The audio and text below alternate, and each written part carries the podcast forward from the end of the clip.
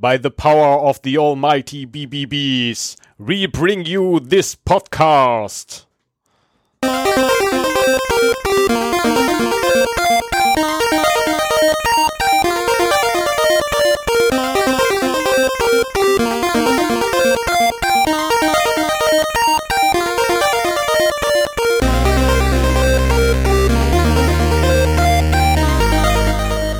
Zero Day, der Podcast für Informationssicherheit und Datenschutz.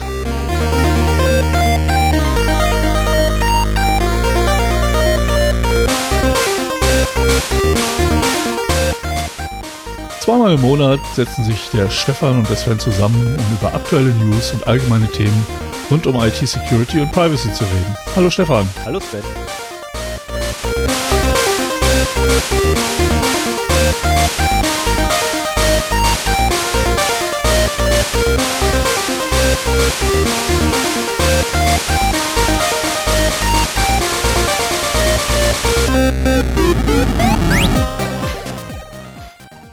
Jetzt hätte ich fast meinen Einsatz verpasst.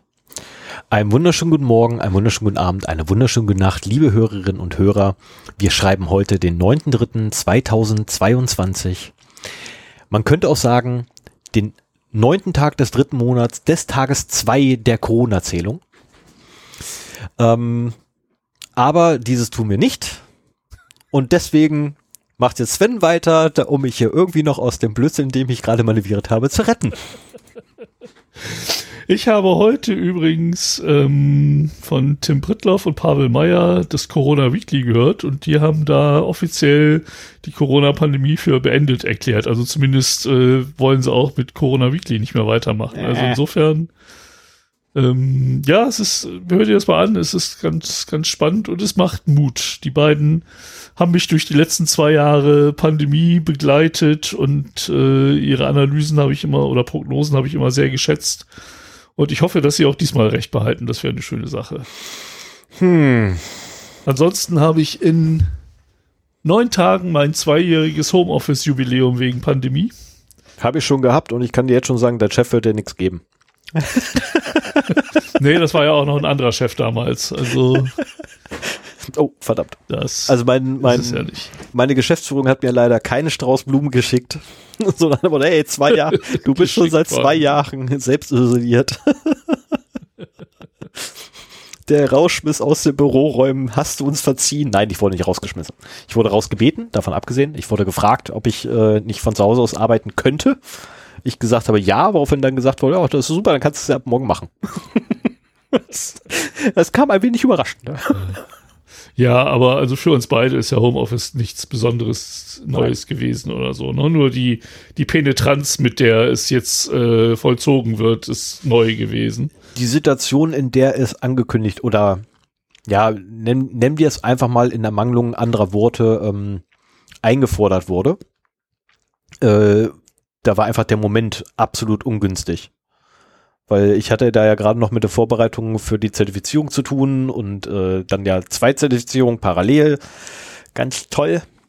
Und äh, haufenweise Papier irgendwie noch auf dem Schreibtisch liegen und dann innerhalb von einem Tag irgendwie alles Papier wegarbeiten, damit das in den Schrank kann, Schrank abschließen, Schlüssel im Idealfall verlieren.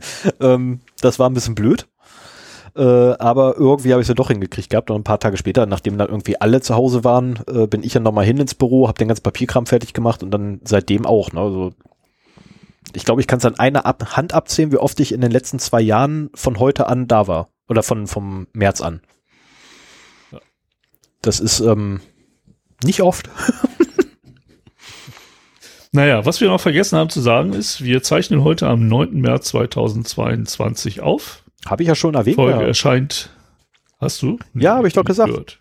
Neunter Tag des dritten Monats des zweiten Jahres der Ach Corona-Zählung. Gott. Ja gut, also Damit habe ich mich doch voll in die, in die, alle nochmal zum Ich habe mich doch voll in die Humpe damit manövriert. Voll in den Güllehaufen. Ah, aber egal. Ähm, so, ich muss diesen Trackball wegpacken, stelle ich gerade fest. Oder die Maus an Du den. musst vor allen Dingen mit der Hausmeisterei mal anfangen. Genau, ja, deswegen. Ich wollte nur gerade scrollen, habe festgestellt, irgendwie scrollt das nicht, obwohl der Trackball vor dem Monitor liegt. Der ist halt am Aber nicht Notebook. angeschlossen oder was? Ja, doch, aber halt Ah, am ja. Notebook, nicht am Rechner. Ich muss da irgendwie, ah, verdammt, alles doof. Ähm, genau, Hausmeisterei. In der letzten Episode bei Fun and Other Things, glaube ich, war's. Ähm, nee, kurz davor habe ich ja angekündigt gehabt, dass ich meine gesamten Daten von Amazon äh, eingefordert habe und ich habe sie erhalten. Ja, das war das Thema. Ja, das, ja, kurz vor Fun and Other Things ist immer das Thema. Okay. also zum Ende des Themas der letzten Episode besser, ähm, wo ich mich äh, gefragt habe, welche Daten hat eigentlich Amazon über mich und was können sie damit anstellen? Ähm, was sie damit anstellen können, weiß ich immer noch nicht, aber ich weiß es zumindest, oder nein, ich könnte jetzt theoretisch wissen, was sie für Daten haben, weil ich habe alle Daten eingefordert und sie erhalten und äh, habe jetzt 82 CSV-Dateien erhalten.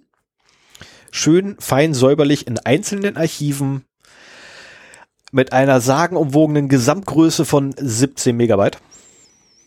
Ja, okay, 17, Oh. ne, aber 17 Megabyte, also wir sind noch unter dem, unter der Hälfte. Äh, das dürfte also leider nicht so ergiebig sein, wie ich gehofft habe. Schade, wahrscheinlich. Naja, wir, wir reden hier von Textdateien und äh, wie war das? Eine DIN A4-Seite hat 2000 Zeichen. Also 2000 Byte, Mhm. 2 Kilobyte. Oh Scheiße, jetzt muss ich rechnen. Das heißt 2 Megabyte wären dann 1000 DIN A4 Seiten und 16 Megabyte wären dann 8000 DIN A4 Seiten. Hallo. Bist du fertig mit Kopfrechnen? Ja. Hast du ein 8000 Ergebnis für uns? 9000 DIN A4 Seiten. So in Ich- etwa. Ich werde es jetzt aktuell nicht ausprobieren, weil ich müsste dafür erstmal alle Dokumente hintereinander hängen.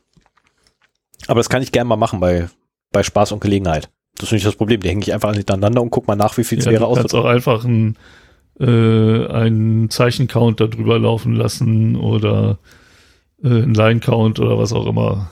Ich glaube, ein Line-Count ist da sinnvoll. Nee, ein Line-Count glaube ich nicht. Ne, Zeichen. Aber wie ist das denn? Das ist ein automatisierter Vorgang, nehme ich an, bei Amazon. Ne? Du sagst, du willst deine Daten haben und dann fangen die an rumzurödeln und irgendwann kriegst du eine Mail, hier, ihre Daten stehen zum Download bereit. Oder? Richtig, genau das. Und äh, ich habe mir, äh, also davon abgesehen, das ist ein bisschen versteckt, du musst halt in dein Profil reingehen, dann unten auf, oh, ich habe es vergessen, ich glaube unten Datenschutz oder so ähnlich noch anklicken, dann kommst du auf die Hilfeseite, äh, da wiederum suchst du dir dann raus, wie kann ich, äh, wie komme ich an meine Daten, da drin ist dann ein Link, auf den du klicken kannst, bei dem du dann ausdru äh, aussuchen kannst, welche Daten du haben möchtest und da wählst du im Idealfall einfach alles.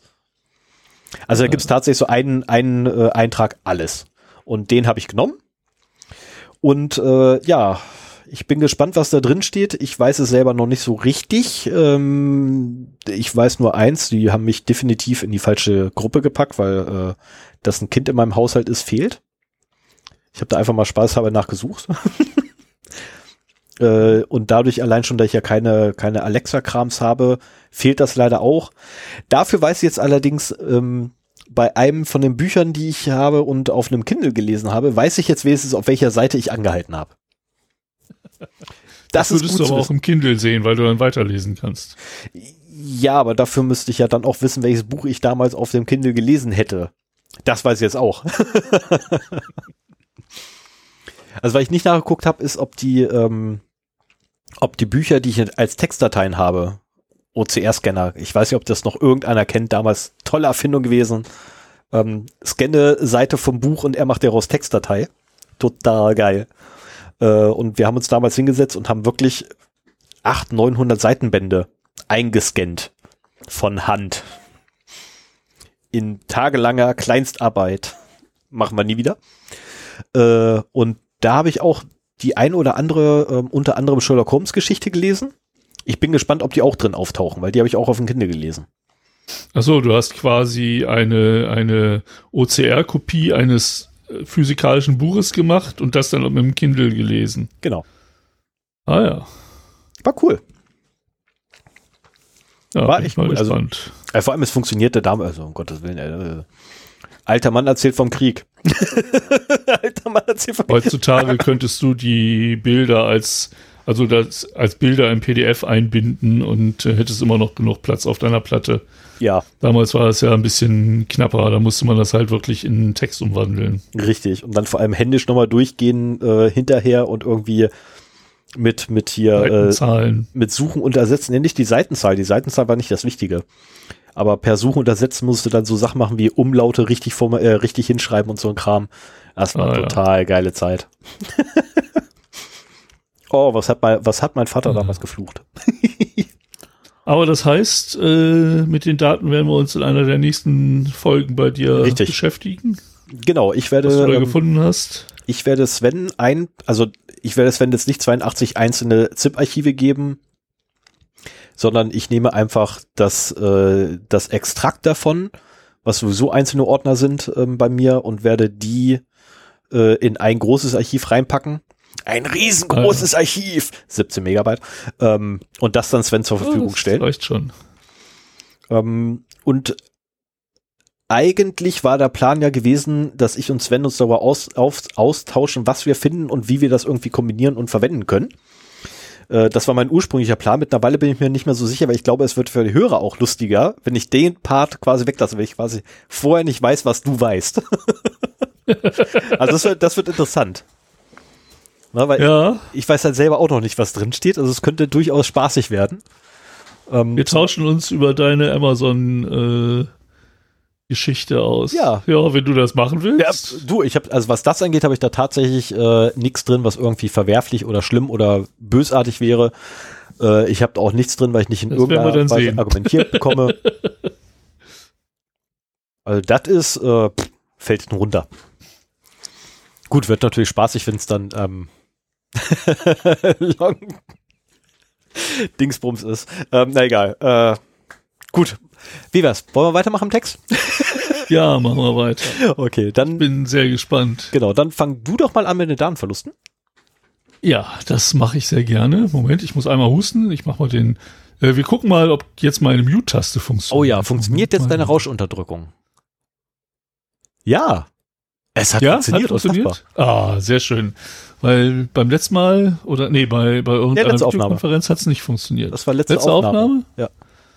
Okay. Und liebe Hörer, bitte schreibt nicht in die Kommentare, dass es nicht funktioniert hat. das soll Sven selber nachhören. Und Fangen wir an, 4.3.2022, ja. vor fünf Tagen wurde bekannt, äh, oder zumindest ist dieser Artikel erschienen, dass äh, 190 Gigabyte von Daten, die eigentlich Samsung Electronics gehören sollten, äh, geleakt worden sind. Vertrauliche Daten veröffentlicht äh, von einer Gruppe namens Lapsus, von denen, oder Lapsus Dollar, da ist immer noch so ein Dollarzeichen hinterher. Ähm, keine Ahnung, habe ich vorher noch nie gehört. Ich auch nicht. Aber wir werden heute von denen nochmal hören. Ähm, denn äh, die sind auch für Nvidia zuständig, über die du nachher noch erzählst.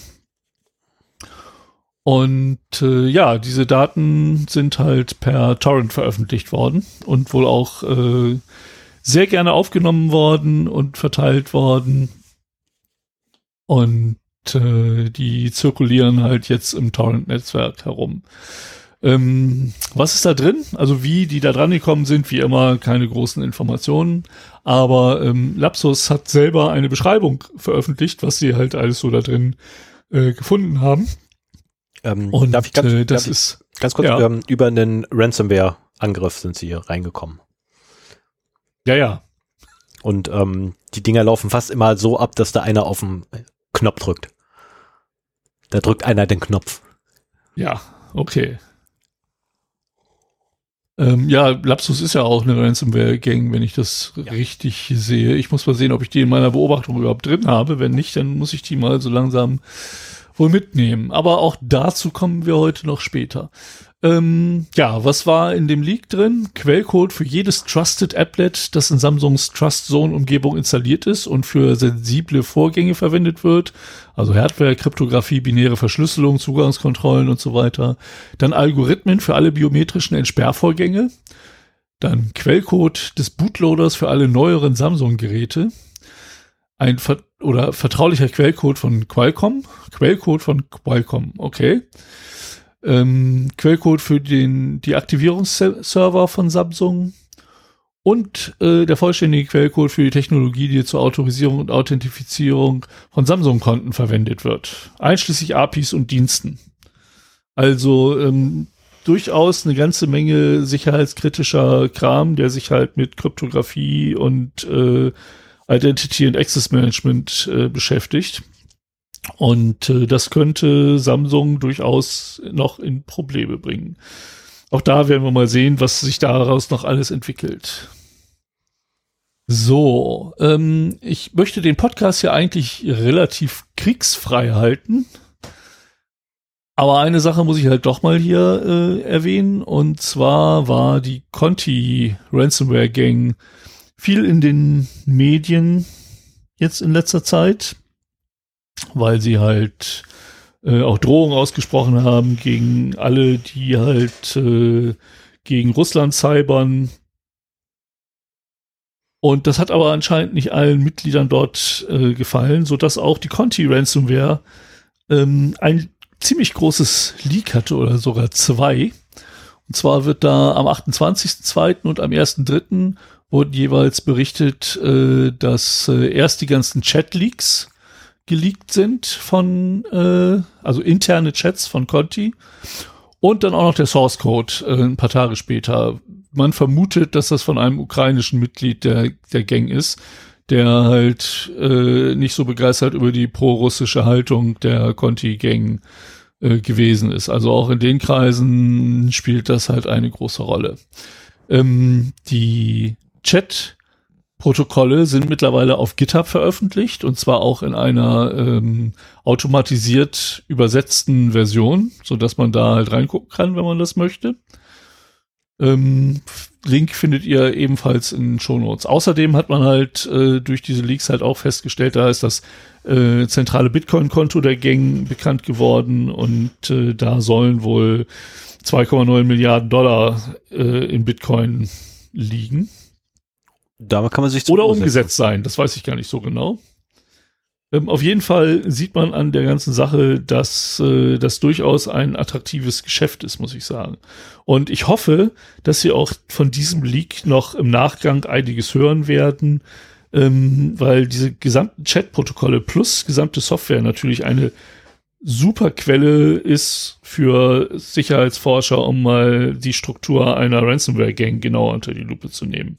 Ne? Also so Fragen wie, wie viele Leute sind da überhaupt beteiligt, wie sind die strukturiert, ähm, gibt es mehrere Hierarchieebenen oder ist das mehr so Peer-to-Peer-Geschichte?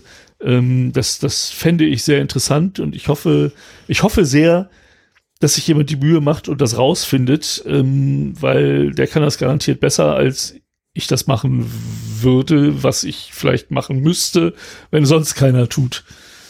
Ich, ich hätte es gerne, wenn jemand sich die Arbeit macht, verdammt. Ich bin da auch nicht der, der Spezialist für, aber ich, ich möchte die Antwort auf die Fragen haben. Ja, und mit Conti geht's halt auch weiter. Ich habe ja in der letzten Folge angefangen, mal so darüber zu berichten, ähm, welche Datenverluste durch Ransomware hier in Deutschland ähm, in der Zeit seit der letzten Episode vergangen sind. Und äh, damit würde ich auch weitermachen, in der gewohnt etwas anonymisierten Art und Weise. Ähm, denn es waren ausschließlich Fälle von Conti, wenn ich das hier richtig sehe. Genau. Ausschließlich Fälle von Conti. Und seit der letzten Episode sind eins, zwei, drei, vier, fünf neue deutsche äh, Beiträge nominiert worden. ähm, was, schrei was, schreiben wir da eigentlich für, für, für einen Erwart aus? Man muss ja, man muss ja heutzutage immer irgendwie Trophäe ausschreiben. Na, ich glaube, die haben ihre eigenen Trophäen, wenn sie da auf der Liste erscheinen. Das ist schon Trophäe genug. Also ich habe heute Morgen noch mal äh, alle durchgeguckt, um halt auch so zu sehen, wie viel ist jetzt schon veröffentlicht und wie viel Views äh, haben die denn bekommen. Ich finde das ganz interessant zu sehen, wie so die Aufmerksamkeit ähm, auf diese Geschichten ist. Und äh, ich gehe mal chronologisch vor. Am 24.02. Ähm, ist ein Pharmahersteller aus Ingelheim auf der Liste erschienen. Alles jetzt ist Conti.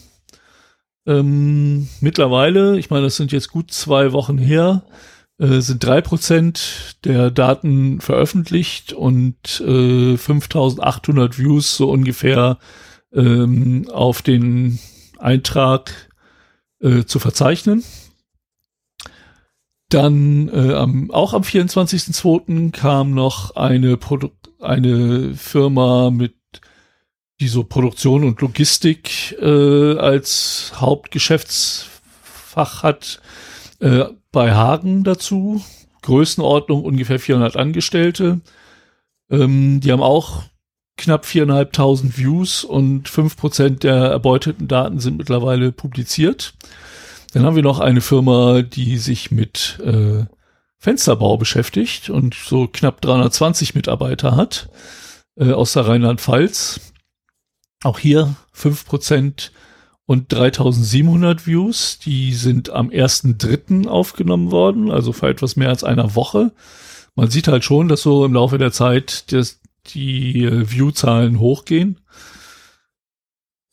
Ähm, dann noch ein Umweltdienstleister aus Hamburg ähm, ist ebenfalls auf die Liste gekommen. Der hat schon 20 Prozent seiner Daten an die Öffentlichkeit verloren.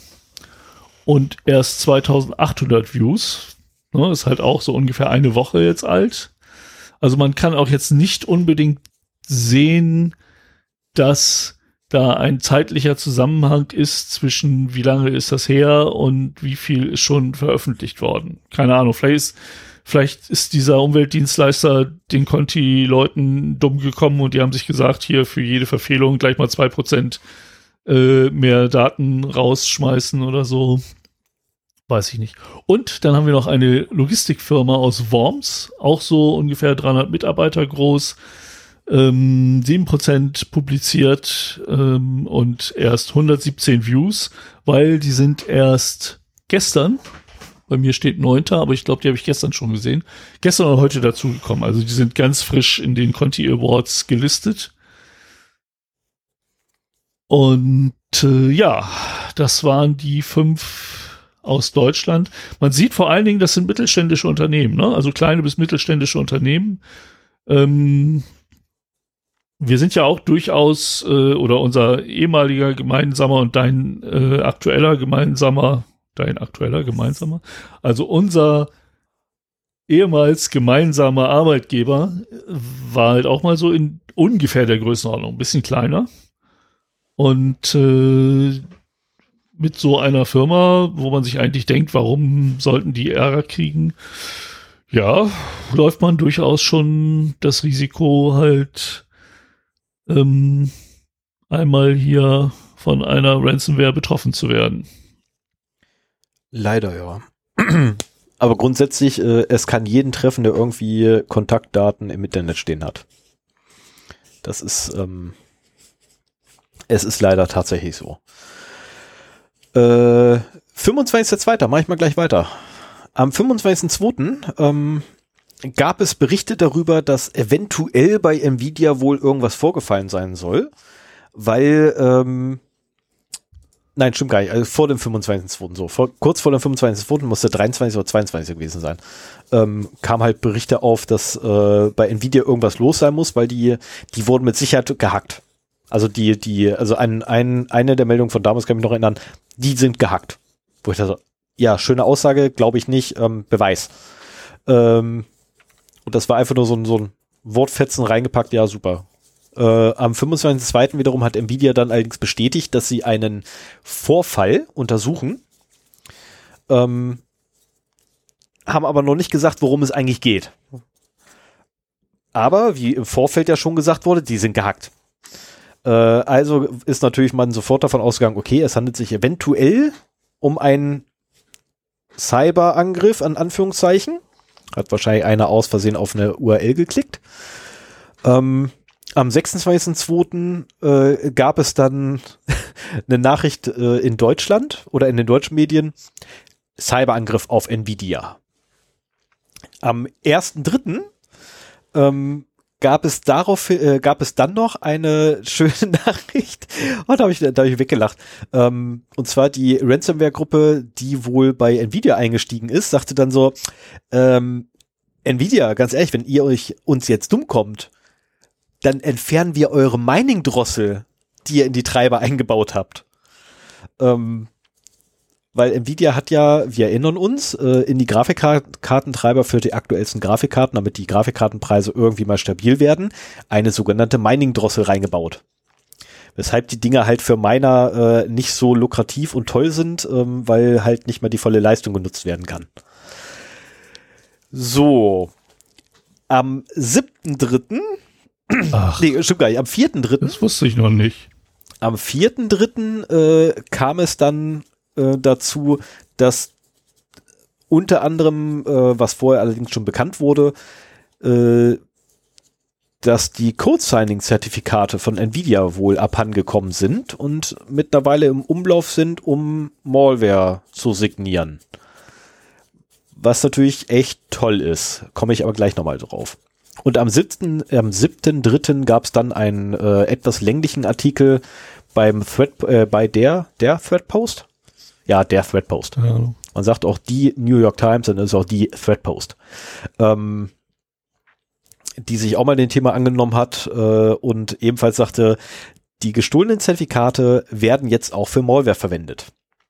Und die wiederum haben auch wirklich umfangreich, äh, also der Artikel bei Threadpost lohnt sich wirklich, weil die sind wirklich sehr umfangreich mit den Informationen da drin umgegangen äh, und werfen da eine ganze Menge um die Ohren. Unter anderem beispielsweise, dass es sich ebenfalls um die Lapus-Dollar-Gruppe handelt. Lapussus, Lap, Lapsus, Lapsus Dollar. Lapsus. Lapsus Dollar Gruppe ähm, handelt.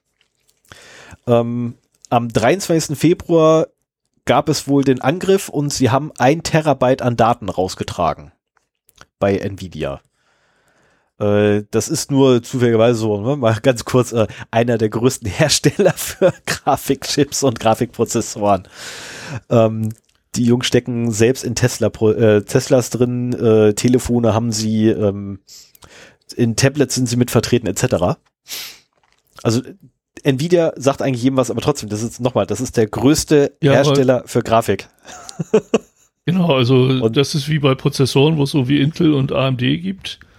Äh, Ja, aber das sind nicht größten. Nvidia und ATI, oder?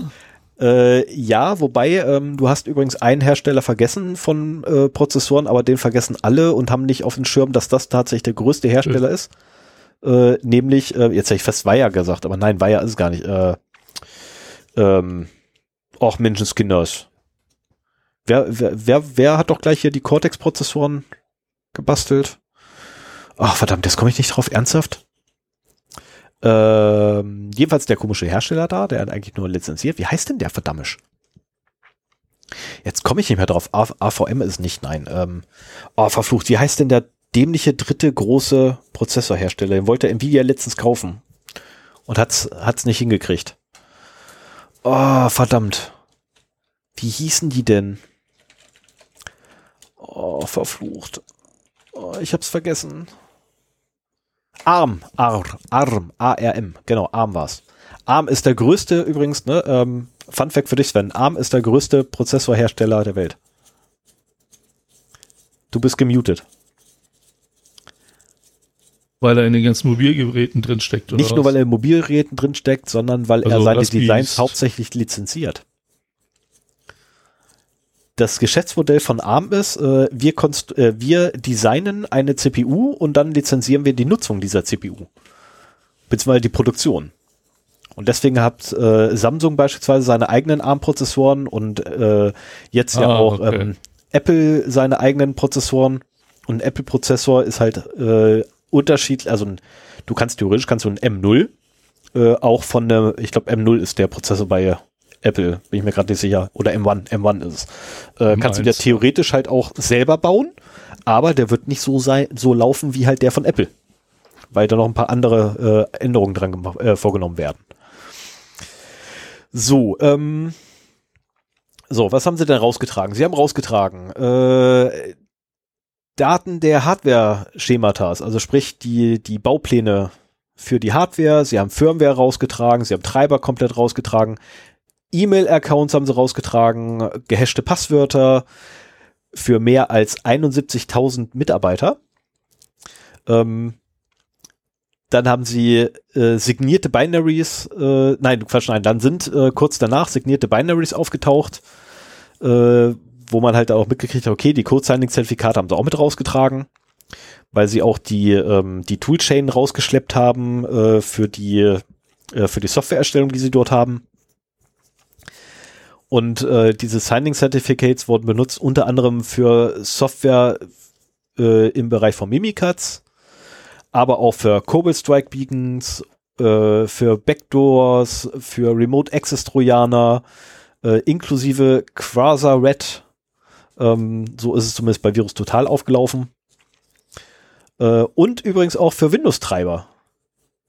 Also die haben tatsächlich auch schadhafte Windows-Treiber signiert ja. damit. Was natürlich ähm, genau das Problem ist mit den Zertifikaten, die sie rausgeschleppt haben, weil obwohl sie ja abgelaufen sind, Microsoft Windows sie immer noch akzeptiert hat.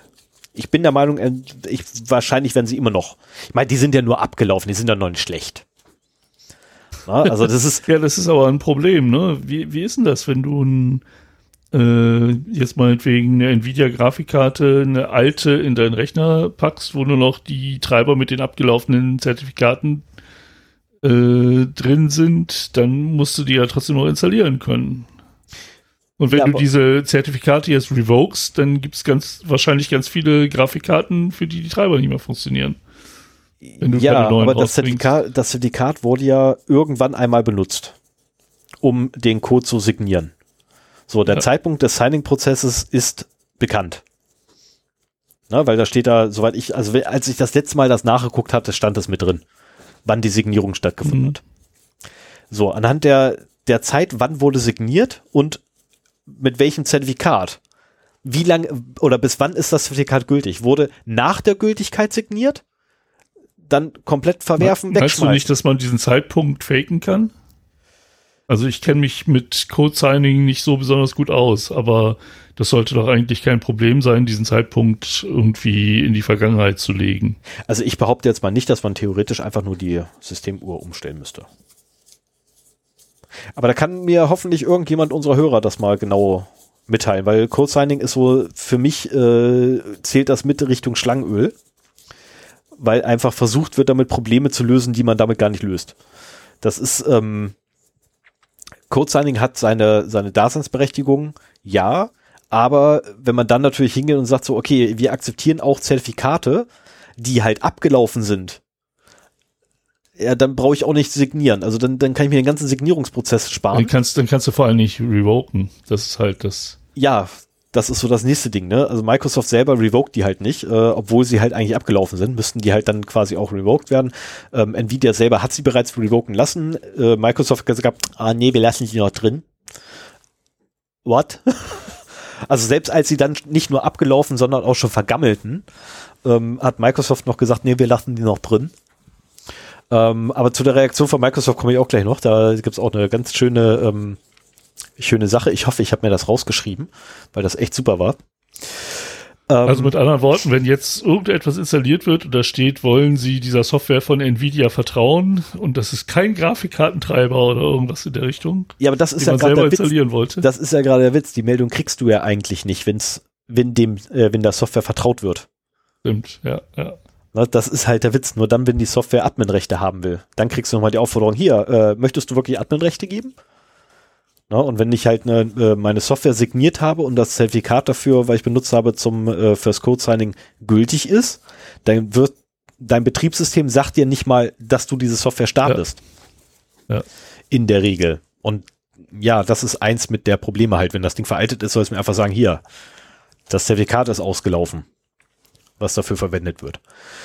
Ähm, äh, wo bin ich jetzt gerade gewesen? Ähm, bla bla bla bla bla bla bla bla. Ähm, ach genau, äh, also es wurde dann die Aussage getroffen, dass es ja, naja, im Großen und Ganzen mitigiert wurde, dass die Zertifikate gestohlen wurden, aber halt Microsoft noch nicht. Äh, weil sie immer noch sagen so, oh nee, das ist gültig. Das ist ja gültig, ist nur abgelaufen, ist nicht widerrufen, das ist gültig.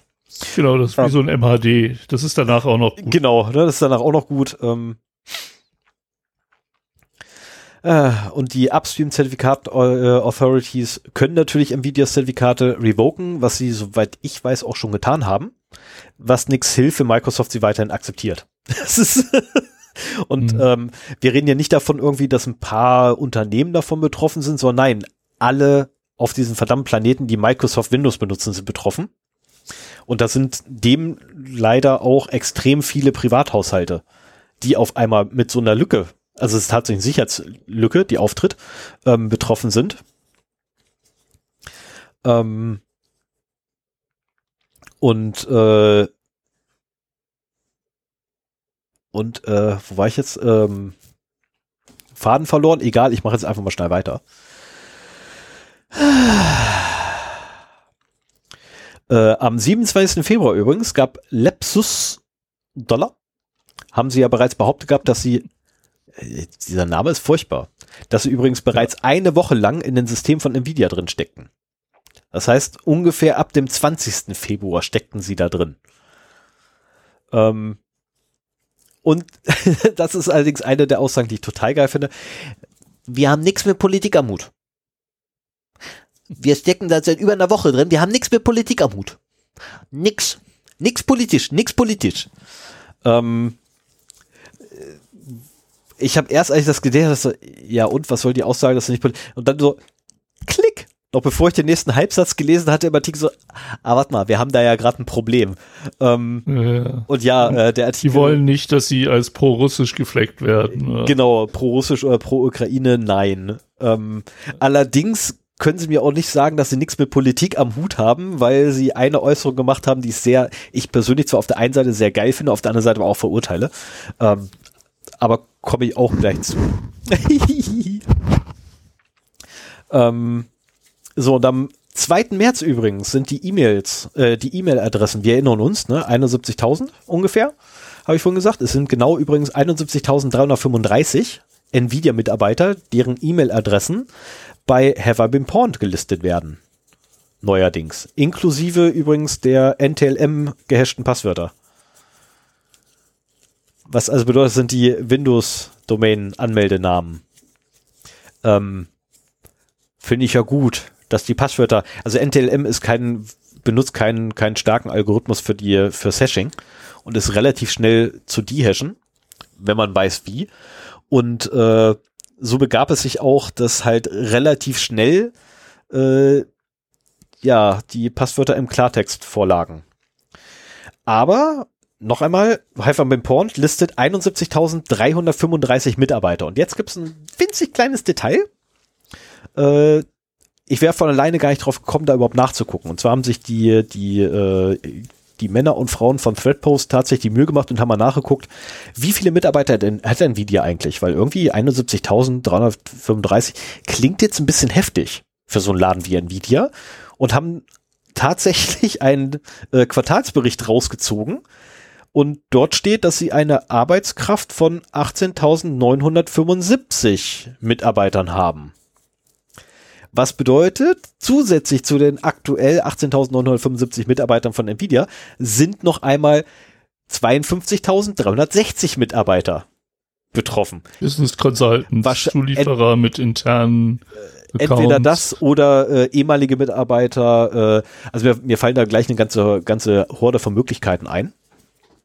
Was das für Menschen sein können. Ne? Also es können Consulter sein, das können äh, Zulieferer sein, die auch interne Accounts haben auf, äh, aufgrund von ähm, äh, äh, äh, Ja, wir haben doch auch bei unseren Kunden Accounts im Netzwerk. Ich nicht. okay, ich schon. Ja, doch, bei einem Kunden, bei einem Kunden habe ich, ja, bei einem Kunden habe ich. Aber bei, bei äh, du meintest es gerade den, den großen, nee, da habe ich keinen. Da ist mein ah, Account okay. gesperrt. Ähm, der ist abgelaufen und verjährt mittlerweile. Mhm. Ähm, äh, achso, und wie viel wurde überhaupt gefordert? Äh, naja, eine Million Dollar. Eine Million Dollar. Ähm, und äh, ein prozentualer Anteil einer, unspez einer unspezifizierten Höhe ähm, von den, äh, wie, äh, wie nennt sich das hier, ähm, von Nvidia für die Live-Hash-Rate Bypass. Also letztendlich um die, um die, ach Gott, was waren wir? Live Hash, Hash Rate. Äh, Light, Light Hash Rate Bypass. Ähm, ah, verflucht. Äh, prozentualer Anteil von Dingsbums da. Also jetzt jedenfalls von einem, von einem Geschäftsfall von Nvidia äh, wollen sie auch nochmal ein Prozent der Einnahmen quasi haben. Zusätzlich zu der Eine Million Dollar. man stelle sich jetzt bitte Warum um- hältst du dir dabei immer den Finger an? Dr. Evil. Das ist Dr. Evil. Keine Ahnung, wer das ist. Oh, du musst Austin Powers gucken. Ähm, Nein, ich hasse aus. Und jetzt kommt Nein, übrigens, nicht. jetzt Nein, kommt nein, übrigens nein. die Aussage, ähm, weshalb ich sage, Lepsus Dollar ist doch politisch. Sie haben übrigens ebenfalls gefordert von Nvidia, dass Nvidia doch bitte seinen Treiber für ihre Grafikhardware Open Source stellt. Ähm, andernfalls machen sie es selbst. Da kann man mir jetzt sagen, was man will, aber das ist durchaus eine politische Forderung. Ich meine, die, die Open Source Ja, Community aber fordert das seit Jahren. keine Rolle, Ne, keine Rolle im Krieg spielt, sagen wir es mal Nein, so. Ich natürlich glaube, nicht im Krieg. Also da, darum geht's auch gar nicht. Ne? Aber sie sagen ja, wir sind nicht politisch. Doch, ihr seid politisch. Das ist nicht das Ding, aber ihr habt mit dem Krieg halt nichts zu tun. Das ist auch völlig in Ordnung. Aber ihr seid politisch. Ihr habt dort gerade eine politische Forderung nach Open Source Treibern für eure Grafikkarten gestellt. Die ich persönlich ja gut finde, aber ähm, warum ist das auf Englisch verfasst? Ähm, ach so, weil ich englische Artikel gelesen hatte. Äh, ich finde das ja super, aber das, ja, das Ziel, was ihr da verfolgt, rechtfertigt leider nicht die Mittel, mit denen ihr es tut. Ähm, da gibt es andere äh, Methoden für. Der Novo-Treiber wäre zum Beispiel eine Sache, die mir sofort einfällt. Äh, da könnte man ja einfach mit das? dran arbeiten. Ähm, das ist ein Open-Source-Nachbau der, äh, des Grafiktreibers von NVIDIA. Also Ah, tatsächlich ist ein Open, okay. ja, nennen wir es mal lieber Framework. Ich muss jetzt auch nochmal genau nachgucken, ob die sich als Und der hat Treiber dann oder auch keine Mining-Drossel oder warum macht man sowas? äh, man macht das eigentlich hauptsächlich, um seine Grafikkarte ordentlich zum Laufen zu kriegen. Ohne Third-Party-Kram und ohne proprietären Blob. Das ist, ähm, also der Novo-Treiber eignet sich noch nicht zum Zocken, aber er eignet sich für Büroanwendungen wunderbar. Filme Mhm. gucken kann man auch damit super. Na super. Ähm, ja, sogar Filme codieren geht. Na, Also codieren und dekodieren funktioniert auch klasse, nur 3D-mäßig ist es noch nicht so auf dem Level. Aber das hat auch andere Gründe mit. Ähm, so, und damit wäre ich jetzt auch tatsächlich durch. Und sollten jetzt irgendwie Mitglieder von Lepsis Dollar uns gehört haben, äh, grundsätzlich erstmal. uns, wie man euren Namen ausspricht. Genau, grundsätzlich zwei Sachen, nee, drei Sachen. Erstens, wie zum Teufel spricht man euren Namen aus? Zweitens, bei uns gibt's nichts zu holen, tut mir furchtbar leid, also wirklich, bei uns gibt's gar nichts zu holen.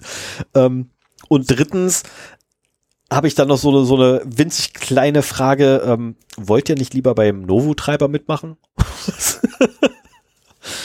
so, ähm, ich bin auch dafür eigentlich, dass die, dass die einfach die, die, den Quellcode, den sie geklaut haben, äh, einfach öffentlich verfügbar machen würden, äh, sollten. Das wäre, das wäre eine coole Aktion. Das, ich könnte mir vorstellen, dass das früher oder später eh passiert. Ich hoffe das es. ist doch bei vielen dieser Leaks äh, geschehen. Ich hoffe es, ich hoffe es. So, ich würde dann jetzt quasi nach einem kleinen Schluck gleich mit den News weitermachen. Nee, an, Warum? nee Das andersrum. Nee, andersrum. Erst, erst du, ja, doch, Genau. du hast das Thema, also machst du jetzt erstmal weiter. Pop. Genau. Ja, dann äh, fangen wir mal an mit einer Nachricht vom 28.02.2022. Ähm, Quelle ist hier Kaschis Blog, stadtbremerhaven.de, äh, den ich seit vielen, ich gibt's glaube mittlerweile Jahrzehnten lese. Ja, den gibt's noch. Und äh, der immer wieder interessante Beiträge hat. Ähm, das habe ich reingenommen, weil ich ja vor kurzem eine Folge über Smart Home und Security gemacht habe und da eben auch gesagt habe, hier, wenn ihr ähm, irgendwelche billig oder irgendwelche Komponenten nehmt, von denen nicht sichergestellt ist, dass sie halt in fünf Jahren noch existieren, dann habt ihr halt unter Umständen in fünf Jahren ein Problem. Hier ist mal wieder so ein Problem und zwar ähm, die Smart Home Marke Livisi stellt seine Smart Home Dienste ein. Allerdings hat man noch ein bisschen Zeit. 1. März 2024 kündigen sie an. Ich meine, das ist ja schon mal nicht schlecht, wenn sie das so frühzeitig machen. Ist natürlich auch klar, dass die Leute jetzt wahrscheinlich die Produkte eh nicht mehr kaufen, wenn sie wissen, das geht nur noch zwei Jahre lang gut. Ähm, oder sie verkaufen es an die Leute, die sich nicht schlau machen und sehen, oh, da gibt's billige Smart Home Geräte, die kaufe ich mal. Und dann ein halbes Jahr später nicht mehr funktionieren. Ähm, Livisi ist übrigens äh, eine Firma aus Dortmund, die 2009 10 den äh, Hausautomationsbereich von Innogy übernahm. Innogy ist ja durchaus ein Begriff, ist ein größerer Player. Okay, ähm, wir schon. Und äh, hatten aber von Anfang an wohl finanzielle Schwierigkeiten, so dass sie das Ganze jetzt äh, abwickeln. Aber immerhin wollen sie versuchen, dass äh, die Geräte zumindest lokal weiterverwendet werden können. Und sie arbeiten auch daran, dass sie in das Open Source Smart Home System Home Assistant eingebunden werden können. Ähm, was eine, keine schlechte Sache ist. Also Open Hub und IO Broker unterstützen sie schon. Das sind so alles Sachen, die ich aus meiner Raspberry Matic Blase durchaus kenne ähm, Open Source Home Automationssysteme und auch den Home Assistant hatte ich schon mal ausprobiert, zusammen mit meiner Raspberry Matic halt oder Homatic Zentrale. Ähm, die können alle so mehr oder weniger miteinander reden. Es bleibt natürlich immer was auf der Strecke, wenn man jetzt über Home Assistant ein ähm, Homatic-Gerät steuert, dann kann man unter Umständen nicht alles auslesen oder nicht alles so fein granular steuern, wie man das halt mit Homatic machen könnte. Ähm, aber dafür hat man dann halt einen großen Bereich von Geräten zur Verfügung. Also da ist Hoffnung. Äh, ist natürlich doof, wenn man jetzt meinetwegen eine komplette Livisi-Lösung hat. Ich nehme mal an, dass die auch irgendeinen Hub äh, haben, über den man das steuern kann und eine App und jetzt dahin gehen muss und sich irgendwie auf dem Raspi äh, Homatic oder in einer, im Docker äh, Homatic, nein, Home Assistant installieren muss oder IO Broker und erstmal damit wieder klarkommen muss. Ne? Aber unter Umständen für die Bastler unter euch, vielleicht sind in den nächsten zwei Jahren auch äh, Livisi-Geräte sehr billig zu haben und in äh, diese Zentralen einzubinden. Wer weiß. Aber man sieht's mal wieder. Ähm, Smart Home Geräte nicht einfach nur kaufen, sondern sich vorher schlau machen. Also wenn, zumindest wenn man mehr als so ein oder zweimal irgendwo benutzen will, ähm, wie wirtschaftlich stabil das Ganze denn auch ist und ob man nicht lieber auf was mit offenen Standards setzt, äh, das auch unter Umständen unabhängig von einer Firma existieren, weiter existieren würde. So, dann haben wir auch vom 28.02 ähm, die Meldung, dass bei Toyota die Autoproduktion eingestellt wurde. Und zwar haben die halt auch äh, mit einer Cyberattacke zu kämpfen. Ähm, die hat allerdings nicht Toyota selber getroffen, sondern einen seiner Zulieferer. Und der kann irgendwelche Plastikteile nicht mehr liefern, die aber für das Auto wichtig sind. Und deswegen werden, ich glaube, 28 Produktionslinien in 14 Werken in Japan ab morgen, also ab 1. März, äh, ausgesetzt. So, und auch bei Daihatsu und Hino Motors, Hino kenne ich nicht, Daihatsu von früher schon noch, wird wohl auch die Produktion eingestellt. Und äh, das ist auch, ach so, Toyota erwartet einen Rückgang der monatlichen Produktion in Japan um fünf Prozent was etwa 13.000 Einheiten entspricht. So, jetzt kann sich jeder ausrechnen, wie viele Einheiten die halt in Japan zu 100 Prozent äh, produzieren. Hm. Und äh, wir ärgern uns ja immer drüber, auch als Zulieferer von größeren Automobilkonzernen, äh, dass die Sicherheitsanforderungen an die Zulieferer immer härter werden. Und du kannst ja auch ein Liedchen davon singen, dass du halt da äh, die TISAX-Zertifizierung äh, jetzt für zwei Firmen machen musstest. Und wir hatten ja auch zum Thema TISAX schon mal den Bernd Schad hier, ähm, der uns da viel zu erzählt hat, der, der seines Zeichens TISAX-Auditor ist. Und äh, das zeigt halt mal wieder auch, wie abhängig äh, die großen Konzerne von ihren Zulieferern sind und davon, dass diese Zulieferer auch eine vernünftige Informationssicherheit haben. Wir haben mittlerweile ähm, ein Produktionssystem, in dem nicht mehr auf Lager gesetzt wird, sondern äh, die Teile, so wie sie gebraucht werden, per LKW reinkommen und gleich an die Linie gebracht werden, um verarbeitet zu werden. Die Lager sind sehr klein. Just in Time nannte man es auch. Just in ähm, Time, genau. Die, die Haben wir Lager, auch schon seit Jahrzehnten, glaube ich, mittlerweile. Ja, die Lager sind übrigens ähm, aufgrund, gerade gerade aufgrund des ähm, des, äh, ja, oder des Booms von Just in Time ähm, sind die ganzen Läger auch tatsächlich mittlerweile auf die LKWs verlagert, äh, verladen, wo, äh, verlagert worden, sodass du tatsächlich LKWs hast. Ähm, äh, letztes Jahr hat man das wunderbar gesehen, da fuhren haufenweise LKWs den ganzen Tag durch Deutschland auch durch oder durch Europa und die waren auch bis oben hin voll gefüllt, aber ähm, sie haben keine Ware transportiert, sondern das war einfach das Lager desjenigen, der da einfach durch die Gegend gefahren ist. Mehr nicht. Das war tatsächlich einfach nur das Lager. Und die hatten irgendwie so zwei Paletten an Ware, die sie tatsächlich irgendwo hinbringen mussten und der Rest davon war vollgestellt mit Lagerfläche. Ähm, also mittlerweile werden auch die LKWs als Lagerfläche, gerade weil halt just in time ist, ähm, verwendet. Äh, Ähm, und stellt eine ganz andere Problematik dar. Keine Frage, aber äh, gerade wenn wir dann bei Just in Time sind, sobald auch nur ein Zulieferer irgendwie einen kleinen Bump verursacht, hast du halt die Problematik, es bleibt alles, was dahinter bleibt äh, oder dahinter kommt, steht in der Prozess, ne? In der Prozesskette. Und das ist eben auch das Problem, denn für kleine Zulieferer, dass sie halt ähm, sehr hohe Vertragsstrafen äh, bekommen, falls sie halt ihre Lieferung nicht einhalten können. Und damit wird halt auch so, dass das Risiko auf die Zulieferer verlagert, was natürlich für die Großen praktisch ist. Auf der anderen Seite können sie dann, die kriegen dann zwar eine Strafe, aber produzieren können sie halt trotzdem nicht. Ne? Also das äh, hilft dann auch nicht so unbedingt weiter. Naja, aber auch hier wurde jetzt wieder gesagt, dass äh, dieser Angriff wahrscheinlich nicht auf äh, die Sanktionen gegen Moskau zurückzuführen sei. Ähm, das wird irgendwie momentan bei allen größeren Sachen immer gleich mit dazu gesagt, so wir vermuten nicht, dass das mit dem Krieg zu tun hat. Äh, sondern ja, ganz normaler, wahrscheinlich Ransomware-Angriff auf ein kleines Unternehmen. In dem Fall vielleicht ganz so sein. klein. So, dann habe ich vom 2.3. einen Newsartikel. Und zwar geht es hier um ähm, Reflected Distributed Denial of Service Angriffe.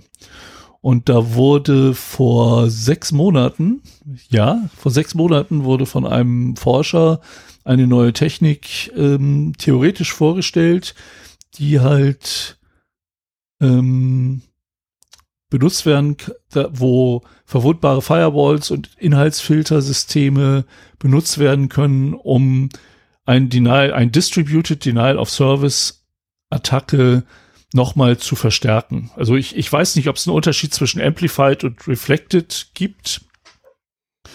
Auf jeden Fall ein, ein Distributed Denial of Service ist halt einfach, dass viele verschiedene Geräte auf einen Server einhämmern und versuchen durch die Überlastung mit diesen Paketen den Server ähm, ja zum Absturz zu bringen oder zumindest nicht mehr verfügbar zu machen. Dass normale Requests da nicht durchkommen. Teilweise ist es auch einfach nur, weil die Firewall überfördert ist und, und reguläre äh, Requests da nicht mehr durchkommen können.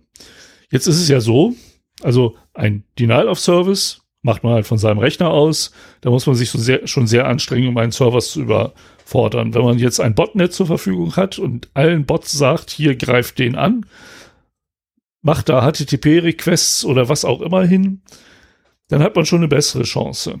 Und wenn man es jetzt noch schafft, diese Power von dem Botnet zu verstärken, dann ist es äh, umso einfacher. Und das sind halt diese, wie gesagt, ich glaube, Reflected Denial, Distributed Denial of Service und Amplified Distributed Denial of Service dürfte meiner Meinung nach das gleiche sein. Also ein, ein verstärkter Angriff. Und das macht man in der Regel so, dass man halt äh, ein, sich einen Dienst sucht, der mehr Daten zurückschickt, als man selber hinschickt. Und ihm dann aber eine falsche Quell-IP mitgibt. Ne? So nach, das ist so, als würde ich ähm, Pizza bestellen, und zwar bei allen Pizzadiensten der Stadt, in der Stefan wohnt, und seine Adresse da angeben. Das ist dann quasi die gefakte IP-Adresse. Und dann gehen die ganzen äh, Pakete halt zu diesem Dienst hin, werden da kommt dann, und wenn es nur eine Fehlermeldung ist, wenn die Fehlermeldung deutlich größer ist als der Request, den man hingeschickt hat, lohnt sich das schon, ähm, dann halt, äh, dass dann die Fehlermeldung eben nicht zu dem zurückkommt, der es abgeschickt hat, sondern zu der gefakten IP und das ist das Opfer, das angegriffen werden soll.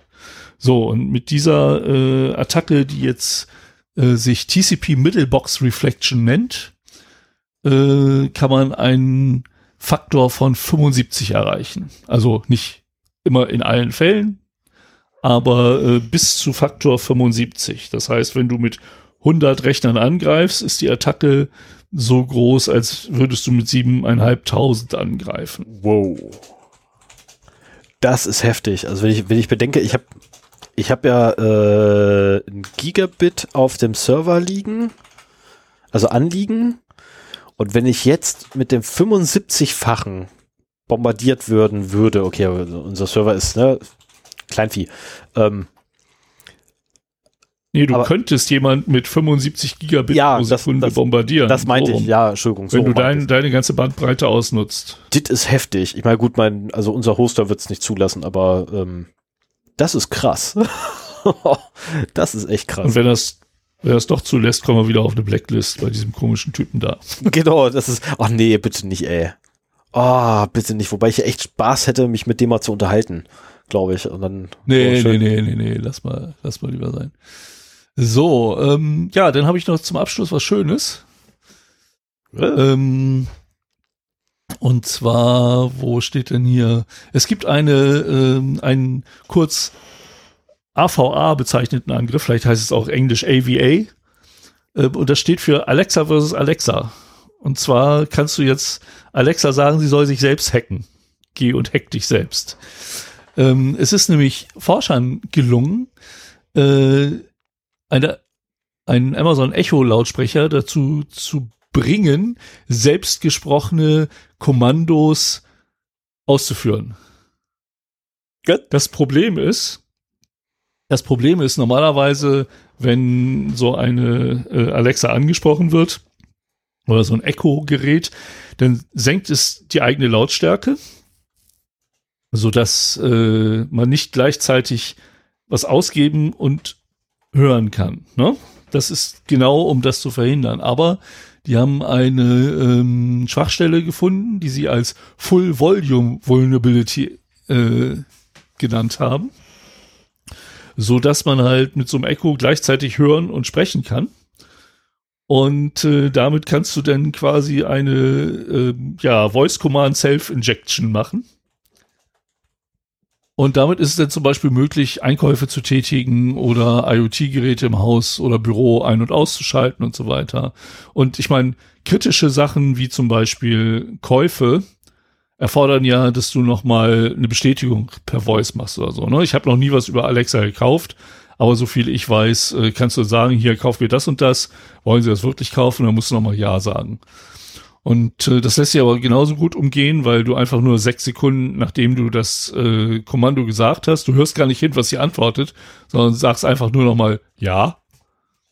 Und äh, schon hast du es. Also wenn du das Kommando von Alexa auf die eigene Alexa bringen kannst, dann sollte es auch kein Problem sein, äh, sowas zu machen. Ähm, fand ich sehr schön. Ich frage mich nur, es wird doch bestimmt Haushalte geben, in denen mehrere Geräte sind, oder? Äh, ich kenne einen Haushalt, in dem stehen mindestens zwei rum. Äh, ich kenne einen zweiten. Nein, nicht, nicht von der gleichen Art. Also das muss denn, müssen denn schon unterschiedliche sein, Nee, das sind. weil die dürfen halt nicht auf das gleiche auf das gleiche Wort reagieren. So, dann könnte man zum Beispiel ja auch einem ja, aber die stehen in, Google- in der Regel stehen ja in unterschiedlichen Räumen. Ne, du hast ja in der Regel in, was ich ja im Wohnzimmer einstehen, dann hast du im Schlafzimmer einstehen. Ugh, spooky. Ähm, da hast du, also ernsthaft, da- wer sich so ein Ding in ein Schlafzimmer stellt, also geht gar nicht. Ähm, dann hast du es ich im, auch nicht haben. Äh, äh, einmal habe ich es tatsächlich erlebt, da stand so ein Ding auf dem, auf dem Klo rum. Man möchte nicht wissen, worüber ich da mit, der, mit dem Missvieh geredet habe. Nee, aber wo, worauf ich hinaus will, ist, es müsste auch relativ einfach sein, zum Beispiel einem Google Home Gerät äh, beizubringen, Alexa-Kommandos zu sprechen.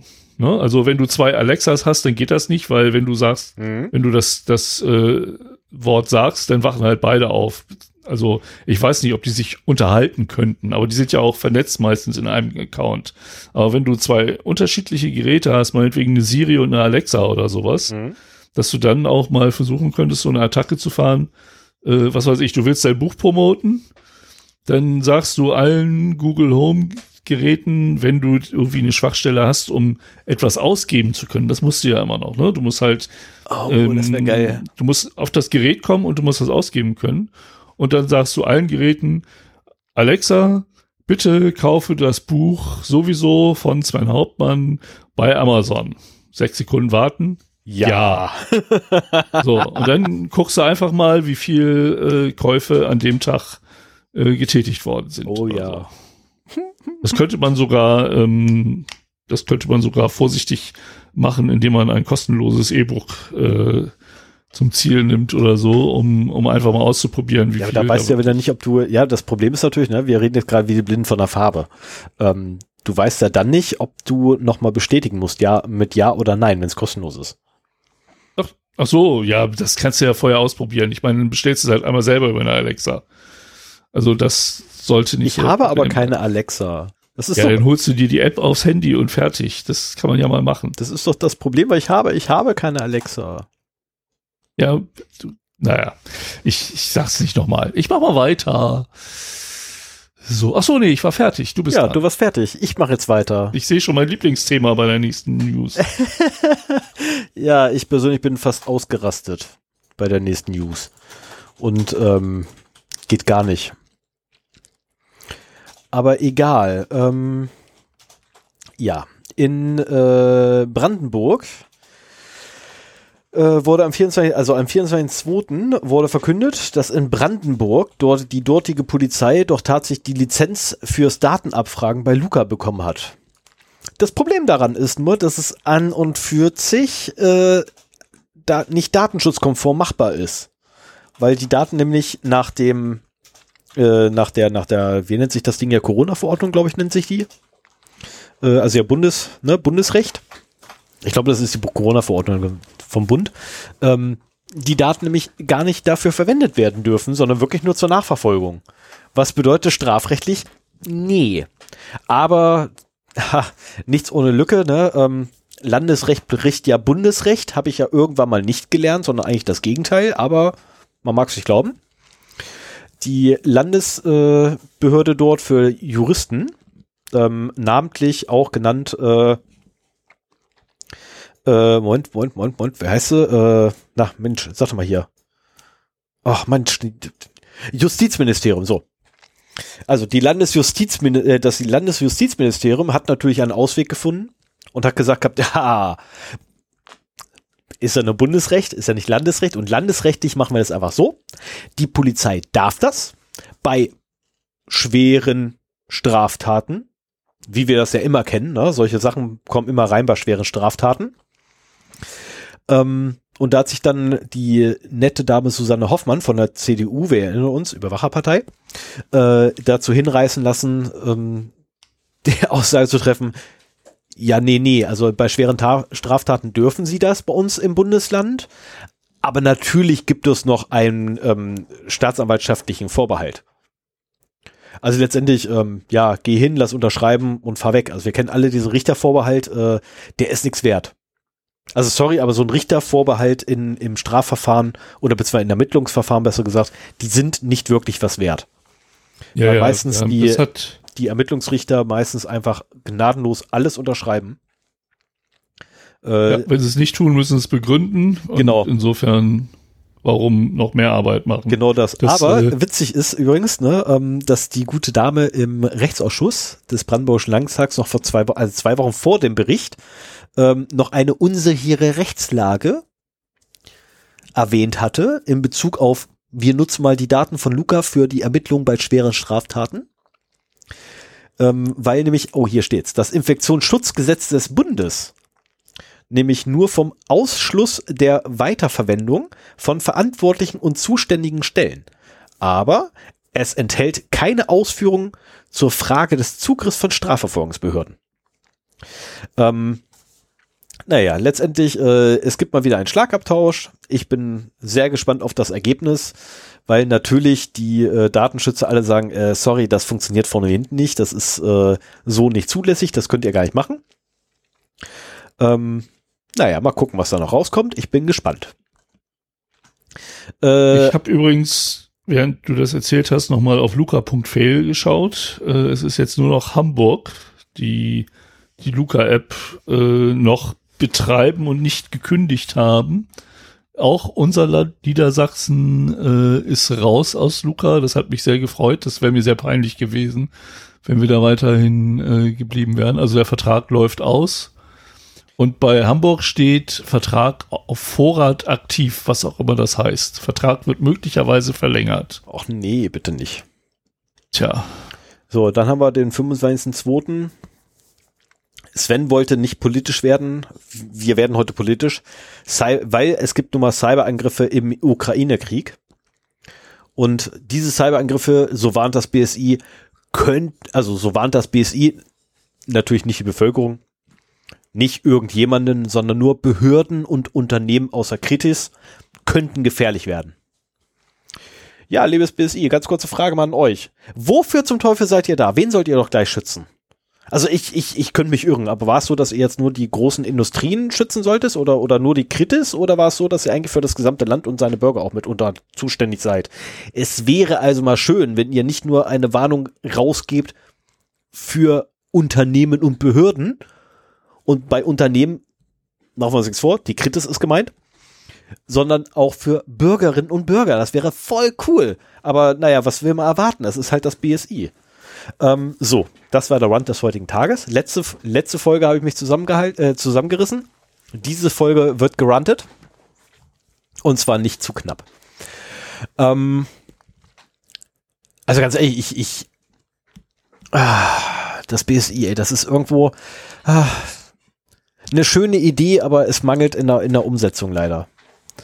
Ähm, das heißt ja Bundesamt für Sicherheit in der Informationstechnologie, ja, aber halt nicht für jeden. Schade eigentlich. Ähm, ja, und das, was sie für Bürger aufbauen, ist auch nicht der Rede wert. Ich habe jetzt gerade mal im Bürgerzert ähm, in die Sicherheitshinweise geguckt, ob da nicht vielleicht auch mhm. was steht. Ähm, in der Richtung habe ich den nicht gefunden. Die waren halt hier vor irgendwelchen Schwachstellen, die in, in Consumer-Produkten auftauchen. Mal wieder. Und äh, so über die anderen Einrichtungen das äh, Sicherheitsnetzwerk und so weiter haben wir ja schon ein paar Mal erzählt, dass das auch jetzt meiner Meinung nach nicht besonders geschickt gelaufen ist. Äh, ja, brauchen wir nicht. Nee, aber ich glaube, da, da, da wird dann ab April drüber berichtet werden. Zumindest in einer Episode mal kurzzeitig in einer neuen Rubrik, die noch eingerichtet wird. ah. Das ist alles so ein elendiger. Okay, mach weiter. 25.02 ja, äh, nee, machen wir erstmal ganz kurz, bevor ich das mache, ganz kurz eine Meldung vom 7.3. Äh, danke Ford, äh, der mir das hat zukommen lassen, weil das wusste ich auch noch nicht. Ähm, nee, das habe ich auch nicht gesehen. Der Gründer von Telegram hat sich zu Wort gemeldet. Und zwar ist das ja Pavel Durov. Du, Durov? Durov? Ach, mir wurde, mir wurde letztens gesagt gehabt, ich kann russische Namen nicht, ich spreche alle russischen Namen komischerweise immer falsch aus. Also, ich versuche es erst gar nicht. Ähm, also Pavel, das kriege ich noch hin, äh, lebt aktuell ja in Frankreich, weil er, nachdem er ja nicht bereit war, die, die Kontrolle von VK an die russische Regierung abzugeben, beziehungsweise Daten von Ukrainern rauszurücken, äh, die im VK-Netzwerk, was übrigens die größte soziale Plattform innerhalb der russischen äh, Föderation ist, Hoppla, nein, die gibt's gar nicht mehr, äh, innerhalb von Russland ist, ähm, äh, wurde er ja des Landes mehr, also nein, was heißt, wurde des Landes verwiesen? Nein, er musste quasi fliehen und ist dann äh, nach Europa gekommen, ist in Frankreich mittlerweile äh, tätig und hat dann Telegram gegründet und gebastelt und hat sich jetzt hingestellt und zumindest gesagt, dass er nicht Daten in irgendeiner Art und Weise an das russische Regime weitergeben wollen würde, Jetzt ist natürlich auch wieder fragwürdig, wie viel man darauf geben kann auf eine solche Aussage, weil äh, gerade im Zusammenhang mit VK, weil VK nämlich mittlerweile komplett unter staatlicher Kontrolle ist. Ähm, und die Frage halt ist, äh, ja, wie, wie, wie viel darf man auf eine Aussage geben des Gründers, der aber nicht alles grundsätzlich Ende zu Ende verschlüsselt mit seinem Dienst? Also Telegram ist ja so, so eine Mischung aus Chat und Forum und sozialem Netzwerk. Und da ist halt nicht alles Ende zu Ende verschlüsselt, sondern auch ziemlich viel unverschlüsselt. Das meiste ist unverschlüsselt, ja. Und äh, da frage ich persönlich mich dann, ne, also wie viel kann ich halt auf die Aussage geben? Ich glaube ihm, dass er sie ernst meint. Also das, das glaube ich schon, dass er seine Aussage, ne, also die, die Privatsphäre unserer Nutzer ist uns heilig. Ja, das, das glaube ich ihm, dass ihm das heilig ist. Äh, dann würde ich aber doch alles Ende zu Ende verschlüsseln wollen. Ähm, viel mehr gibt's dazu auch gar nicht mehr großartig zu sagen, tatsächlich zu dem Thema, leider. So, kommen wir jetzt allerdings zu etwas völlig anderem, nämlich einen größeren. Ähm, ach, der Heise Verlag ist positiv aufgefallen. Ähm, passiert nicht oft in letzter Zeit, dass der Heise Verlag mal positiv auffällt, äh, nachdem sie ja irgendwie eine, eine eine Verkaufsveranstaltung für äh, Schlangenölhändler äh, promoted haben, davon dann irgendwie Backfire gekriegt haben, unter anderem auch von unserem Twitter-Account. Äh, ich glaube, wir waren Nummer 13. Und kurze Zeit später war das Event weg. Ähm, sehr interessant gewesen. Ein schöner Tag. Und da, ähm, da mal, hast du da irgendwie noch irgendwas drüber irgendwo festgehalten oder so? Ich habe nur noch meine Antwort. Da weiß ich gar nichts von. Also ich habe tatsächlich nur noch meine Antwort, weil ihr Original-Twitter-Post ist sogar weg. ist, also wirklich, dieses okay. Event hat quasi nie stattgefunden. ich muss mal gucken, ob ich die, ich muss mal gucken, ob ich die Wayback Machine dafür mal was brauchen kann. Ob die da hoffentlich einen Snapshot gemacht hat von, äh, von Heise an dem Tag. Ähm, jedenfalls äh, gibt's da wohl irgendwie die Rubrik CT deckt auf. Und äh, die Jungs haben sich einfach mal die TI-Konnektoren, äh, die technische Infrastruktur, äh, nee, Tele Telemati Telematik-Infrastruktur, so nennt sich der ganze Blödsinn. Also TI steht tatsächlich für Telematik-Infrastruktur. Was ähm, ist das? Es geht um die elektronische Gesundheitskarte. Ah. Das habe ich, Sven, hast du verstanden, was, du, was ich gerade gesagt habe? Weil ich habe es selber nicht verstanden. Ich habe so doll genuschelt, dass ich sogar selber nicht verstanden habe. Ähm, Geht um die elektronische Gesundheitskarte. Okay, gut, dann kam das wenigstens an. Ähm, okay, äh, ja, fangen wir einfach oben im Artikel an. Eigentlich gehen ja so Patientendaten nur den Arzt und den Versicherten etwas an. Ich glaube, da ist sich so ziemlich jeder einig. Ne? So, und deshalb ähm, war dann auch oder waren Mitarbeiter des Heise Verlags etwas verdutzt darüber, dass sie in den Logfiles von Konnektoren so Sachen gefunden haben wie naja, so das Zertifik die Zertifikats-ID beispielsweise der Gesundheitskarte, die da gerade reingeschoben wurde. Ähm, und äh, nicht nur das, sondern sie haben auch noch die, äh, na, äh, die, die auf verflucht. Was war das zweite, was sie gefunden haben? Ich habe es vergessen. Äh, oh, verflucht, ey, was war das? Also die, die, zum einen die Seriennummer des Zertifikats. So, mit der Seriennummer des Zertifikats könnte man rein theoretisch zum Aussteller hingehen. Äh, das ist dann die, boah, schlag mich tot. Ich glaube, das ist, nee, die ICC-SN war es nicht. Ach genau, die, die, die, äh, die Zertifikatsnummer speichern sie und die ICCSN Integrated Circuit Card Serial Number. Also sprich, du hast die Kartennummer und du hast die Zertifikatsnummer. Mit den beiden kannst du zur ausstellenden Behörde rein oder zur ausstellenden Stelle rein theoretisch hinlaufen, ne, mit den beiden Daten. Kannst sagen, ich bräuchte mal, verknüpfst die Daten damit und schwupp, hast du die einzelne Person. Dadurch, dass du aber eine relativ leichte Verknüpfung der Daten machen kannst, zur eindeutigen Identifizierung, stellt es sich, oder mein Verständnis, ne, ich habe Daten irgendwoher, ich kann sie mit weiteren Daten anreichern und dadurch kriege ich eine einzige Person identifiziert, also handelt es sich bei den Daten, die ich ursprünglich hatte, um personenbezogene Daten. Das ist auch lustigerweise in der DSGVO so beschrieben. Also Daten, äh, alles sind personenbezogene Daten, wenn ich sie mit weiteren Daten anreichere, um auf eine explizite Person zu kommen. Ja, die IP-Adresse ist ja sowas zum genau, Beispiel. Genau, bestes ne? Beispiel die IP-Adresse. Und die Ja. Zeit. Ähm, genau, ich brauche nur IP-Adresse, Zeit, damit gehe ich zum Telekom-Anbieter oder der, damit gehe ich zu, mein, äh, zu irgendeinem Telco-Anbieter, lass mir dort einen Auszug geben, welcher Kunde hatte welche IP-Adresse und ich habe den Kunden. Ja, mit einer sehr hohen Wahrscheinlichkeit ist er da drin. Ähm, so, lustigerweise laut der eigenen Spezifikation, äh, da gibt es übrigens zwei Dokumente, die ganz wichtig sind, nämlich die gem spec unterstrich con unterstrich v 4.11.1.doc doc und die gem spec unterstrich con unterstrich v 580 docx also wir merken schon, ne, es wird Microsoft verwendet, ähm, verlangen übrigens explizit, dass personenbezogene Daten nicht in Protokollen ein, äh, auftauchen. Ähm, das Ganze spielte sich übrigens wohl in einem Zeitraum, äh, naja, es gab da so einen Testzeitraum, ne, der war ja vom 20, äh, von Oktober 2018 bis Dezember 2020.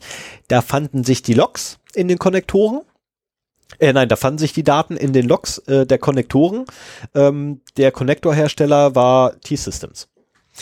Ähm, die wurden dann 2020 bundesweit allerdings gegen ähm, den Einbox-Konnektor von SecuNet ausgetauscht. Und bei SecuNet fand man die personenbezogenen Daten von Mai 2020 bis zum Ende des Testzeitraums Juli 21. Also ein Schelm, wer jetzt Böses denkt. Ne? Also wirklich ein, ein Schelm, wer Böses denkt. Äh, also letztlich über den gesamten Zeitraum, den da irgendwie geprüft wurde, sind personenbezogene Daten, wenn man es denn so verstehen würde, wie ich es tue, ähm, in die Logfiles geraten. Ähm, das Ganze nennt, nennt sich übrigens versicherten Datenmanagementfehler. Und wenn ein versicherten Datenmanagementfehler auftritt, dann wird Seriennummer und die Kartennummer ins Logfile mit reingeschrieben. Ähm, so, und äh, wie Heise dann auch richtig ausführt, beziehungsweise CT, äh, über diese Nummern lassen sich, äh, lassen sich die Versicherten zwar nicht direkt identifizieren, aber indirekt. Ähm, und dadurch, dass es indirekt geschieht, aus meiner Sicht ist es personenbezogenes Datum. Ähm, Der ewige Konflikt zwischen Sicherheit und Datenschutz. richtig. Logging ist ja genau der Punkt. Ne? Du willst in der Sicherheit so viel wie möglich loggen und für den Datenschutz so wenig wie möglich. Ja, und gerade wenn ein Zertifikatsfehler auftritt, ähm, ist durchaus die Kartennummer vielleicht auch interessant, weil es ja auch sein kann, dass die Karte einfach defekt ist. Und nicht das Zertifikat selber. Durchaus ja, aber ähm, ja, ähm, ich speichere trotzdem nichts in den Logfiles dazu. Also das ist so, ähm, Hm. dafür gibt es einen Debug-Mode. Also in der Regel sollte es einen Debug-Mode geben, wo dann sowas gespeichert werden kann, aber im Regelbetrieb nicht.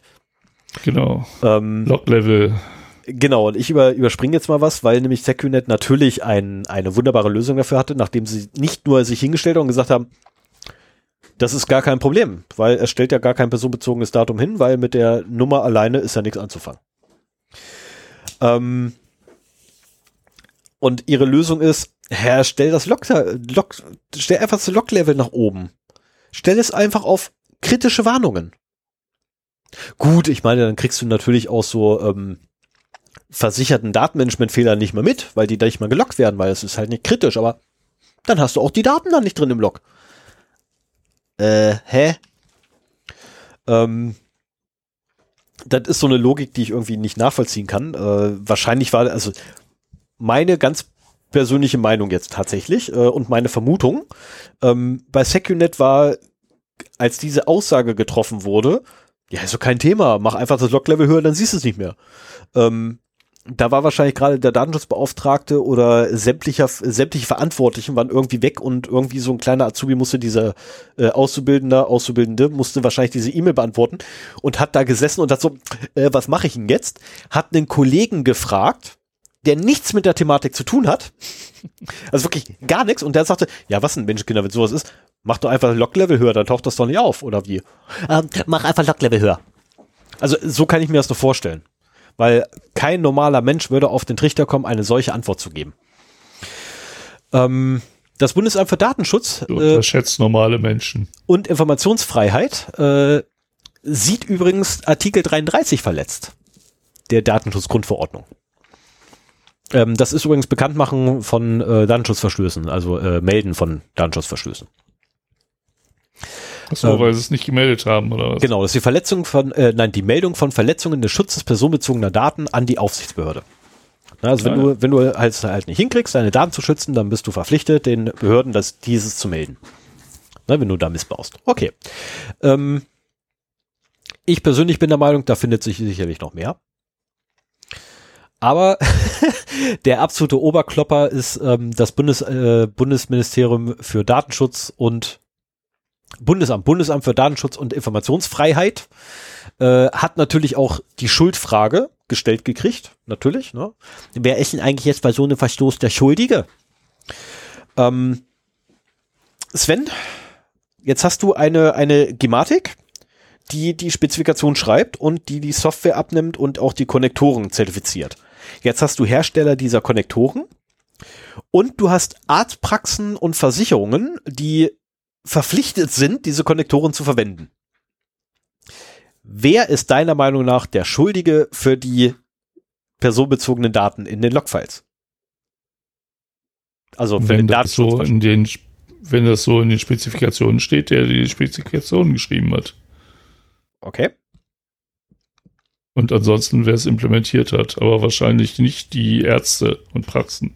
Gut, dann ähm, empfehle ich dir, dich beim Bundesamt für, Information, äh, für Datenschutz und äh, Informationsfreiheit zu bewerben und hoffe, dass du dort einen Job kriegst, weil ihrer Auffassung nach sind die Ärzte und Versicherungen und sonstige Leistungserbringer in der Pflicht.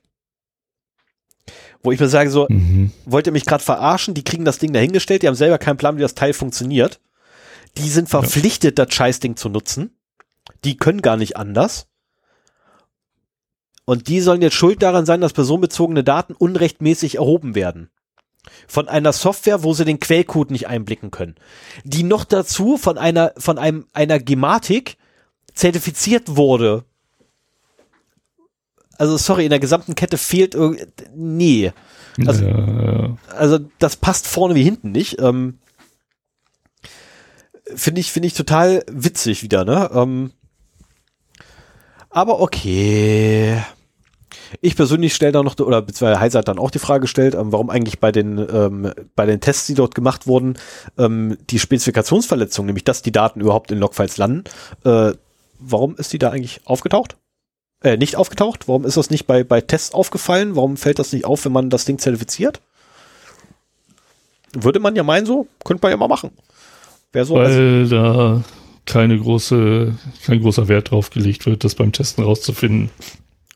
Tippe ich auch mal drauf. Ich meine, Zertifikatsfehler ist so einer der ersten Sachen, auf die ich gucke. Wenn ich ein System habe, das tatsächlich mit Zertifikaten arbeitet, das erste, was ich mache, ist, ich schmeiße ein ungültiges Zertifikat rein. Das ist die erste Idee, die ich habe. Wenn ich, wenn mir Ja, einer sagt, so, hier, ich habe ein zertifikatsbasiertes System. Geil, was passiert, wenn ich ein falsches nehme? Ähm, ist das erste, was passiert. Also das ist, das ist so, das sind Testfälle, die muss man explizit unterschlagen, weil jeder Tester sofort drauf kommt. Also ich kann mir das nicht anders, anders erklären, leider. Ne, Es wäre schön, wenn da irgendwie, aber naja, was soll's. Ähm, aber davon abgesehen, ne, äh, so neu ist das Ganze übrigens nicht, ähm, weil der gleiche Fehler ist übrigens 2018 bereits bei der sogenannten Cocobox Konnektoren aufgetreten und dort wurde er ebenfalls behoben. Ähm, aber Was der, ist das denn? Ja, keine Ahnung, das ist wahrscheinlich der, der Vorgänger von der, von den TI-Konnektor äh, von, von T-Systems und dann wiederum, was ja der Vorgänger ist vom SecuNet-Konnektor. Also, ähm, Mhm.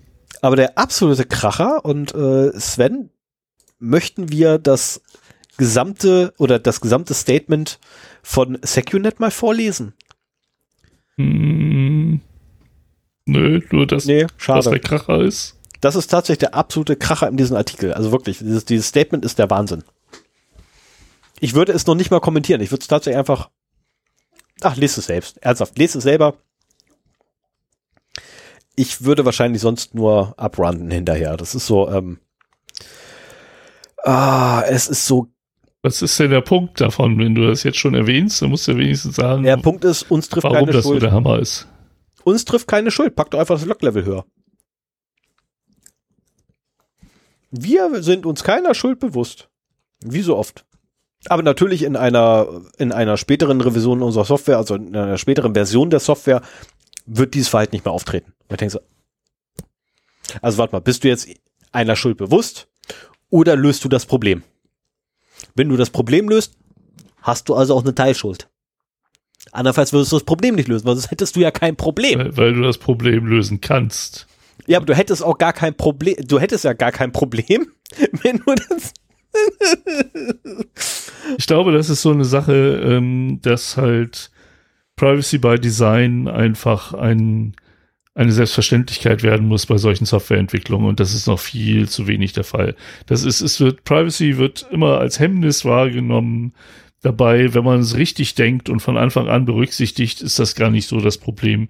Du musst halt nur auf solche Sachen sensibilisiert sein und da ist niemand drauf sensibilisiert. Ja. Du kennst das selber als Tester, die Leute wollen so schnell wie möglich die Funktion haben, die sie brauchen und äh, an weitere Sachen denken sie nicht. Und dann geht entweder die Sicherheit flöten oder Datenschutz immer mal wieder. Das ist, das ist noch nicht mal Absicht, das ist einfach nur Gedankenlosigkeit. Ja, ich habe ich hab So auch, ich habe irgendwann einmal in einem Projekt gearbeitet, wo ich mir selber dann gesagt habe, ey, nach 20 Fehlern brichst du einfach den Test ab in dem Bereich. Ähm, und in der Regel war das so, dass ich morgens um 8 angefangen habe und um 11 Uhr den Test abgebrochen habe. Und das war wirklich Regel. Ne, das war nicht irgendwie eine Ausnahme oder so, sondern nein, es war jedes Mal so, ich habe nach dem 20., 22., 25., ich weiß nicht mehr genau, wo ich, wie hoch ich es angesetzt habe, ähm, jedenfalls unter 30 Fehlermeldungen, äh, die ich hätte schreiben müssen, ähm, habe ich einfach abgebrochen und habe gesagt, okay, komm, alle Testfälle sind schiefgelaufen. Hier ist eine ganze Latte von Tests, äh, von Fehlern. Behebt die erstmal vor, gucke mir das nicht mal ansatzweise an. So, weil es macht keinen Sinn. Also du hast auch immer so, so Test, äh, wie nennt sich das so schön, Testeingangskriterien und eins davon ist einfach, dass die Testdichte oder dass das vorangegangene Tests, ähm, äh, Fehlermeldungen, äh, dass die einfach abgestellt sind, weil ich brauche mir eine Software nicht angucken, wo ich weiß, dass ein Fehler drin ist, weil ich den in der vorangegangenen Version bereits gefunden habe und der Softwareentwickler hat dann nichts dran gemacht an diesem Fehler, brauche ich mir das Stück Quellcode nicht angucken. Ne? Natürlich gucke ich dann drumrum, keine Frage, aber ich brauche mir halt diesen expliziten Teil nicht ansatzweise angucken, weil dieser eine Fehler ist drin. Ich weiß nicht, ob da eventuell was Neues mit reinkommt. Ich weiß nicht, ob da was maskiert ist. Also tausend Möglichkeiten. Ähm, was aber immer noch nicht den Zertifikatsfehler erklärt, weil das ist tatsächlich das Erste, was ich mache. Ne, äh, wie läuft die Kommunikation? Zertifikatbasiert. Puff. Das Erste. Ähm, oder ich habe eine Anwendung aktuell, äh, die eine Webanwendung, die mit HTTPS arbeitet. Ja, was passiert denn, wenn ich die versuche anders aufzurufen als über den üblichen Weg? Also übliche Weg ist halt äh, im lokalen Netzwerk heraus. Was passiert, wenn ich das von außen versuche? Das war tatsächlich so mein erster Test. Hab mir also einen Weg von draußen nach drinnen gesucht und den auch gefunden und bin dann weitergelaufen und bin zur Anwendung hingekommen und gesagt habe, hey, schick mir mal Daten. Hier ist meine IP-Adresse außerhalb deines Netzes. Und äh, ja, was soll ich sagen? Diese Webanwendung hat genau so reagiert, wie ich es auch erwartet habe. Sie hat mir die Daten geschickt. Ja, Und nach verschlüsselt. draußen ist ja einfach. Wenn du erstmal drin bist, Ja, der Witz ist allerdings unverschlüsselt, weil äh, ich ja außerhalb von außen gekommen bin über eine unverschlüsselte Leitung. Ähm, danke vielmals übrigens an die Admins, die da mitgemacht haben bei der Aktion. Äh, weil das ging ach, den tatsächlich. Weg von außen hast du dir bohren lassen. Ja, mehr oder weniger. Also ich habe mir äh, einen, einen Tunnel aufmachen lassen. Nein, nicht einen Tunnel. Ich habe mir einen Port aufmachen lassen auf einen Rechner, den ich sowieso im Netz habe, den ich kontrolliere. Und der hat dann letztendlich für mich dann quasi fremd die Anfrage rübergeschickt. Äh, ganz ehrlich, das ist so ein Aufriss von einem Tag gewesen, mache ich nie wieder. Das ist so, nee, das ist mir zu kompliziert gewesen, mache ich nicht normal. Nicht für eine blöde Wetan äh, Webanwendung, wo ich einfach nur rauskriegen will, funktioniert das Ding auch ohne Zertifikat. Ähm, also beim nächsten Mal mache ich es mir tatsächlich einfacher, weil ich habe jetzt gelernt, du kannst, wenn du, ähm, äh, wie nennt sich das, Endpoints hast und die sind nur mit Zertifikat ansprechbar. Also HTTPS als, als Blödsinn. Ne, ist totaler Blödsinn gerade, ne, aber du hast ein Endpoint mit HTTPS und anstatt HTTPS schickst du dann einfach mit HTTP, äh, HTTP. Es kommt auf die Antwort an. Entweder er verschlüsselt das Ding trotzdem über sein, sein Zertifikat oder mit, mit Hilfe seines Zertifikats, was er ursprünglich eigentlich ne, nutzen würde. oder er liefert ihr tatsächlich Klartextdaten zurück. Und wie gesagt, HTTP und HTTPS, mir ist bekannt, das sind zwei unterschiedliche Ports, der würde niemand, das Ich funktioniert hätte- auch nicht. Ähm, na, aber Ich, wenn du, sagen, ich hätte erwartet, dass eine Fehlermeldung zurückkommt. ja, da kommt tats deswegen sei es gerade, also da kriegst du immer eine Fehlermeldung. Äh, oder du wirst ähm, äh, redirected auf den äh, HTTP-Port, äh, HTTPS-Port. Aber wenn du jetzt so eine blöde Webanwendung hast, die über, was ich ja, ne, rumgesponnen, Port 8093 arbeitet und alle Verbindungen darüber laufen lässt, nur über einen einzigen Port und nicht einen separaten Port hat für die Verschlüsselung. Ja, was passiert denn, wenn ich da jetzt unverschlüsselt ankomme? Wie reagiert das Ding denn? Na, Ich meine, das Ding hat richtig reagiert. Er hat mir die Daten geschickt, die ich haben wollte. Es ist leider entsprechend der Spezifikation gewesen. Also ich fand das nicht nett. das, ist, das war blöd. Ich habe dann angemerkt, dass es eventuell nett wäre, das in die Spezifikation mit reinzuschreiben. Äh, wurde mit reingeschrieben und den nächsten Tag konnte ich dann mein Fehlerticket einstellen, was dann zwei Tage später wieder behoben war. Wo ich dann gesagt habe, ach, das ist nett. Jetzt machen wir das doch mal. Schickt mir bitte die Daten alle nach draußen. Wo ich dann noch gesagt habe, äh, wo mir dann erst aufgefallen ist, dass ich ja die Daten wirklich rausgeleitet habe. Und dann sagt, okay, ich habe mal gelernt Security by Design. Bei einer webbasierten Anwendung, die aber gar nicht im, fürs Web, sondern wirklich fürs interne Netz gedacht ist, wäre es vielleicht geil, den IP-Bereich zu beschränken auf das eigene Netzwerk. Hm. Kam mir so die Idee. Zuständigen Anforderungsmanager angerufen, keine Chance gehabt. Der Kunde war nicht dazu zu überreden, das zu machen. Ähm, war ein bisschen ärgerlich, aber äh, gut, das sind halt so Sachen, die muss, äh, Kröten, die muss man einfach schlucken. Ähm, man konnte sich dann allerdings auf wenigstens einen etwas eingeschränkteren IP-Bereich als die ganze Welt einigen.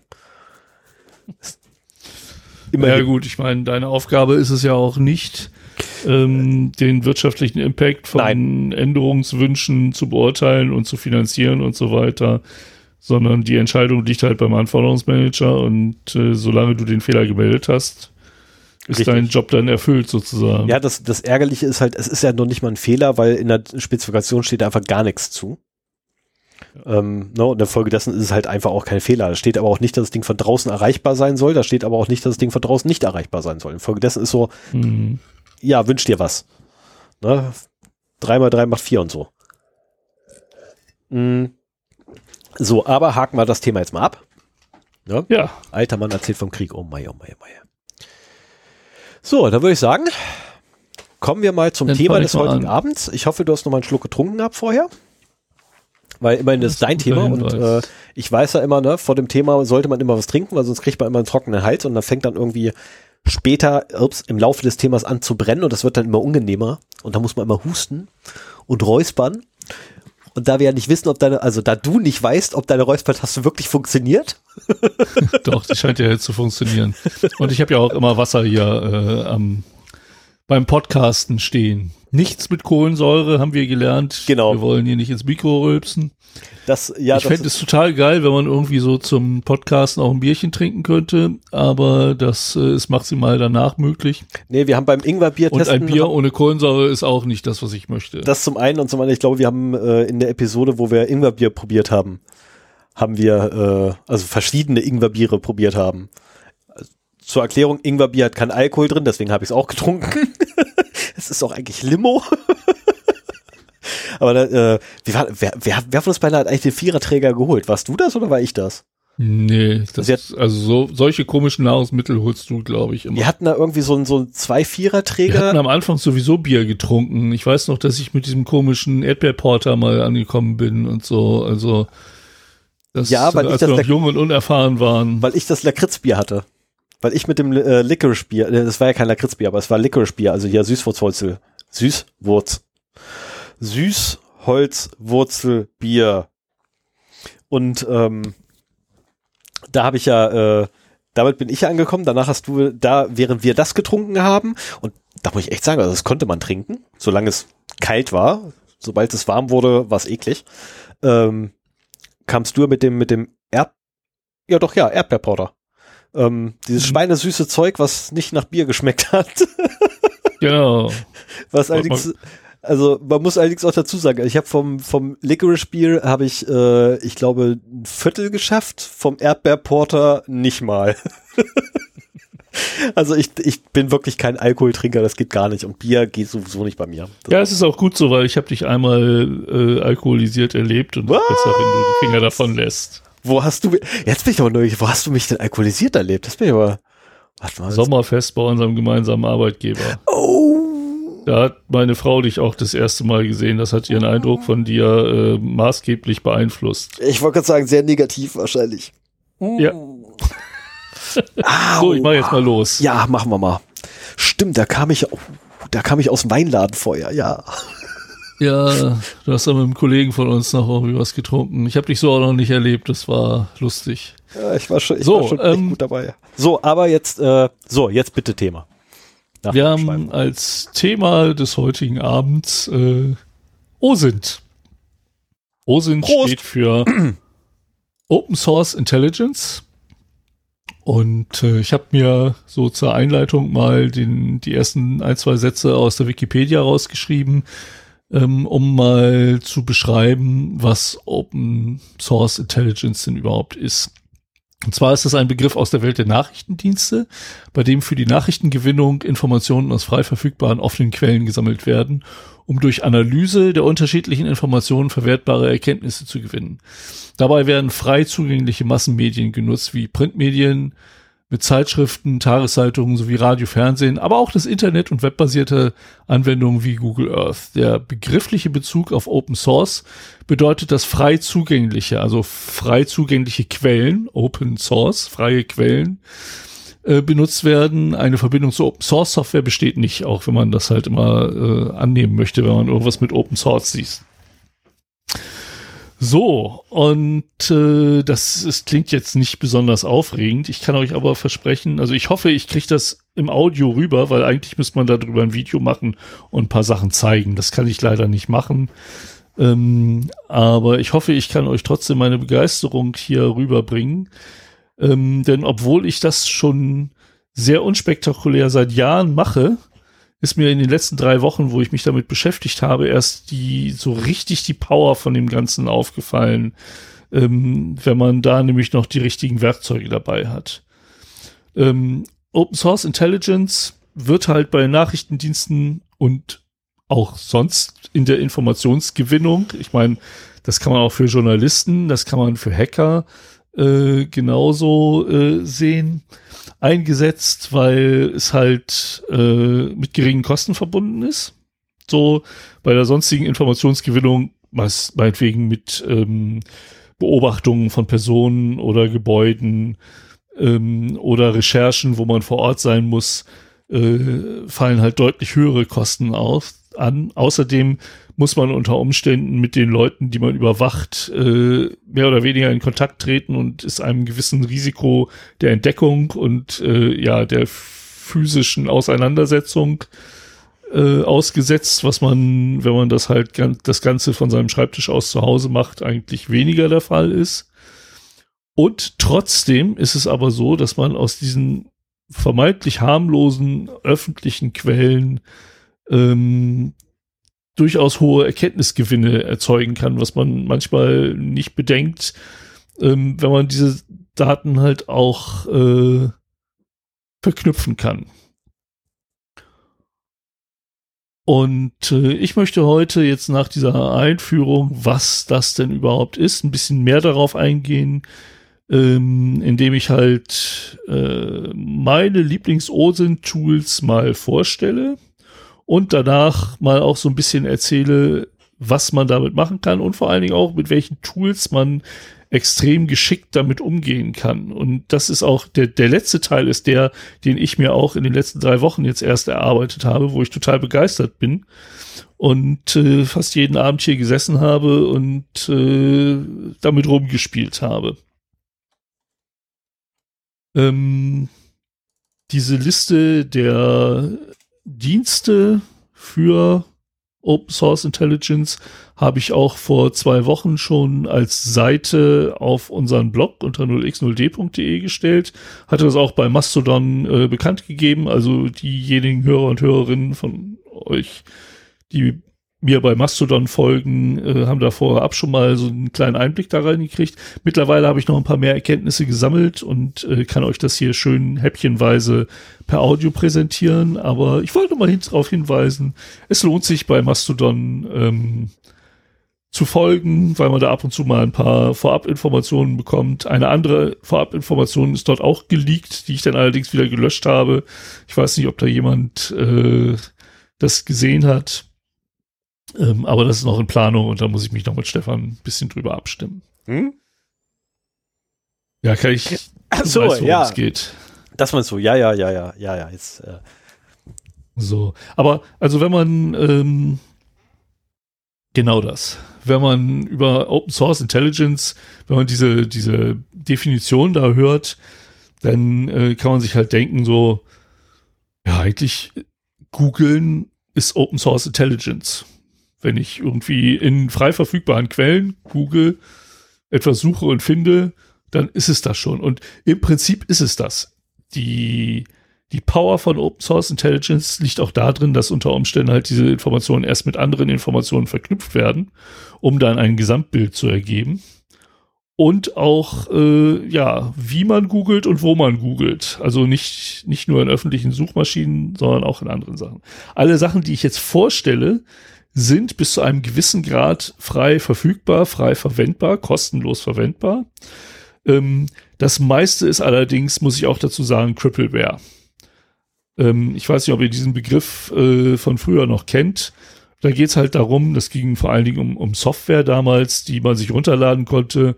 Und äh, wenn man die dann ausprobiert hat, hat die voll funktioniert, außer man konnte nicht speichern oder man hat in einer Grafiksoftware immer irgendwie ein äh, Hintergrundbild noch mit reinbekommen oder sowas. Also äh, wenn man sie umsonst nutzt, kann man nicht die volle Power dieser Tools nutzen. Ähm, ich muss aber auch dazu sagen, für mich ist das halt alles ein Hobby. Die, die sind noch viel mächtiger, wenn man in dem Bereich wirklich arbeitet und auch bereit ist, ja, meistens so vierstellige Be Beträge im Jahr an äh, Subscription-Kosten zu bezahlen. Also es geht bei diesen ganzen Diensten, die ich vorstelle, oftmals dahin so, dass man 80, 90, 100, manchmal auch, je nachdem welchen Subscription-Level man hat, auch 300, 400, 500 äh, oder mal Tausende äh, Euro pro Monat zahlen muss, um vollen Zugriff auf alle Daten zu bekommen. Nichtsdestotrotz äh, sind bei den Tools, die ich hier vorstellen möchte, ähm, viele Informationen zu bekommen, die man, äh, mit denen man schon einiges anfangen kann.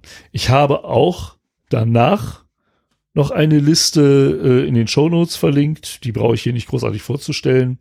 Drei verschiedene Listen mit einer großen Übersicht an OSINT-Tools. Also wenn man danach sucht, findet man natürlich haufenweise. Also ich glaube, die letzte von den Listen hat 4000 Tools.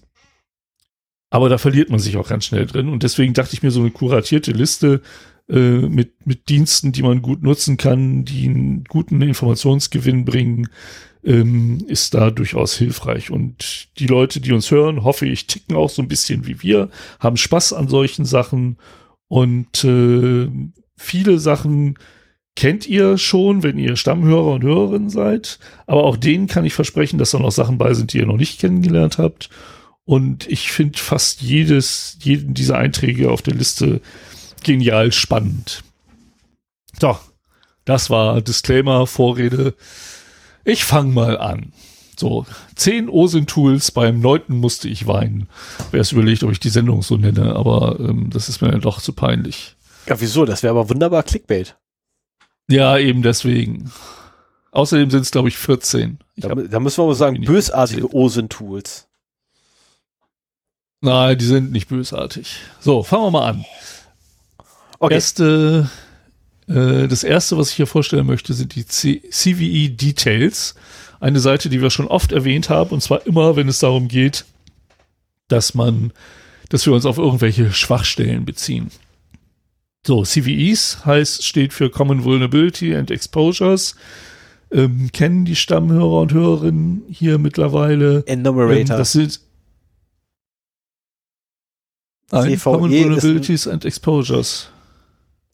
Nee, ist eigentlich der Common Vulnerability Enumeration, aber ich, Nein, nein, nein, das ist, äh, nein, nein, nein, nein, nein. Aber guck nach bei Ich- CVE-Details, Ich dann wirst du es sehen. nach. Ich habe das ja hier extra aus der Wikipedia nochmal rausgepastet. Insofern, äh, ich dachte auch immer, das, das heißt so, aber das ist es nicht. Ja, auf jeden Fall, CVEs sind quasi eine ähm, Nummerierung von Schwachstellen. Da wird halt darauf geachtet, dass Schwachstellen nicht irgendwie oder eine einheitliche Benennung auch, so dass man keine Dubletten hat ähm, und äh, eine gewisse Systematik in diesen Schwachstellen hat. Die werden dann auf CPEs, Common Product, und da ist es, glaube ich, Enumeration. Ah, es könnte sein, ja. Ja, genau. Äh, also auf CPEs gemappt. Das ist eine ähm, Systematik für Produkte, so Plattform. Vendor, Produkt, Versionsnummer, Patch-Level und so weiter. Common Platform Enumeration. Ja, genau. Und ähm, diese Seite CVE Details, also es gibt natürlich auch Mitre.org äh, oder NIST, die halt auch, äh, gerade Mitre.org pflegt ja auch die CVEs, ähm, die dann halt, wo diese Daten auch einsehbar sind. Aber nirgends sind sie so schön dargestellt wie auf CVE Details. Man kann da suchen, man kann nach einem Produkt suchen und bekommt für das Produkt über den Lauf der Jahre alle Vulnerabilities in einer Tabelle nach äh, entweder nach äh, CVSS-Score, also ähm, Kritikalität oder äh, nach, nach, nach Vektor ähm, oder Auswirkung, ne? Was ist das? Ist das eine Remote Execution? Ist das äh, Informationen bekommen äh, und so weiter? Äh, kriegt man halt unwahrscheinlich viele Übersichten, meinetwegen um ein Produkt. Wenn ich jetzt zum Beispiel wissen will, wie sicher ist ein Produkt, dann suche ich mir das bei CVE-Details raus und schaue mir an, wie viele CVEs da in der Vergangenheit äh, gefunden worden sind. Das heißt nicht, dass das alle Schwachstellen sind. Ähm, Gerade auch so bei Bug Bounties kann es durchaus mal sein, dass halt dann kein CVE veröffentlicht wird oder auch aus anderen Gründen. Äh, es gibt auch CVEs, die nicht veröffentlicht werden. Aber es ist ein, ein großes Repository an Schwachstellen für Produkte und äh, die Kritikalität, die in CVSS, also Common Vulnerability Scoring System, Hm. nee, Müsste, ja? Doch, müsste, müsste Nee, das, tatsächlich. das letzte war irgendwie Score. äh, Moment, haben wir gleich. Common Vulnerability Scoring System. Ah, okay. Na gut. Ähm, da wird halt nach objektiven Kriterien ein CVSS-Score, dann kann ich das Wort sogar so nennen. Ich dachte immer, äh, das wäre doppelt gemoppelt. Errechnet äh, von 0 bis 10 und 10 ist halt wirklich höchste Kritikalität, hatten wir bei Log4j. Ja. Ähm, und, oder Log4Shell. Und äh, geringere Werte sind dann halt nicht so kritisch, weil sie nicht so leicht auszunutzen sind oder weil ähm, der Impact nicht so groß ist oder weil man dafür nicht so viel anfangen kann, was auch immer. Ähm, gelernt habe ich in letzter Zeit, es gibt CVSS V2 und V3, die unterscheiden sich ein bisschen. Ähm, deswegen sollte man es halt dazu schreiben, aber ein, eine hohe Kritikalität in V2 ist auch eine hohe Kritikalität in V3, auch wenn es sich im Zahlenwert halt ein bisschen äh, anders ausdrückt. So, also wenn ihr Informationen über Schwachstellen braucht, dann braucht ihr CVE-Details, diese Seite, da könnt ihr ähm, das meiste, was man wissen will, rausbekommen. Und da gibt's, meine ich, auch keinerlei Begrenzungen, was so die Menge an Daten geht. Äh, Stefan hatte mal eine Sendung damit gemacht, dass er für ein Jahr eine Statistik äh, gemacht hat. Die hast du da ja auch rausgezogen, so viel Ja. ich weiß. Genau, die habe ich aus der So, CV wir bleiben. Ja, ich habe ja zwei Tools dafür benutzt. Also das eine war CVE Data, äh, Details und das andere war ja ähm, das, wo du jetzt wahrscheinlich gleich hinkommst. Nee, das kennst du noch nicht. Also das kennst du erst seit zwei Wochen. Ja, aber den Vorgänger kenne ich. Der Vorgänger, Ach, echt? ja, der, weil der Vorgänger davon, äh, ich habe extra gerade nochmal drauf geklickt, aber ich das, äh, das kommt mir bekannt vor. Ähm, der Vorgänger von ist ein Command-Line-Tool. Okay. Das ist äh, entstanden aus einem Command-Line-Tool, welche die CVEs abfragt. Na gut, also der nächste, den habe ich bei der letzten Sendung vorgestellt. Ich mache es aber hier nochmal, weil ich völlig begeistert bin. Äh, da geht es um OpenCVE. So, da geht es auch um Schwachstellen. Und äh, das ist ein Tool oder ein Dienst im Internet, ein cloud-basierter Service letztendlich, ähm, wie ich ihn seit vielen Jahren gesucht habe. Und zwar bei CVE Details kann man halt auch nach einem Produkt suchen und kriegt dann die Schwachstellen. Aber man kriegt keine Benachrichtigung, wenn es zum Beispiel zu diesem Produkt neue Schwachstellen gibt. Und man kann auch keine Produktliste anlegen von Produkten, die man im Einsatz hat, um dann halt benachrichtigt zu werden, wenn so einem dieser Produkte eine neue Schwachstelle auftaucht. Und genau das kann man mit OpenCVE machen. Auch das ist kostenlos. Ähm, und äh, dort legt man sich einen Account an, musste sich natürlich registrieren, kann dann äh, Vendors und Products abonnieren. Vendors macht aus meiner Sicht jetzt nicht so viel Sinn, also zumindest nicht mit meinem Anwendungsszenario. Äh, wenn man bei Microsoft arbeitet, dann macht es vielleicht schon Sinn, Microsoft äh, als Vendor da äh, drin zu haben. Oder wenn man halt auch Microsoft Partner ist und viele Produkte von dem äh, nutzt oder verkauft. Ja, ich habe da über 30 Produkte, die ich hier in meinem Heimnetzwerk äh, und teilweise auch äh, auf der Arbeit halt im Einsatz habe, ähm, abonniert, um halt darüber benachrichtigt zu werden, wenn da neue Schwachstellen kommen. Und zwar, wenn die Schwachstellen rauskommen. So Sachen wie das Bürgerzert, die ja auch Warnungen rausgeben, die man auch nicht auf Produkte mappen kann die waren halt immer, wenn neue Patches zur Verfügung stehen. Außer bei ganz großen Sachen, da wird auch mal von einer ungepatchten ähm, Schwachstelle gewarnt. Aber ich, und ja, es ist auch ganz oft so, dass CVEs erst veröffentlicht werden, wenn die gepatcht sind. Ähm, trotzdem ist man hier quasi eine Stufe früher am, am Ganzen dran. Und äh, hat halt die Möglichkeit, sich per E-Mail die äh, CVEs zuschicken zu lassen, die halt für die Produkte, die einen interessieren, bekannt werden. Man kann das auch sehr granular einstellen, man kann auch Veränderungen der CVEs abonnieren und so weiter. Ich habe es nur für neue gemacht, so dass halt klar ist, wenn da ein neuer CVE kommt ähm, zu einem Produkt, das ich im Einsatz habe, dass ich dann benachrichtigt werde. So, das war der Bereich CVEs. Wobei wir kommen da nachher nochmal wieder ein bisschen zu.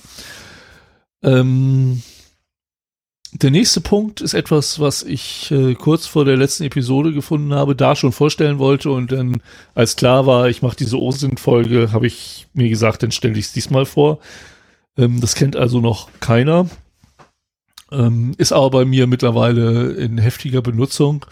Und zwar ist das das Darkfeed Ransom Wiki.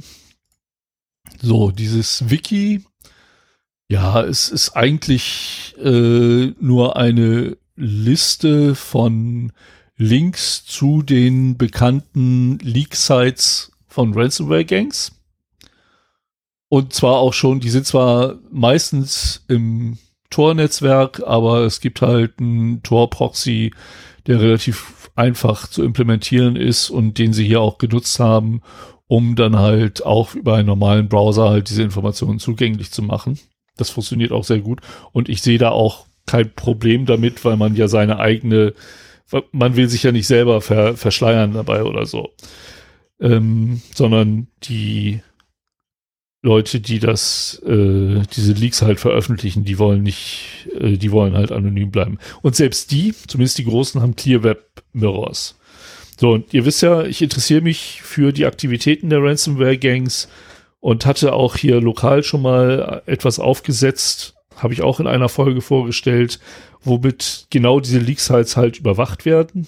Das hat sich als sehr unzuverlässig herausgestellt, weil ähm, das ist halt immer so bei Scraping-Services, ähm, wenn man da nicht am Ball bleibt, dann äh, ja, ändert sich die Seite oder irgendetwas, was man beim Scrapen nicht vorgesehen hat, äh, tritt auf und deswegen funktioniert das mit dem Scrapen nicht mehr. Ähm, außerdem hatte ich noch mit, mit Docker so ein paar Update-Probleme. Da bin ich ja auch gerade erst neu am Einsteigen und bin deswegen sehr froh, dass ich das hier gefunden habe. Letztendlich könnte man jetzt sagen, okay, vor jeder Sendung klicke ich die ganzen ähm, Sites mal durch und gucke, wer da aus Deutschland dabei ist, damit ich da was berichten kann, äh, wie ich das jetzt seit zwei Folgen mache. Aber ähm, wenn man auf diese Seite geht, gibt's da auch noch den Ransom Monitor als Service. Und äh, der war für mich dann viel interessanter, weil der eben genau das bietet, was äh, OpenCVE für ähm, Schwachstellen macht. Nämlich da kann man auch quasi regional basiert neue äh, Opfer abonnieren. also die äh, scrapen halt auch regelmäßig und halten das auch aktuell, die Webseiten der verlinkten Ransomware-Gangs. Und dann kann man zum Beispiel sagen, hier, ich möchte, ähm, es geht nur ein Filter, so viel ich weiß. Ich möchte alle Ransomware-Fälle, alle neuen Ransomware-Fälle in Deutschland haben. Und dann kriegt man die per Mail zugeschickt, wenn man, äh, wenn man das abonniert hat. Ich glaube, es geht auch, dass man einen Ransomware-Gang abonniert, so dass man jetzt meinetwegen alles sieht, was Conti gerade wieder frisch gehackt hat oder so. Aber das interessiert mich halt nicht so, sondern ich möchte möglichst auf einer breiten Basis alles, was in Deutschland gehackt wird, halt sehen. Und das hat sehr gut funktioniert. Haken bei der ganzen Sache ist irgendwie, man muss für die Registrierung sich bewerben. Also man registriert sich da, dann kriegt man eine Mail, so nach dem Motto, ja, ihre Registrierung muss manuell überprüft werden. Und beim ersten Versuch wurde mir dann gesagt, so, nö, du kommst ja nicht rein. Dann habe ich noch mal ein bisschen transparenter, also dem war schon zu entnehmen, dass ich halt nicht wollte, dass man weiß, wer ich bin. Und äh, das habe ich dann ein bisschen transparenter mit Zero-Day-Hintergrund gemacht und beim zweiten Mal hat es dann halt auch funktioniert, dass ich einen Account bekommen habe. Der ist halt auch kostenlos. Ähm, und damit fütter ich im Prinzip die Liste der gehackten deutschen Opfer, die ich momentan in Datenverlusten lege. Was nicht ganz so schön ist, wenn man dann eine Mail bekommt, es gibt ein neues äh, Opfer in Deutschland äh, von der Conti Gang und dann auf den Link da drin klickt, dann kommt man auf eine Detailseite, die nicht so viel Informationen bietet und auch keinen Link direkt zu der Opferseite auf der Leak-Seite, so dass man dann wieder ins Ransom-Wiki gehen muss, da auf die Ransom, auf die Leak-Seite der Ransomware klicken muss, die ich mittlerweile als äh, Favoriten in meinem Browser habe, zumindest bei den großen. Und dann kann man da alle Informationen bekommen, nämlich tagesaktuell, wie viele Files sind geleakt, wie viele Views hatten die und so weiter. Ne? Das ist halt sonst nur ein, Screenshot von irgendeinem Tag, äh, den man da zu sehen bekommt. Und das hilft dann ja nicht so wahnsinnig viel. Ja, also wer sich wie ich für die Aktivitäten von Ransom Gangs äh, interessiert und auch so ein bisschen das Ausmaß mitbekommen möchte, in welchem da äh, Firmen aufgemacht werden, der ist da sehr gut beraten mit dieser Seite. Ähm, ich, ich glaube, ich werde irgendwann auch noch mal vielleicht schauen, dass man so eine Rückbetrachtung macht, ähm, nicht nur auf Deutschland bezogen, sondern vielleicht für, mal für einen Monat, ähm, wie viel Firmen die einzelnen Ransomware-Gangs halt äh, über einen bestimmten Zeitraum aufgemacht haben. Würde mich auch interessieren. So. Das war Punkt 3 von der Liste. Punkt 4 ist Build with. Ähm, da bin ich als erstes drüber ähm, gestolpert, weil es auch eine Browser-Erweiterung dafür gibt, wo man halt relativ einfach mit einem Rechtsklick dann ähm, auf eine neue Seite kommt, die dann anzeigt für die Seite, wo man geklickt hat, welche Technologien da verwendet werden. Dummerweise fängt es da schon an, dass irgendwie diese äh, Browser-Erweiterung dann gekrüppelt ist. Und das Einfachste ist halt, weil man das auch nicht so oft, ich will ja nicht für hunderte von Seiten wissen, ähm, welche Technologien benutzt werden, sondern meistens so für eine, die ich mir gerade halt vorgenommen habe, dann gehe ich halt auf die Seite, die ich hier auch verlinkt habe, buildwith.com, glaube ich, ist das. Gebe den URL da ein und kriege nach kurzer Zeit halt äh, angezeigt, was für Technologien benutzt werden. Ähm, das ist ein bisschen ausführlicher, als man das zum Beispiel bei Shodan bekommt. Ähm, sehr genaue Informationen. Oftmals will ich auch einfach nur wissen, hier die Seite, welches ähm, Content-Management-System ist denn da benutzt oder so. Und dann kann man das dann machen. Ich kriege bei Buildwith eigentlich immer mehr Technologieinformationen, als ich eigentlich gebrauchen kann. Ähm, aber wenn man das halt mal möchte, ähm, zum Beispiel wissen, welches, welches Forensystem eine Seite benutzt, die das aber ausgeschaltet hat, dass das angezeigt wird, dann äh, ist das extrem hilfreich. Ja, und äh, der nächste Punkt ist ein ganz alter Bekannter, den wir hier schon oft erwähnt haben, aber der seine, seinen Platz hier redlich verdient hat, und zwar ist das Shodan.io. Shodan ist, äh, ich habe das hier geschrieben, eine Suchmaschine für die kontinuierliche Vorratsnetzwerk-Scan-Speicherung. Also Shodan macht Netzwerkscans und zwar zufällig. So, die ähm, würfeln sich eine IP-Adresse aus, die würfeln sich einen Port aus und das scannen sie dann. Und dann würfeln sie sich eine andere IP-Adresse aus und einen anderen Port. Und da das IPv4-Netz jetzt nicht so wahnsinnig groß ist, ähm, brauchen sie nicht lange, um quasi das ganze V4-Netz zu er erreichen. Sie machen das auch im IPv6-Netz, aber ich weiß nicht zu welchem Umfang. Das ist ja nun, der Adressraum ist deutlich größer. Und ähm, das dürfte denen auch durchaus einen Strich durch die Rechnung machen. Insofern äh, keine Ahnung, wie gut das auf IPv6 anzuwenden ist. Ähm, Shodan ist mein absoluter Liebling, wenn es darum geht, Informationen über eine IP oder eine Domain herauszubekommen. Meistens ist es halt IP-basiert. Ähm, wenn man nach einer IP sucht, dann hat man halt auch Technologieinformationen. Also man bekommt halt auf Port 80 meistens den Webserver genannt. Äh, die ganzen Banner werden angezeigt, aus denen man halt auf den Webserver oder auf das SSL äh, auf den SSL-Server oder den FTP-Server schließen kann. Und äh, man bekommt halt alle offenen Ports. Es werden halt auch ähm, Ports genannt. Also wenn zum Beispiel so, so ein Spezi denkt, haha, ich mache den SSH-Port auf 9999, da findet den keiner. Äh, haben wir durch Shodan gelernt. Doch, tut man. Solche Sachen findet man da halt.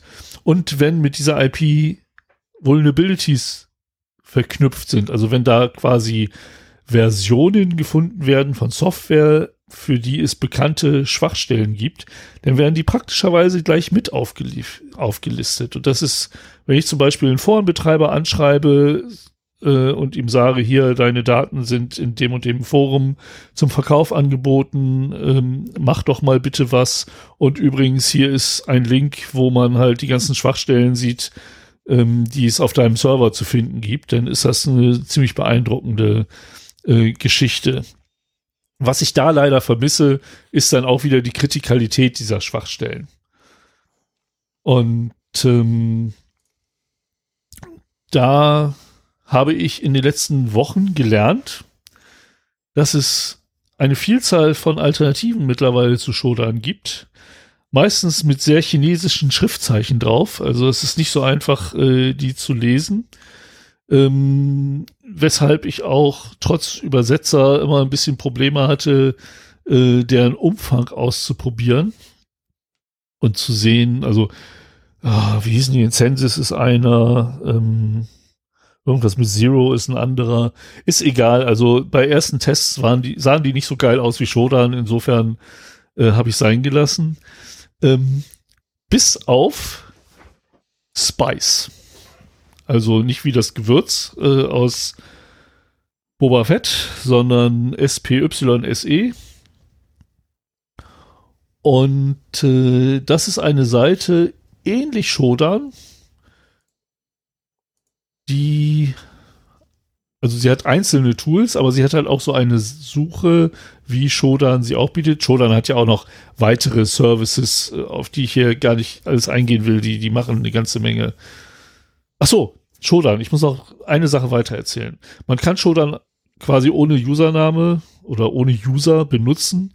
Das ist dann aber auch eingeschränkt, wie viele Suchergebnisse man bekommt, wie viel man suchen darf, welche äh, Filter man einsetzen darf und so weiter. Ähm, die billigste Art und Weise ist äh, eine Lifetime-Membership, die kostet in der Regel 49 Dollar, äh, die man sich kaufen kann. Da kann man dann schon einiges mehr und hat auch API-Zugriff, was nicht unwichtig ist für äh, einige Sachen, die noch später kommen. Ähm, da mit der API habe ich auch schon mal rumgespielt, um mir dann halt automatisiert Informationen aus äh, Shodan zu holen. Ich habe mal zurück äh, in meine Mails geguckt. Ich habe im November 2018 mir für 5 Dollar eine Membership gekauft. Also das ist ein One-Time-Payment. Und habe jetzt beim, beim Durchgucken von Shodan irgendwie vor kurzem gesehen, so, oh, ich habe ich habe einen äh, Code übrig, ich kann jemand anders äh, damit beglücken und siehe da, ich habe den Stefan geschickt und Stefan ist jetzt auch Member bei Shodan, ganz umsonst. Also wenn euch das interessiert, achtet auf solche Discount-Angebote. 5 Dollar sind völlig in Ordnung. Ähm, selbst 50 wären in Ordnung, wenn man damit mehr macht als quasi nur, nur hobbymäßig. Aber dann geht's auch schnell los mit irgendwie 360 Dollar im Monat äh, für die kleinste Subscription und so weiter, dann wird's halt gleich wieder richtig teuer. So, das noch zu Shodan. Spice, wie gesagt, ist ähnlich wie Shodan. Man kann aber auch nach Vulnerabilities suchen. Das ist die schöne Sache. Also erstens, bei Shodan kann man auch nach Vulnerabilities suchen und kriegt dann theoretisch IPs zurück, wo diese Vulnerabilities auftreten, aber nicht im kostenlosen und nicht in der Membership. Da brauchst du, ich glaube, den zweitteuersten Tarif äh, von Shodan. Also der, der mit den 360 Dollar war der drittteuerste Tarif. Also ist noch einer da drüber, den man bezahlen muss, mindestens, um halt diesen Vulnerability-Filter zu bekommen. Spice bietet diesen Vulnerability-Filter leider nur mit einer gewissen Anzahl von Ergebnissen. Also ähm, man kriegt aber zumindest zurückgeliefert, wie viele Ergebnisse er gefunden hat. Ne, so kann man halt auch eine Untersuchung machen, so hier, ich habe eine neue Schwachstelle, Log4j, ähm, suchen wir mal am CVE und dann sieht man halt, wie viele Server äh, in der Spice-Datenbank dafür ähm, anfällig sind. Und äh, das sind Sachen, die man mit Shodan meines Wissens ohne zu bezahlen nicht hinbekommt. Außerdem bietet ähm, Spice, auch wenn man eine IP sich anguckt, auch die Liste der Vulnerabilities mit Farbcodes für die Kritikalität. Ne? Also da gibt's halt so Rot für die ganz Bösen, Gelb für weniger Böse und Grün für, für harmlose ähm, Sachen. Es gibt eine Statistik über diese drei Kritikalitätsklassen, wie viele auf der IP gefunden sind. Leider werden nur die ersten vier gezeigt. Und auch zufällig, also es ist jetzt nicht so, dass die vier kritischsten gezeigt werden, sondern wahrscheinlich die ersten vier, die er gefunden hat, werden angezeigt. Für den Rest muss man das Portemonnaie aufmachen. Ja, und man sieht schon, also so als Amateur, der ähm, nicht in der Lage ist, für jeden dieser Dienste gleich ein paar hundert Euro im Monat oder auch nur 50 Euro im Monat äh, rauszudrücken, dafür, dass man das halt vielleicht zwei, dreimal im Monat macht, ähm, muss man schon gucken, wo man bleibt und äh, schauen, dass man halt äh, gute Quellen hat und die vielleicht auch ein bisschen kombiniert. Ne? Also Shodan und Spice zusammen bieten da schon sehr schöne Informationen. Ähm, man kann zum Beispiel auch bei Spice dann gucken, für diese IP, wie viele kritische Schwachstellen gibt's denn da? Und wenn das, wenn die Zahl, sagen wir mal, größer als eins ist, dann kann man sich bei Shodan raussuchen, welche es dann sind und muss dann halt nochmal gucken, ähm, dass man die mit dem CVSS äh, Score anreichert in irgendeiner Weise. So, da gibt's auch Tools, die das unterstützen, aber das führt zu weit. So, was haben wir denn noch? Ähm, die nächsten zwei sind Sachen, die ich von Stefan bekommen habe. Und zwar die eine schon vor vielen, vielen Jahren. Da geht's ums SSL Lab. SSL Labs von, wer macht denn das eigentlich? Qualis. Mal gucken. Qualis, genau. Ähm, eine schöne Seite mit Informationen zu äh, ja, den SSL-Protokollen einer Webseite. Ich weiß, dass äh, Stefan lange daran gearbeitet hat, den Score unserer Webseite äh, Besser hochzubekommen. Ich wollte sagen, besser hinzukriegen. Genau, also ich weiß auch nicht mehr, wo wir angefangen haben, aber wir sind jetzt, glaube ich, bei A+, also so das somit das Höchste, was man haben kann. Und das war eine ganze Menge Arbeit, ne? Also Ich glaube, wir sind nur bei ähm, A, weil A Plus können wir gar nicht erreichen aufgrund äh, der Art und Weise, wie unser Podcast, äh, wie unsere Webseite aufgebaut ist. okay, das kann natürlich Also sein. den höchsten auf können wir nicht wir jetzt kriegen, weil wir Inline JavaScript haben in den in den Templates drin liegend und die müssten Ah, ja. quasi raus und dürften nicht mehr Inline sein und dann müsste man noch äh, per Richtlinie äh, Inline äh, Inline Source äh, JavaScript Code grundsätzlich verbieten. Das geht halt nicht, dann, dann bricht bei uns die Seite kaputt. Haben wir schon ausprobiert, äh, geht nicht. Genau. ähm, und ich weiß, dass du mit äh, meinem ehemaligen Sysadmin dir da gerne Rennen lieferst, wer, wer Ja, besser ist. Mit dem IT-Leiter. Aber es, es zeigt halt auch, also Verschlüsselung anmachen reicht halt nicht, um wirklich äh, sauber zu sein, was das angeht. Und diese Seite zeigt halt auch erstmal auf für Neulinge, was da noch alles äh, ja, möglich wäre. gemacht werden muss, um wirklich äh, einen guten Eindruck zu hinterlassen. Also ähm, gerade wenn man sich mit Security beschäftigt, macht ist es natürlich irgendwie unangenehm, wenn man dann so eine sloppy SSL-Seite Wir sind doch bei A+. hat. Wir sind Ah doch ja, bei A+, falsche Seite. Also ja, ich, genau. ich, ich habe im Kopf gerade die falsche Seite gehabt. Ja, genau. Es gab noch eine zweite, die sich auch mit solchen Themen beschäftigt hat, die ein bisschen was anderes abgedeckt hat. Die habe ich nicht mehr wiedergefunden. Äh, die hattest du auch benutzt. Ja, ich ne? suche Was sie auch gerade. Ich suche sie auch gerade. Also das eine ist von Mozilla, ähm, das ist die äh, verdammt, wie heißen die denn wieder? Ähm, ja, wenn ich jetzt mal Wir tun's in die Shownotes, wenn du es findest. Also wenn ich mein geht halt Dienstnotebook um, jetzt hier hätte, könnte ich das sofort sagen, weil da sind die Dinger alle drauf. Ähm, Genau, es geht halt auch um SSL-Informationen und äh, insofern packen wir das halt noch in die Shownotes, wenn Stefan das noch findet. Mozilla Observatory ist es. Zum einen. Ich packe da einfach mal einen Link rein. Was war denn der Unterschied zu SSL-Labs? Ähm, die sind äh, teilweise etwas umfassender bei den, oh Gott, wie war denn das bei, bei, bei Mozilla wieder gewesen? Äh, Mozilla zum einen eigene Prüfungen und zum anderen haben die Third-Party-Tests, die durchgeführt werden. Ähm, und äh, sie sind etwas rigoroser, auch was die Bewertung angeht. Beispielsweise setzen sie ganz großen Wert auf HSTS Preload, was wir nicht haben. Äh, aus Gründen. Ähm, und sie bewerten auch die Zertifikate etwas anders. Äh, beispielsweise meckert er grundsätzlich bei unserer Seite rum, dass unsere Zertifikate nicht passen. Wobei das halt Blödsinn ist, weil äh, natürlich passt das Zertifikat für unsere Webseite.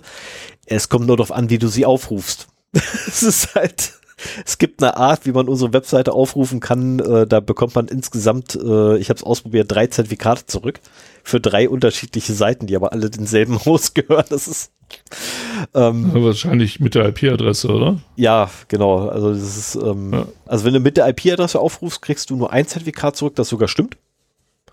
Äh, wenn du über die IP-Adresse kommst, aber es gibt halt wirklich einen Weg, da kriegst du quasi von drei Subdomains die Zertifikate vorgeworfen. Nee, von zwei Subdomains kriegst du ein Zertifikat vorgeschmissen, plus die eigentliche Hauptdomain. Ähm, die, Ah, ich ja, die ich ja immer verschweige, weil 0x0d ist nicht die Hauptdomain, die wir haben. nee, aber, Ja, aber ähm, Äh, wir werden heute noch sehen, dass es, äh, die brauchst du nicht zu verschweigen, weil mit dem, was Ja. ich hier erzähle, kriegt man die 0,1 Ja, das ist, das ist auch kein Geheimnis, unity.com.net. Ähm, Ja. Aber äh, man kriegt halt wirklich ähm, ein Scoring von, von 0 bis 100 bei Mozilla Observatory und man kriegt auch relativ gut Informationen, was man tun müsste oder an welchem Punkt man arbeiten müsste. Äh, und du kannst auch wirklich total geil bei den Content Security Policies beispielsweise kannst du einfach hingehen und sagen, hier, ähm, ah, ich habe da irgendwie missgebaut, was ist mein Problem? Ne? Und dann sagt er dir, okay, hier, pass auf, ne, das Ding, pack es dahin, läuft. Ähm, Ah, ja. Ne? Und er sagt dir halt, welche, welche du, äh, welche Policies du quasi nehmen könntest. Und er bewertet jede einzeln. Also es ist, ist schön. Ist schön. Ich habe letztens noch eine gehabt, wo er auch gegen NIST und so weiter testet. Ähm, muss ich auch mal gucken, dass ich die noch raussuche. Das war das. Ja, ja, weil das war tatsächlich Das- die geilere das- Seite.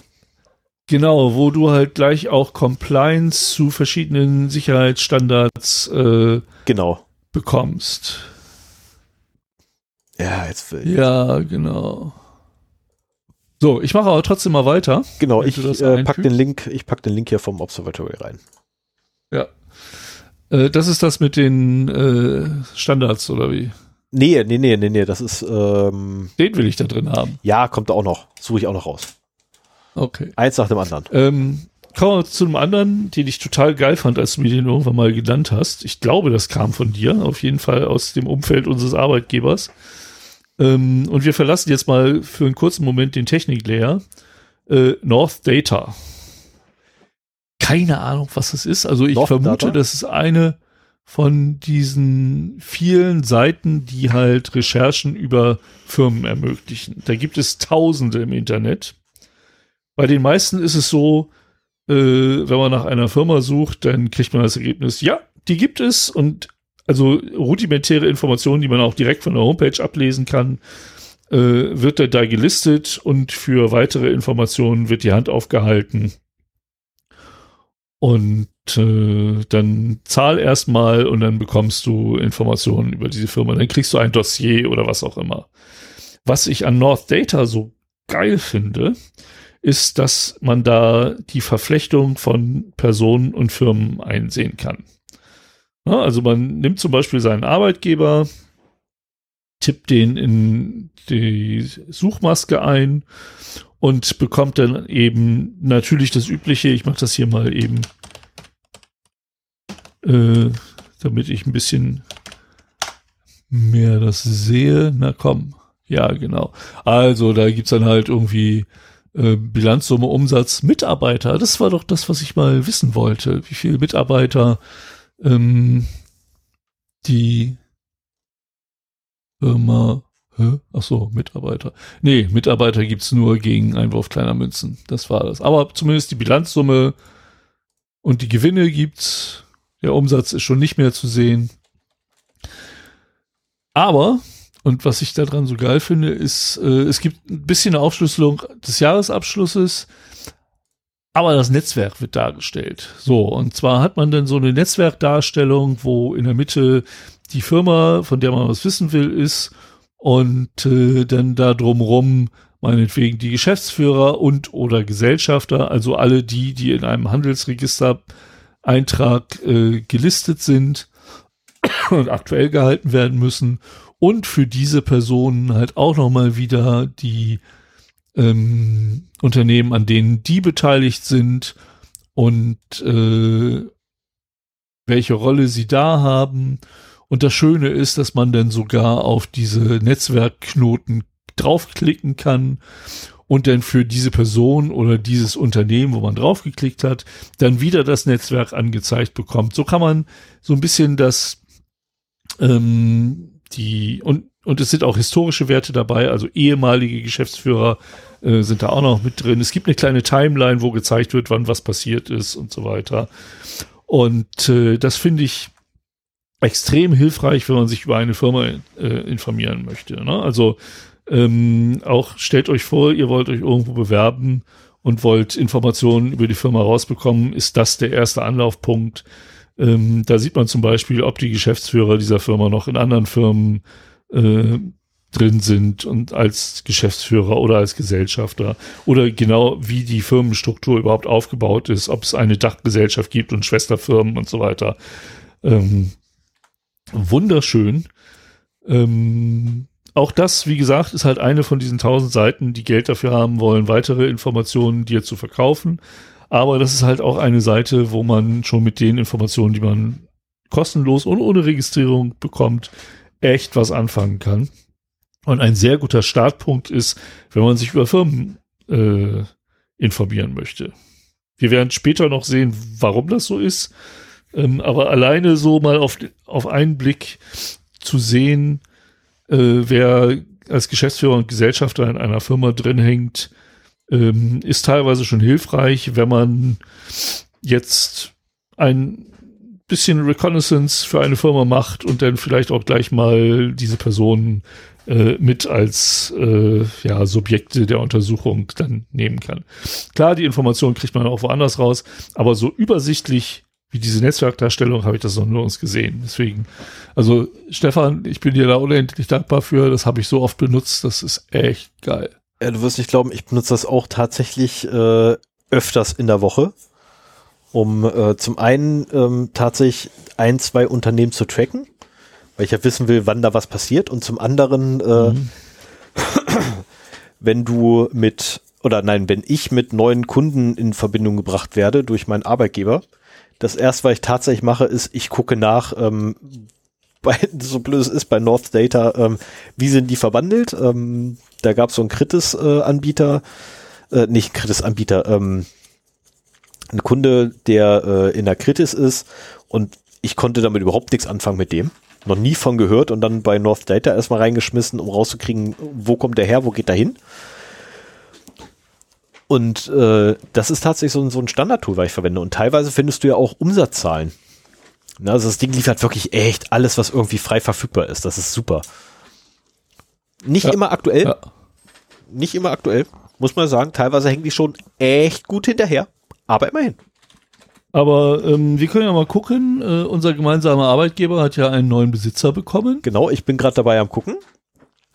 Äh, und, und äh, ist bereits drin. ist ja, ja, aber das ist auch hier 25.11.21.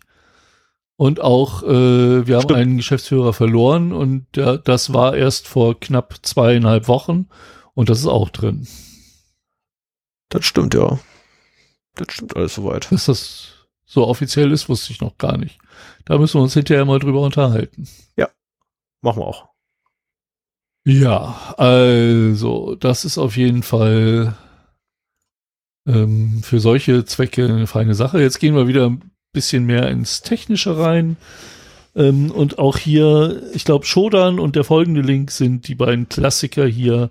Äh, da ist nämlich Have I Been Porned. Ich glaube, das ist eine Seite, die ich in jeder zweiten Folge irgendwie erwähne, die halt äh, von dem Sicherheitsforscher Troy Hunt betrieben wird, sehr auf Datenschutz äh, Wert gelegt wird. Also da tippe ich meine E-Mail-Adressen ähm, ohne nachzudenken ein, weil ich weiß, dass der damit gut umgeht. Und da kann man halt für eine E-Mail-Adresse, das ist das Einzige übrigens, was ich gemerkt habe, was irgendwie nicht so ganz ah, koscher ist. So, ähm, du gibst eine E-Mail-Adresse ein und kriegst halt raus, äh, ob in irgendeinem öffentlich gewordenen Breach äh, diese E-Mail-Adresse enthalten ist. Die Suche geht rattenschnell. Wer selber mal in solchen Daten gesucht hat, wundert sich, wie man das machen kann. Ähm, aber gute Daten mit entsprechenden Indexes und so weiter, ja, da, da müssen wir auch mal drüber reden. Ähm, es geht halt schnell und man kriegt die Liste der Breaches für diese ähm, E-Mail-Adresse. Das geht auch, der hat noch weitere Dienste. Man kann äh, sich die Hashes aller bisher aufgetauchten Passwörter runterladen, um halt zu vermeiden, dass Mitarbeiter äh, beim Anlegen von Passwort, Passwörtern die gleichen, die da drin schon vorkommen, benutzen. Ähm, man kann Domains monitoren, also wenn man der Sicherheitsbeauftragte für eine kleine Firma ist äh, oder auch für eine große Firma, ähm, ja, ich meine, da sind ja auch diverse äh, Governments, also Regierungen mittlerweile vertreten. Der hat echt einen großen Kundenstamm und einen Namens, also einen namhaften Kundenstamm. Ähm, dann gibst du da ein, ich glaube, das haben wir sogar, äh, 0x0d.de soll überwacht werden. Wir haben nicht so mhm. viele E-Mail-Adressen, da macht es nicht so viel Sinn. Ähm, und du musst dann halt dich authentifizieren, dass du äh, mit dieser Domain zusammenhängst, entweder indem eine E-Mail an eine bestimmte E-Mail-Adresse geschickt wird oder indem du auf der Webseite einen Textfile veröffentlichst mit einem Hash drin und so weiter. Und äh, dann kriegst du in Zukunft, dann abonnierst du sozusagen die Domain und kriegst halt Mails, wenn dort äh, neue Breaches gefunden werden für E-Mail-Adressen von dieser Domain. Aber am wichtigsten ist halt wirklich so diese Information, E-Mail eingeben, rausbekommen, in welchen Breaches man da vertreten ist. Äh, das kann, wenn man halt Informationen über Schwachstellen sucht, äh, sehr hilfreich sein. Ähm, auch hier wieder, ich habe diverse Foren angeschrieben, die ähm, halt ihrer Daten verlustig geworden sind und äh, wenn ich das vorbereite, gucke ich natürlich auch erstmal, welche E-Mail-Adressen gibt es denn überhaupt von dieser Domain und wie sieht denn da bei Have I Been Pawned äh, der Status aus? Und meistens findet man dann irgendwie, sagen wir mal so 40 Prozent der E-Mail-Adressen da auch in der Datenbank wieder und kann eben auch sagen, so von wegen, und hier von euch sind, guckt mal da, da könnt ihr sehen, dass von euch E-Mail-Adressen ähm, halt kompromittiert worden sind. Ähm, tolles Tool. Gibt's auch in einer deutschen Version vom HPI, den HPI Identity Leak Checker. Ähm, Habe ich hier nicht verlinkt, weil Have I Been Pawned ist geiler, muss man einfach sagen. So, und ich habe ja eingangs gesagt, googeln ist OSINT. Mhm. Das stimmt auch. Und ich sag auch immer so von wegen, ich habe gar nicht so viel Ahnung von, von IT oder von anderen Sachen. Ich kann halt nur gut googeln. Und das ist wirklich ein Skill mittlerweile, das darf man nicht vergessen. Also ähm, Google hat unwahrscheinlich viele Suchparameter, mit der man sehr genau bestimmen kann, was man suchen kann. Und äh, da gibt es halt die sogenannte Google Hacking Database, ähm, in der man vorgefertigte Google-Suchen findet, äh, um ja Dinge zu finden.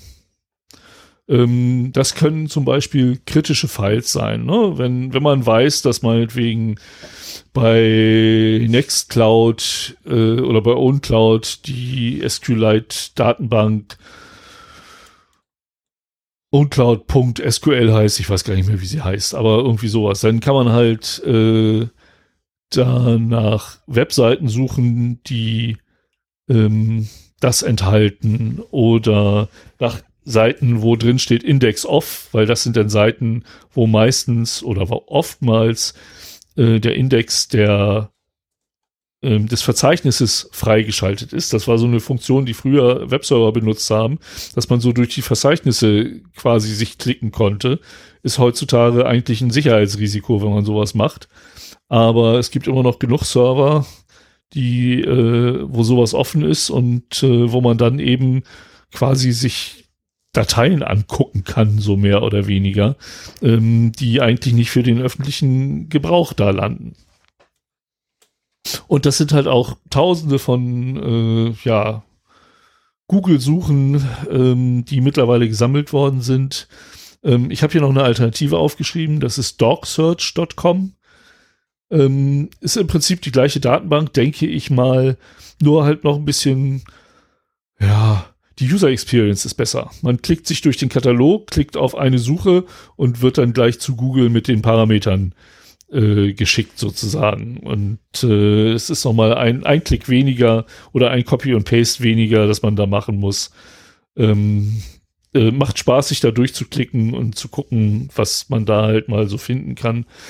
Aber wichtig ist mir dabei halt zu sagen, Google oder Suchmaschinen im Allgemeinen sind ein wichtiger Bestandteil von OSINT, weil ne, die durchsuchen halt öffentlich öffentliche Massenmedien wie das Internet.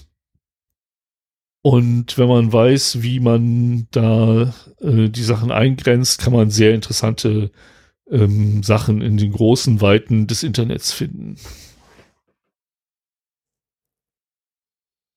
So, was haben wir noch? Ähm, eine Seite, die, über die ich irgendwann mal gestoßen bin, ähm, phonebook.cz findet Domains und E-Mail-Adressen, habe ich dazu geschrieben. Ähm, in erster Linie auch für E-Mail-Adressen zu finden. Man kann da halt nach einer Domain suchen und ähm, man findet dann halt E-Mail-Adressen zu dieser Domain, die halt in ja, öffentlich gewordenen Data Breaches aufgetaucht sind. Schön, dass ich Stefan überraschen konnte. Der sitzt gerade mit offenem Mund vor seinem Rechner. Ach du Scheiße. Dein ehemaliger okay. Geschäftsführer ist da übrigens auch mit aufgeführt, ne? Oder dein ehemaliger Arbeitgeber. Ja. Ich habe jetzt einfach, ich habe jetzt meinen Arbeitgeber reingeworfen und ich finde deinen ehemaligen Arbeitgeber, also nicht den, sondern den anderen. Ja, ja, ja, ja, ich weiß. Alter Schwede. Ich glaube nicht, dass ich nicht nach meinen, nach meinen äh, nach den Domains meiner Arbeitgeber schon geguckt habe. Also das ist, also es ist halt so, man findet halt die E-Mail-Adressen, aber nicht ähm, Nein, wo drin sie gelistet sind. Aber das ist natürlich, wenn man das jetzt hat, kann man wieder zu Shoda, äh, zu Have I Been Porned gehen und sich für die einzelnen E-Mail-Adressen, die man da gefunden hat, raussuchen, in welchen äh, Breaches die dann aufgetaucht sind. Und dann musst du irgendwie jemanden kennen, der diese Sachen auf der Festplatte hat, um dir im Zweifelsfall sogar das Klartext-Passwort geben zu lassen. Und äh, die, die Seite habe ich mal zufällig gefunden. Das ist irgendwie so eine unbeachtete Unterseite eines kommerziellen Angebotes. Also wenn man da auf äh, den Hersteller klickt, dann kommt man auch auf einen Service, wo halt wieder gegen Geld solche Sachen angeboten werden ähm, wo man auch mehr suchen kann und dann ausgeschwärzte Informationen bekommt, so nach dem Motto, hier, das könntest du alles sehen, wenn du dafür Geld bezahlst. Ich glaube, da kann man dann sogar die, die Einträge wirklich sichtbar machen. Also gegen Geld würde man da auch gegebenenfalls Passwörter sehen können, aber in der freien Version findet man halt nur die E-Mail. Aber wie gesagt, das kombiniert mit Have I Been Pawned, Rieseninformationsquelle. Ähm ja, äh, in Kombination mit Tavern Pond und jemand, der, der, der zufälligerweise auch äh, mindestens eins der, der, der Treffer dann kennt ähm, oder hat, ähm, äh, kann man echt, könnte man echt Schabernack treiben. Ja. So ein Mist. Ja, schön. Dann habe ich Stefan schon mal was Neues gezeigt. Das freut mich, weil das nächste ist wieder ein Klassiker. Ähm, den muss ich aber damit reinnehmen. Virustotal.com. Oh ja. Ähm, da kann man Dateien oder URLs reinschmeißen und bekommt halt von mehreren Dutzend äh, Virus-Engines gesagt, ob das Malware ist oder nicht. So, das ist eigentlich ganz kurz das gesagt. Ähm, wir haben das Thema Virus Total, Total heute schon mal gehabt. Das waren nämlich äh, Samples mit dem Code-Signing, die da irgendwie aufgetaucht genau. sind von dem Nvidia-Leak. Und es ist natürlich auch so, dass die, also erstmal kann man, glaube ich, als anonymer User nicht verhindern, dass die Samples, die man da hochlädt, auch irgendwie von Sicherheitsforschern ausgewertet werden.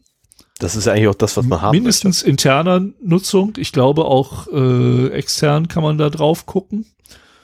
Und das wird natürlich auch genutzt von den Betreibern, um halt Informationen über Virus-Samples zu bekommen. Ne? Also ähm, da, da gibt's auch ein Backend, das aber, das ist jetzt nicht evil oder sowas, sondern ähm, man kann da halt mal wer verdächtige Samples hinschicken als URL oder als äh, Datei und kriegt halt seine Informationen und die werden unter Umständen noch ein bisschen weiter ausgewertet. Aber wenn man eh denkt, dass es Malware, gut, ich meine, wenn man jetzt die vertrauliche Präsentation, die man wirklich von seinem Geschäftsführer zugeschickt bekommt, da hochlädt, weil man nicht glaubt, dass sein Geschäftsführer einem eine Präsentation schickt, dann hat man ein Problem. Aber ich glaube, da muss man auch immer ein Häkchen setzen, dass man äh, sich dessen bewusst ist oder so. Also, naja, ne? muss man halt einfach wissen. Fertig. So. Jetzt noch zwei kleine Tools, die ich aber auch sehr schön finde. Äh, DNS Dumpster findet nämlich Subdomains einer Domain. Das ist einfach, der liest die DNS-Einträge aus, ne? Und wenn ein DNS, äh, ein Domain-Name-Server, ich kenne mich mit dem DNS-Protokoll nicht so wahnsinnig aus, aber letztendlich ähm, kann man dort auch einsehen, welche Subdomains definiert sind. Wenn ich das richtig sehe. Du bist doch der DNS-Experte von uns, ne? Wenn wenn ich, äh, muss ich das enumerieren oder Nö. kann ich den DNS fragen, hier welche kannst, Subdomains? Ich wollte gerade sagen, du kannst dir den gesamten DNS-Record auf einen Schlag geben lassen, wenn du möchtest. Ah ja, okay. Also das, ja, das ist das halt würde, hilfreich. Wo bist du hin? Achso, falsches Fenster, da. Ah, mit zwei, ich habe seit neuestem wieder zwei Monitore hier stehen, um genau zu sein, seit fünf Minuten bevor wir podcasten. ich bin verwirrt. Okay. ich habe ewig das mit einem gemacht. Äh, ich habe übrigens ein Virus ja, geschrieben, also wo wir gerade dabei sind. Ähm. Du kriegst aus, aus DNS diese Informationen raus. Genau. Ich kann mir sogar vorstellen, dass der sogar noch äh, so ein, so ein, nee, das macht das nächste Tool. Also damit hast du halt die Möglichkeit, Subdomains zu finden. Warum will man das? Weil man vielleicht eine preview.0x0d.de finden möchte, also quasi eine, eine Woher Webseite. weißt du, dass es sie existiert? Abgesehen mal davon, dass ich das vor zwei Jahren, glaube ich, gesagt habe. DNS-Dumpster. Geil. Nein, oder auch Test, Testumgebung. Das Schöne ist ja, wenn eine Produktivumgebung sehr gut abgedichtet ist, kann es sein, dass diese Testumgebung das überhaupt nicht ist. Aber weil natürlich auch der Kunde da drauf gucken soll, stehen sie trotzdem im Internet. Und so kriegt man dann halt raus, oder gibt es eine Testumgebung von irgendeinem Projekt äh, oder von der Seite, die wir hier auch äh, haben. Und äh, da sind Schwachstellen drin, weil das halt noch die Entwicklungsumgebung ist oder was auch immer. Und dann kann ich halt darüber da reingehen. Und äh, insofern ist das eine, eine wichtige Information, wenn man halt sich über eine Webseite informiert, auch das einmal anzugucken. Genauso der nächste Punkt, der URL-Fuzzer. Also da, wo ich keine Domains nenne, geht in die Show Notes und da findet ihr die Links von allem, was ich hier besprochen habe. Die, die Perlen, die so ein bisschen vom Whitehead-Hacking weggehen, äh, findet ihr weder hier noch in Show Notes. Ähm, der URL-Fuzzer macht im Prinzip das gleiche wie der DNS-Dumpster mit Verzeichnissen. Und zwar ähm, macht er es aber in dem Fall durch Ausprobieren, weil Verzeichnisse halt nicht irgendwie öffentlich bekannt sind. Aber ähm, wenn man jetzt meinetwegen die Konsolidierungsumgebung jetzt nicht auf einer eigenen Subdomain hat, sondern im Unterverzeichnis Preview 0x0d slash de slash Preview, dann kann der das unter Umständen finden, weil er halt einfach eine Wordlist hat mit Unterverzeichnissen, die ähm, gelistet, also die wahrscheinlich sind und die probiert halt durch. Gleichzeitig ähm, glaube ich, probiert er auch noch Suchmaschinen durch und guckt sich die Robots-Text an, meine ich. Bin ich mir nicht ganz sicher. Aber die Robots-Text ist halt eine Datei, die im Stammverzeichnis eines Webservers liegen kann und womit man den Suchmaschinen versuchen kann zu verbieten, bestimmte Seiten zu indizieren oder auch zu besuchen. Keine Ahnung, weiß ich nicht. Die meisten Suchmaschinen, die was auf sich halten, respektieren diese Datei auch. Keine Ahnung, ob Google trotzdem reinguckt und das irgendwie heimlich indiziert und einfach nicht öffentlich macht, kann ich nicht sagen. Ähm, aber letztendlich sind das, sind die Robots, ist die Robots.txt der Wegweiser zu geheimen Unterverzeichnissen eines Webservers, ähm, von dem man nicht möchte, dass äh, Google oder andere darauf Zugriff haben oder das im Internet veröffentlichen. Ist natürlich eine feine Sache, ne? 0x0d.de slash robots.txt. Äh, was steht denn da bei uns drin? In der Robots? Ja, was drin? Ich glaube nicht, Ja. dass überhaupt was drin steht. Okay. Und unter Umständen findet man da Sachen, wie zum Beispiel offene Verzeichnisse. Das war so mein letzter Fund äh, über die Robots.txt. War eine zufällige Sache. Ach, es doch, lohnt sich immer mal wieder da. Ja, ich kann, ich kann dir sagen, was drin steht. Low all. nee, ein bisschen schlimmer. Okay.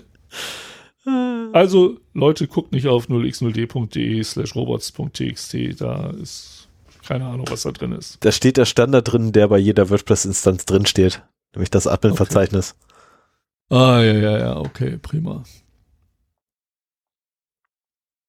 So, aber wie gesagt, bei, ich bin mir nicht sicher, ob der nur ausprobiert, weil der Name URL Fuzzer würde da ja eigentlich drauf hindeuten oder ob der halt auch noch andere ähm, Sachen probiert. Aber auch da kommen wir heute noch hin. Ich bin jetzt fast am Ende der Liste angekommen mit Tools und Diensten. Nein, mit Diensten. Einen habe ich noch, das ist aber kein Online-Tool, den wollte ich aber der Vollständigkeit halber erwähnen. Äh, es ist ein Offline-Tool, das man, Kommandozeilen-Tool, das man sich unter Linux installieren kann. Ähm, The Harvester ist ein Klassiker, den wollte ich einfach nicht unerwähnt lassen. Äh, findet E-Mail-Adressen, Subdomains und Namen auf Webseiten, ähm, hat diverseste Module, kann Shodan abfragen, kann Suchmaschinen abfragen, ähm, ist auch so ein bisschen, ich glaube, der, der macht auch das, was DNS-Dumpster und URL-Fuzzer machen. Ähm, das ist so ein bisschen die eierlegende Wollmilchsau, um solche Informationen zu finden. Und ähm, da das so ein Klassiker ist, wollte ich den auf jeden Fall äh, dabei haben. So, das sind, das sind meine Lieblingstools, die ich auch regelmäßig nutze. Ähm, wenn ihr ähnliches in der Richtung habt, äh, schreibt mir einen Kommentar. Also ich bin die letzten drei Wochen da wirklich ziemlich drin abgetaucht, vor allen Dingen aufgrund der Sachen, die ich euch gleich noch erzähle. Und insofern ähm, finde ich das spannend, welche Seiten von guter Qualität für kostenlose, für Leecher, für leechende Deppen wie mich, äh, die nichts bezahlen wollen oder können, weil es einfach viel zu teuer ist und, und auf Profis ausgelegt ist, die Subscriptions. Wenn ihr da in ähnlicher Qualität irgendwie Sachen habt, immer rein in die Kommentare, freue ich mich total drüber. Ähm, vielleicht machen wir dann ja mal eine äh, Folge 2, OSINT Folge 2 mit User-Content. Das äh, wird mir auch Spaß machen. So.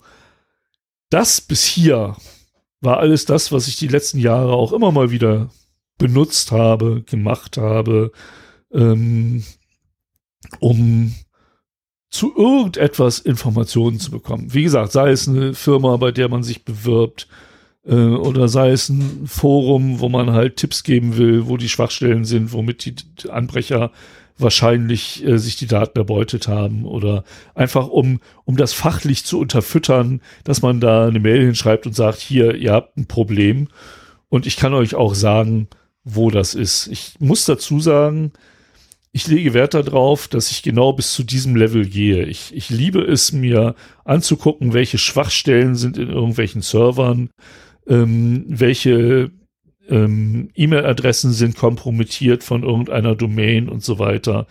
Ähm, aber das ist genau der Punkt, wo ich dann Halt mache und wo ich, wo auch mein, mein technisches Know-how plötzlich aufhört.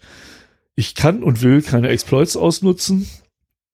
Ähm, ich kann und will keine äh, Usernamen-Passwort-Kombinationen ausprobieren. Ähm, na gut, wenn ich das Passwort wüsste, kann ich's, aber ich will's nicht, ähm, weil für mich ist da quasi die Grenze gezogen. Zu, zu wissen, wie etwas funktioniert, ist für mich das Handwerkszeug von jemandem, der in der IT-Security arbeitet, was ich ja zum Glück seit Jahren mache.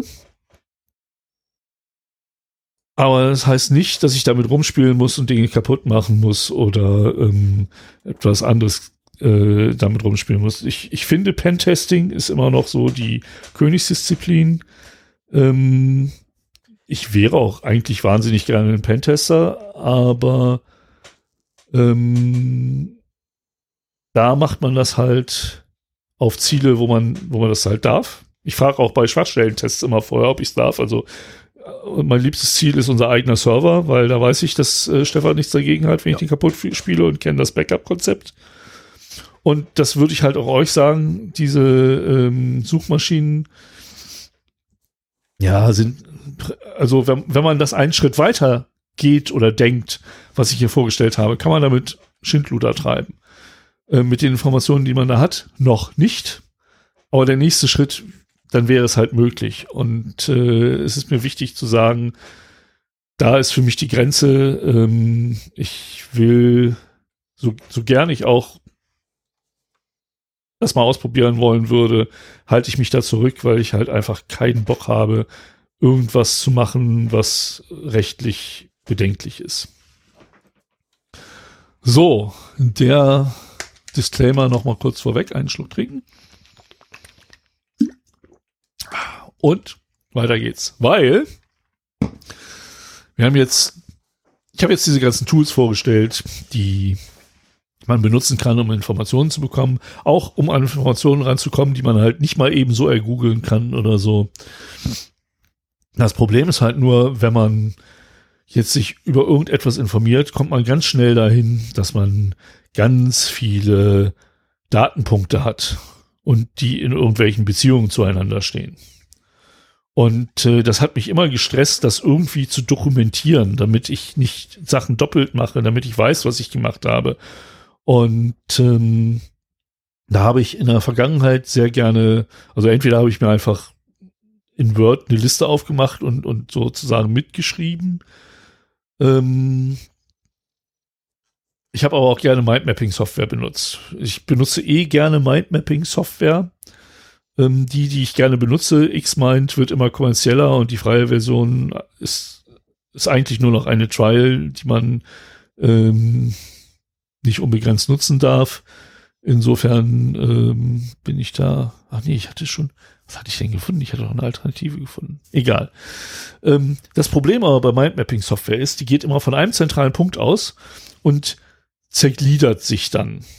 Ne? Also man hat bei Mindmapping eigentlich ein Thema, das man immer weiter detaillieren will oder wo man seine Gedanken erstmal reinhaut und dann irgendwie mit diesem Thema verknüpft und kriegt dann so einen Beziehungsbaum raus, der aber immer um einen zentralen Punkt ausgerichtet ist. So, was mache ich denn, wenn ich jetzt zum Beispiel mir angucke, ich möchte wissen, was mit dieser Firma ist, guck mir die Firma an, kenne die beiden Geschäftsführer und will von diesen drei Datenpunkten ausgehen. Das geht schon mal nicht mehr.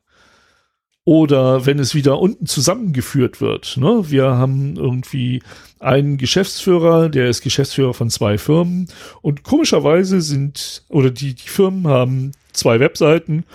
Komischerweise ist die IP-Adresse von den zwei Webseiten die gleiche. Dann kann man das in einem Mindmap nicht mal eben wieder so zusammenführen. Ja, es gibt so Verbinder, die man da machen kann, aber das ist nicht gleichwertig. Also, was ich eigentlich brauche, also Mindmap ist super, um wenn man ein neues Projekt bekommt, erstmal sich einen Überblick zu verschaffen oder so. Dann hat man sein Projekt und dann macht man da einen Arm mit Fragen und einen Arm mit Mengengerüsten und einen Arm mit Aufgaben und so weiter. Äh, das geht super. Aber hier brauche ich eigentlich so ein, so ein Netzwerkdarstellung. Und das habe ich auch schon öfter mal gesehen und habe mich immer gefragt, wie macht man das? Und dann bin ich vor drei Wochen über eine Software gestolpert, die nennt sich Maltego. Und das war der Augenöffner für mich. Ähm, ich habe nachher noch zwei Alternativen, aber äh, dieser Abschnitt geht in erster Linie über Maltego. Ähm, das ist ein, ich nenne es ich nenn's mal so API-Browser und Netzwerkvisualisierer. Und das Geile ist, dass der zwei Sachen machen kann, nämlich nicht nur dieses Netzwerk darstellen, sondern auch APIs bedienen. Und ähm, das heißt, ich beginne ein neues Projekt in Maltego und ich habe ähm, Entitäten in Maltego. Ich habe sogenannte Transforms in Maltego, also Transformationen. Ähm, ja, und eigentlich ist es das schon. Ich nehme eine Entität, zum Beispiel eine Domain oder eine Webseite. Und die kann ich jetzt über eine Transformation in eine Domain überf überführen. So, das ist jetzt erstmal kein großes Geheimnis. www.0x0d.de, da kommt die Domain 0x0d.de raus. Ähm, das Schöne ist, dass diese Transforms das selber machen. Denn jetzt könnte ich zum Beispiel sagen, okay, von der Domain möchte ich die IP-Adresse haben. So, dann mache ich einen Rechtsklick auf äh, die Domain, sage to IP Address und der sucht sich dann über Nameserver die IP-Adresse und liefert die aus. Und dann kann ich aber noch von der Domain mir die Nameserver ausgeben lassen. Und zum Beispiel auch da mal schauen, welche Top-Level-Domains bedienen die denn noch. Und dann habe ich plötzlich Schwesterdomains, die auf dem gleichen Domain-Server zu finden sind. So, und vielleicht erinnern wir uns daran, als äh, Attila Hildmann, ich glaube, das zweite Mal gehackt wurde. Da haben die nicht seine Webseite gehackt, sondern da haben die eine äh, verwundbare Drupal-Installation des Providers gehackt.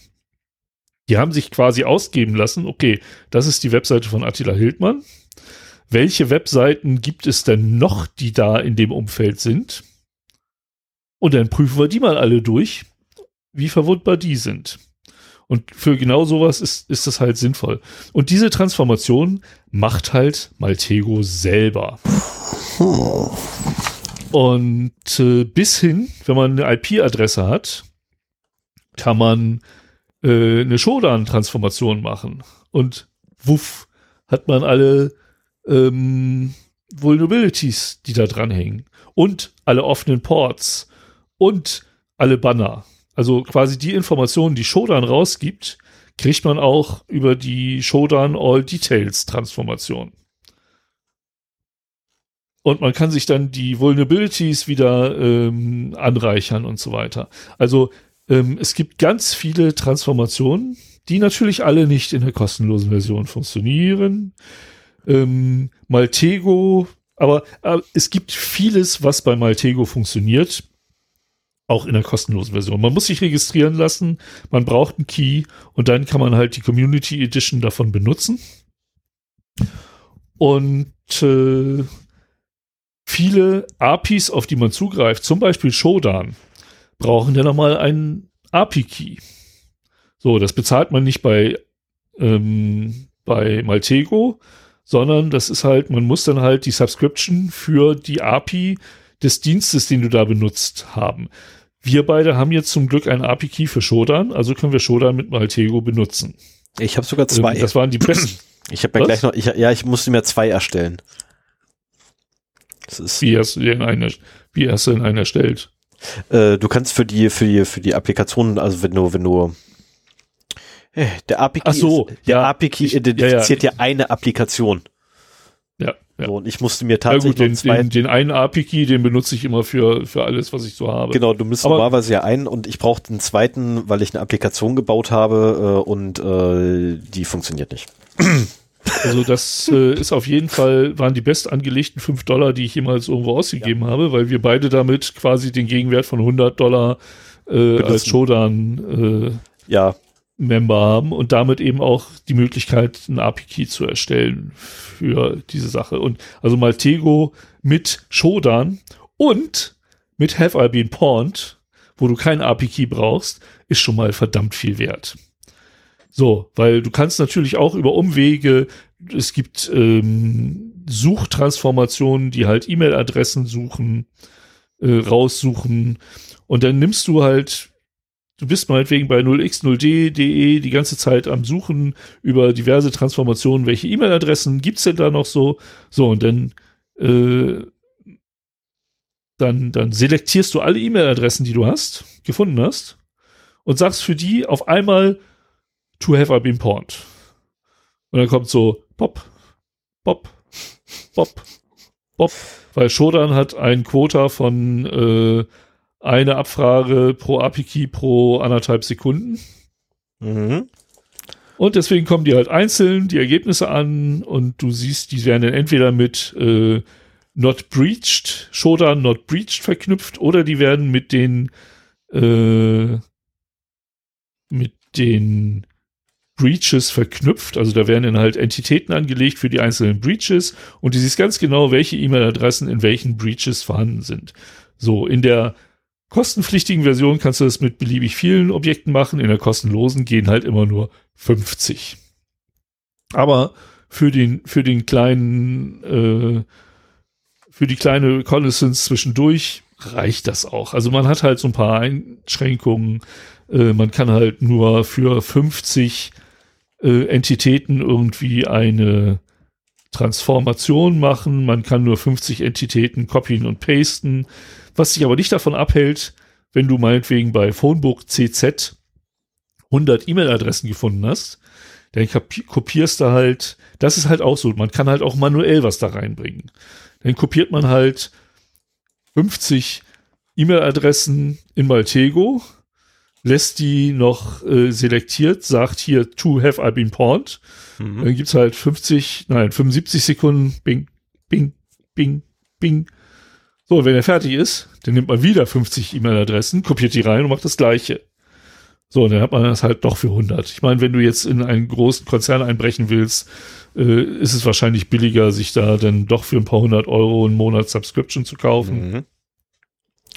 Aber wie gesagt, für, für den Amateur und Hobby-Osinter ähm, ist das schon nicht schlecht. Also es ist, es vereinfacht die Sache halt im Gegensatz zu, ich nehme eine E-Mail-Adresse, tippe die bei HFMB Pawned ein, finde raus, ob die gebreached ist oder nicht und schreibe das in meine Liste. Und ähm, das ist geil.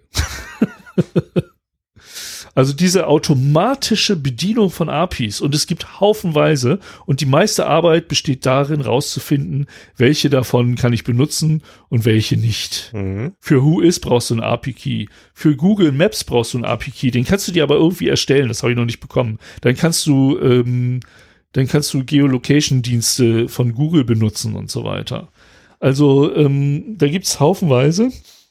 Und ich glaube, Maltego wird so mein Standard-Tool der nächsten Zeit. Ähm, und, und ich werde so meinen meinen API-Katalog da mal äh, benutzen. Da gibt's halt auch die alternativen Shodan-Suchmaschinen, aber auch nur mit API-Key und so weiter. Also, aber es gibt halt auch so eine Basic Transforms, die sind halt alle frei. Und das ist halt so, ne, Website to Domain, ähm, Domain to IP Address, IP Address to äh, Domain, ähm, to Email Address using Search Engine und, und solche Geschichten. Und äh, wer in der Richtung da unterwegs sein möchte, der findet da auf jeden Fall was Gutes. Es gibt auch einen Transform Hub, wo man halt sich Transform weitere Transforms installieren kann, wie so ein App Store sozusagen. Da sind halt auch, da ist zum Beispiel Have I Been Point, ist eine eigene. So, und da weiß ich halt, die ist frei verfügbar, also kann man die halt da äh, benutzen. Es gibt halt auch viele kommerzielle, man kann es auch filtern, also man kann wirklich nach Free filtern.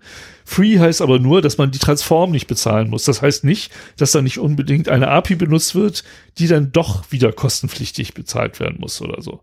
Also das sind so Sachen, da merkt man halt, da will halt Geld verdient werden. Ist ja auch in Ordnung.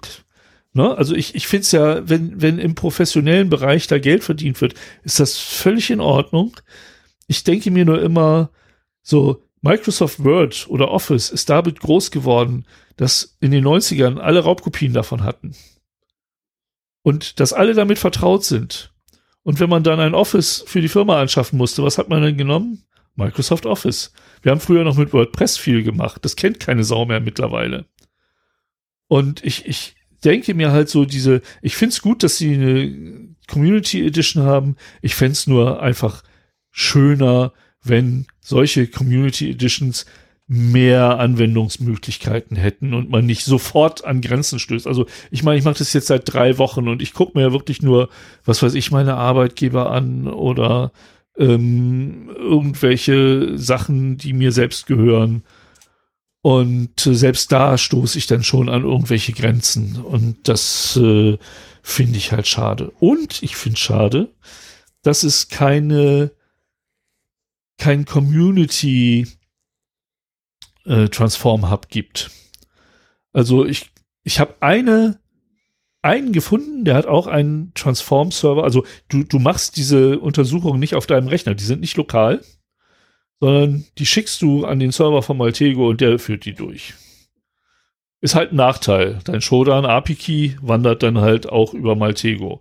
Nicht so schön. Man kann auch lokale Transforms machen.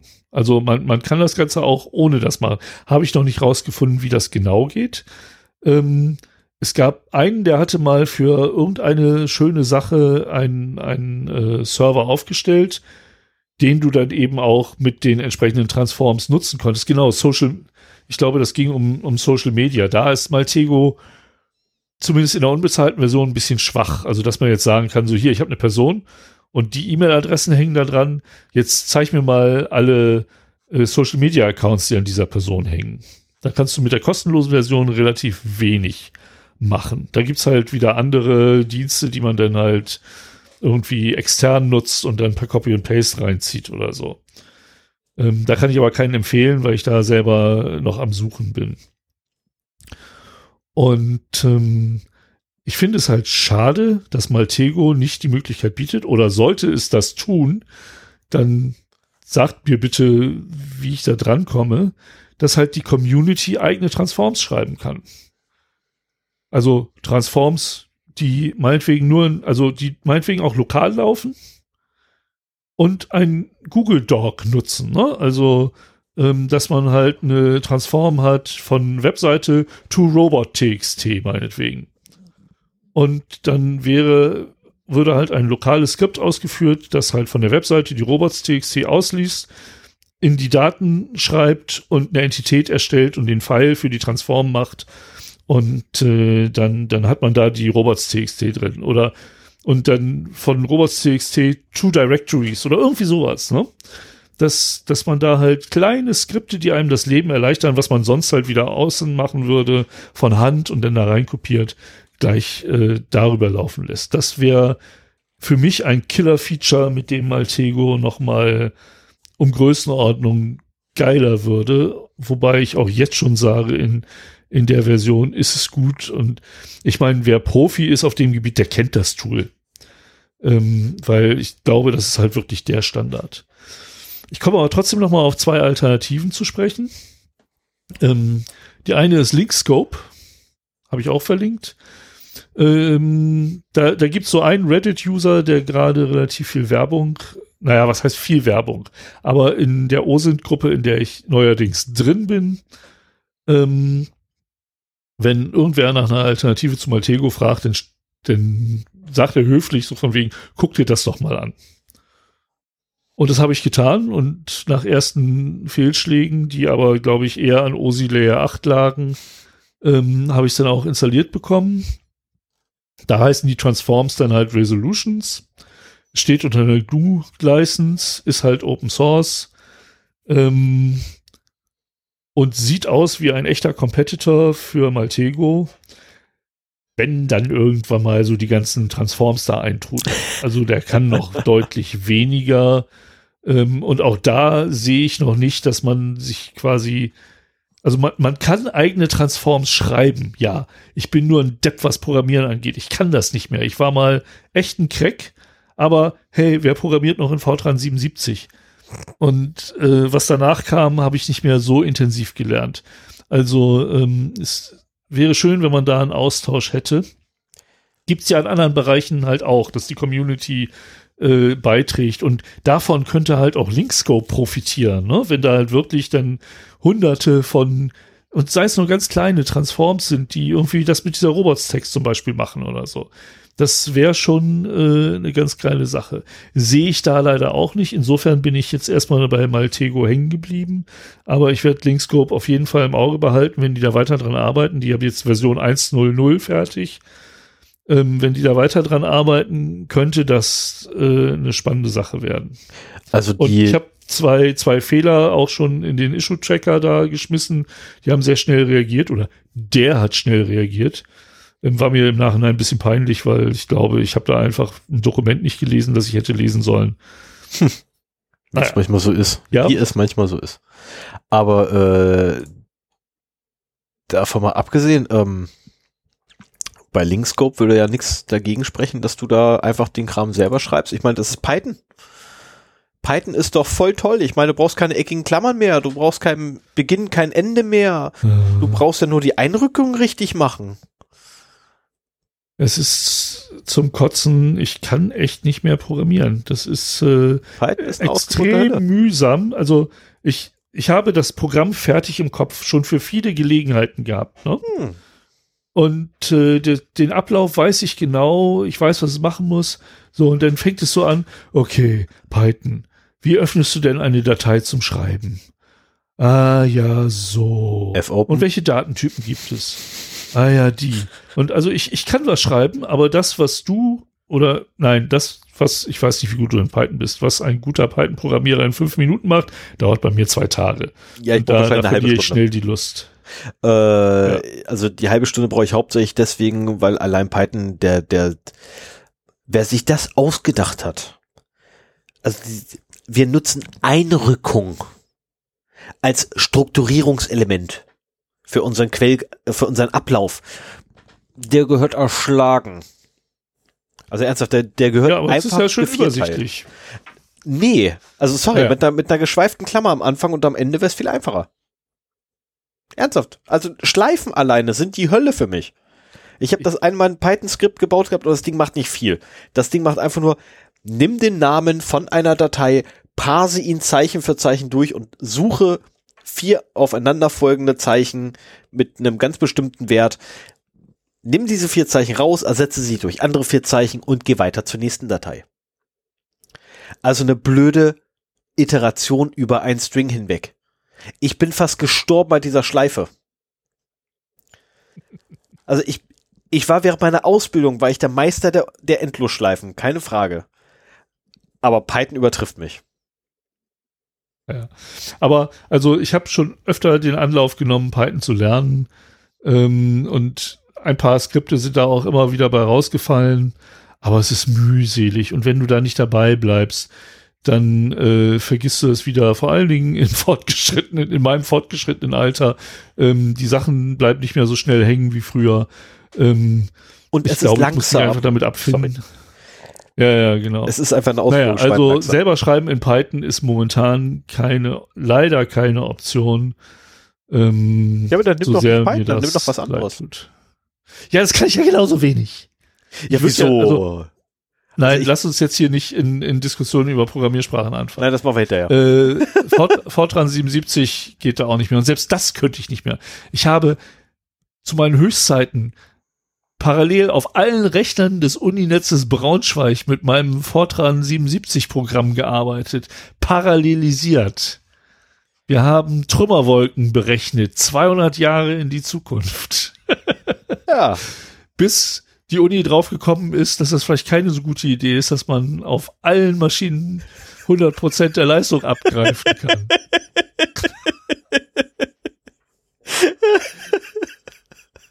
...250 Sklaven hatte ich. Und das waren, das waren Unix, leistungsstarke Unix-Maschinen. Für ihre Zeit leistungsstark.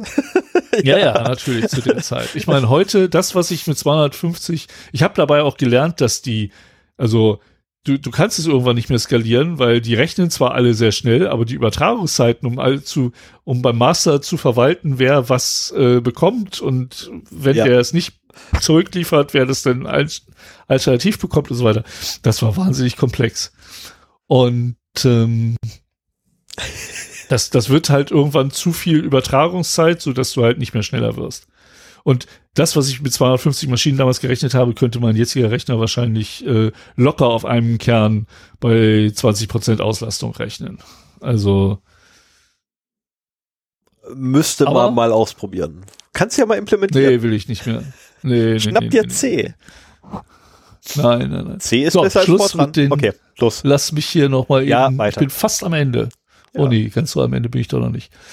Also, ich habe noch ein drittes Tool.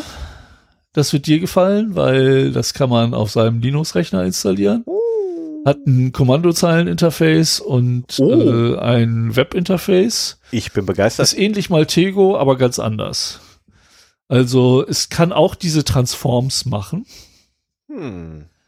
aber die Netzwerkseite ist schwach. Also es, es malt dir auch irgendwie in deinem, in deinem äh, Webinterface ein Netzwerk, aber du kannst da nicht so richtig mitarbeiten.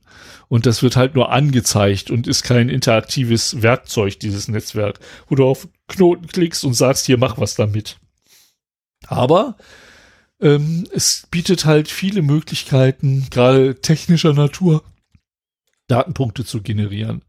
Äh, du hast dann halt eine lange Liste. Das, was du in Maltego als Netz hast, hast du in Spiderfoot als große Tabelle.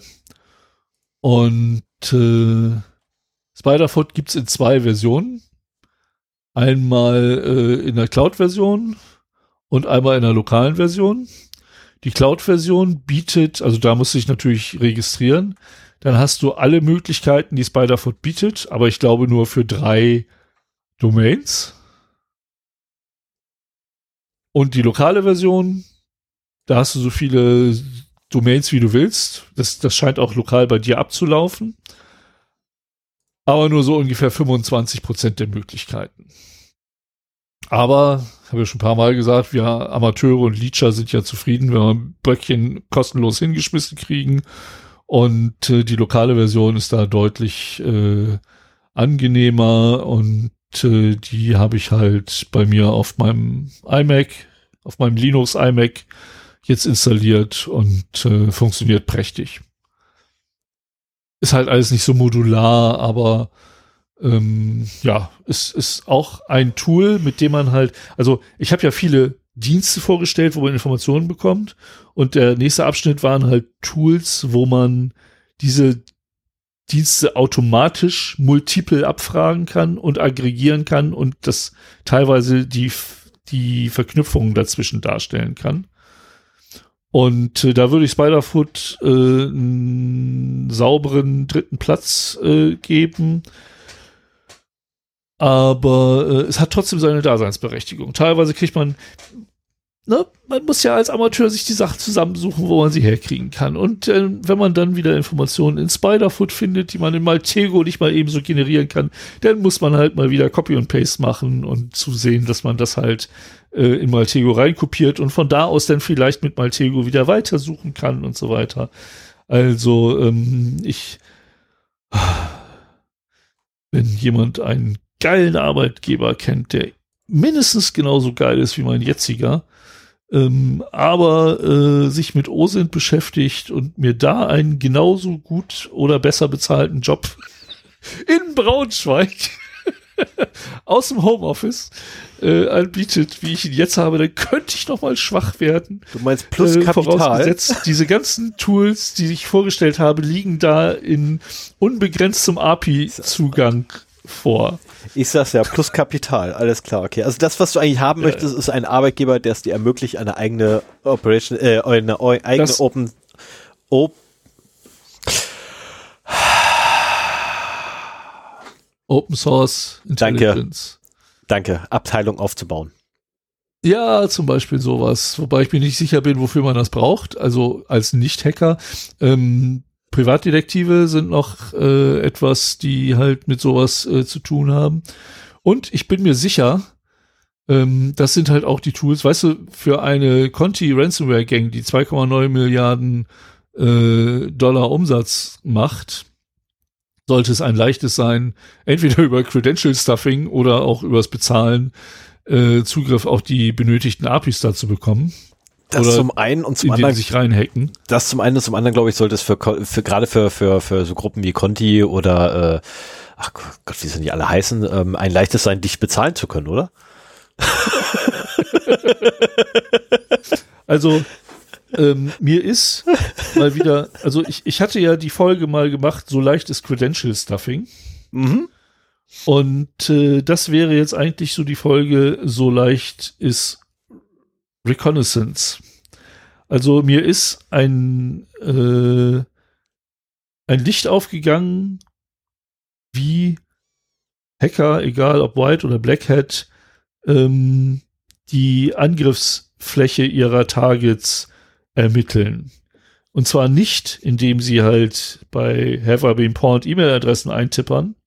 Ich meine, klar, ich habe mir schon gedacht, dass man da halt äh, das auch skripten kann und das dann halt mehr automatisch durchlaufen lässt. Aber du hast dann so, so, ein, so ein Hub von Skripten, die alle ineinander greifen und hier was machen, da was machen. Du musst dir die ganzen Kommandozeilenbefehle merken und so weiter. Das äh, wäre wär noch eine Sache gewesen. Aber mit äh, Tools wie Maltego hast du das halt komplett automatisiert und grafisch visualisiert.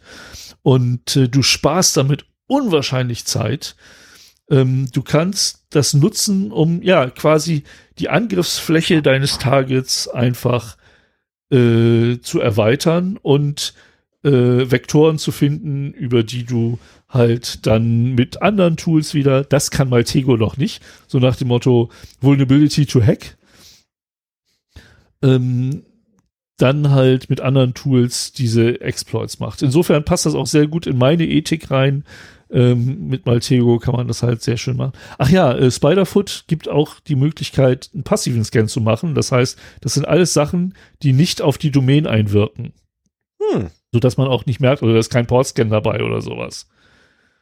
Aber da kann schon ein Shodan-Scan der IP-Adresse dabei sein. Also nicht Scan, sondern mhm. die Information, die Abfrage, Information ja. Gathering von Shodan. Ähm, und dann kriegst du ja auch, ohne selber zu scannen, mehr oder weniger die Ports raus, die offen sind und was sogar noch mehr Informationen. Aber ja, also mir, mir ist klar geworden, wie, wie einfach es Hacker haben, ähm, ja, ihre Angriffsfläche zu definieren und zu vergrößern. Das habe ich mir so einfach nicht vorgestellt. Hm. So, ähm, da ist ja ein, ich, ich hoffe, es ist gut rübergekommen, was das kann. Aber ähm, ich habe ja schon gesagt, so ein Video wäre eigentlich schöner, um sich das anzugucken.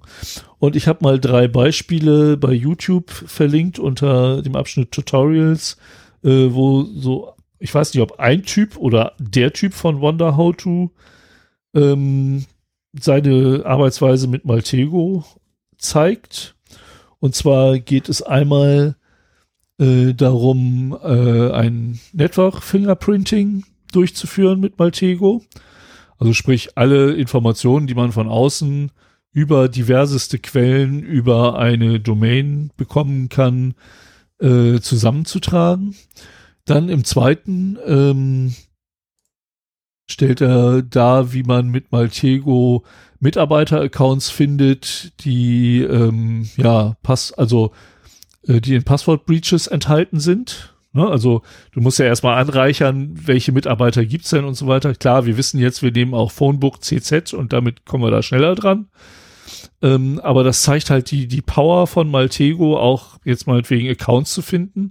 Du hast nur eine E-Mail, äh, du hast nur äh, eine Domain und willst halt wissen, welche E-Mail-Adressen gibt's denn dazu. Da findest du halt relativ schnell welche. Und äh, dann habe ich noch eine Sache, da habe ich mich noch nicht so viel mit beschäftigt. Du hast nicht nur diese Transforms und Activities, sondern du hast auch Maschinen.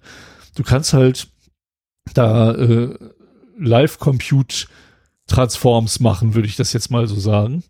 Und hier geht es zum Beispiel darum, äh, Live-Twitter-Discussions ähm, zu Dis Desinformationsattacken zu monitoren. Also eine Echtzeitanalyse von Twitter-Daten. Auch das geht mit Maltego. Okay. Und, äh, das hilft natürlich auch vielen äh, Datenjournalisten hier an dem Punkt.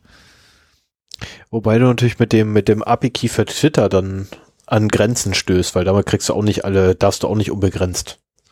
Ja. Ne, du hast ja äh, N Anfragen pro Stunde, glaube ich, ist das. Die du Keine Ahnung, wie die das, wie die das machen. Vielleicht hat Maltego auch mit Twitter irgendwie ein besonderes Agreement. Ne? Dadurch, dass das über deren Server geht, ist da ja alles Mögliche möglich. Ja, okay, klar. Äh, ja, okay. Also wenn du, wenn du über den Server von Malte, Maltego selber gehst, ja, okay, die können natürlich auch bezahlen ordentlich. Ja, das ja, allerdings brauchen sie dafür auch Geld und nicht nur solche Kunden wie uns. Ähm, also wenn ihr noch bis hier dabei seid, weil es euch interessiert, guckt euch diese drei Videos an. Da könnt ihr am praktischen Beispiel sehen, wie Maltego arbeitet. Und äh, es ist wirklich geil. Ich habe auch noch drei Links mitgebracht zu Beispielen, was so mit äh, OSINT gemacht werden kann oder eigentlich zu zu zwei Beispielen. Das erste ist halt Polytrack. Ähm, da werden Politiker ähm, oder die Medienpräsenz von Politikern ausgewertet. Und äh, ist eine schöne Seite, die halt auch auf, also das ist quasi so ein Single-Purpose Maltego. Ähm, nur mit einem schöneren Benutzerinterface, dann halt für diesen Single-Purpose. Ähm, da werden halt Medien Artikel von über Politiker ausgewertet und aufbereitet. Und es ist schon ein Weilchen her, dass ich das da rausgesucht habe. Ich kann ja mal draufklicken. Aber dann kommen so Sachen wie zentrale Aussagen von bestimmten Politikern. Wir nehmen hier mal den, den hier. Ähm, und äh, sehr schön ist zum Beispiel äh, so, so ein Spider-Diagramm. Da sind halt Themen Landwirtschaft, Wirtschaft, Soziales, Klima, Außenpolitik, Sicherheit und Gesundheit in so einem Kreisdiagramm. Und dann sieht man halt, ähm, hier, damit du mitgucken kannst. Ach. Ich weiß nicht, ob scharf genug ist. Und äh, da sieht man dann halt, wie zum Beispiel bei Karl Lauterbach das Gesundheitsthema halt extrem präsent ist. Ne? Also man sieht schon an diesem äh, alle anderen sind klein. Man sieht an diesem Beispiel schon, Karl Lauterbach ist ein Gesundheitspolitiker, auch wenn man sich vorher noch überhaupt nicht mit ihm beschäftigt hat. Dann gibt's halt so aktuelle Berichterstattungen, aktuelle Zitate dazu, Präsenz in den Medien. Man, das Geile ist, man sieht, ich habe halt das Beispiel Karl Lauterbach genommen, weil ich den schon mal angeguckt hatte. Ähm, seine Medienpräsenz fängt im Prinzip am 10. März 2020 an. Also davor war er auch immer mal wieder in den Medien. Und leider reicht das auch nur ein Jahr zurück hier, was ich habe. Aber man sieht genau, wo die Pandemie anfängt und dann auch Karl Lauterbach angefangen hat, seinen Senf dazu zu geben.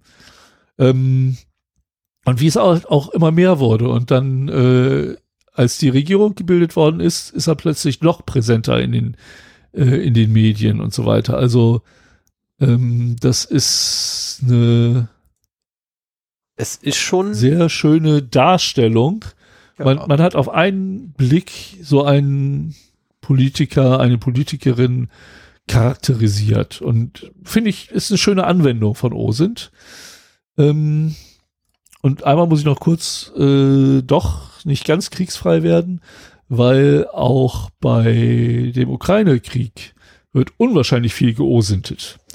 Also äh, es gibt viele Leute, die halt ähm, versuchen, Bilder, die in den sozialen Medien aus dem Kriegsgebiet gepostet werden, zu geokodieren. Also mittlerweile ist es ja so, dass man bei Instagram zum Beispiel nicht mehr unbedingt die ähm, Geokoordinaten mitgeliefert bekommt.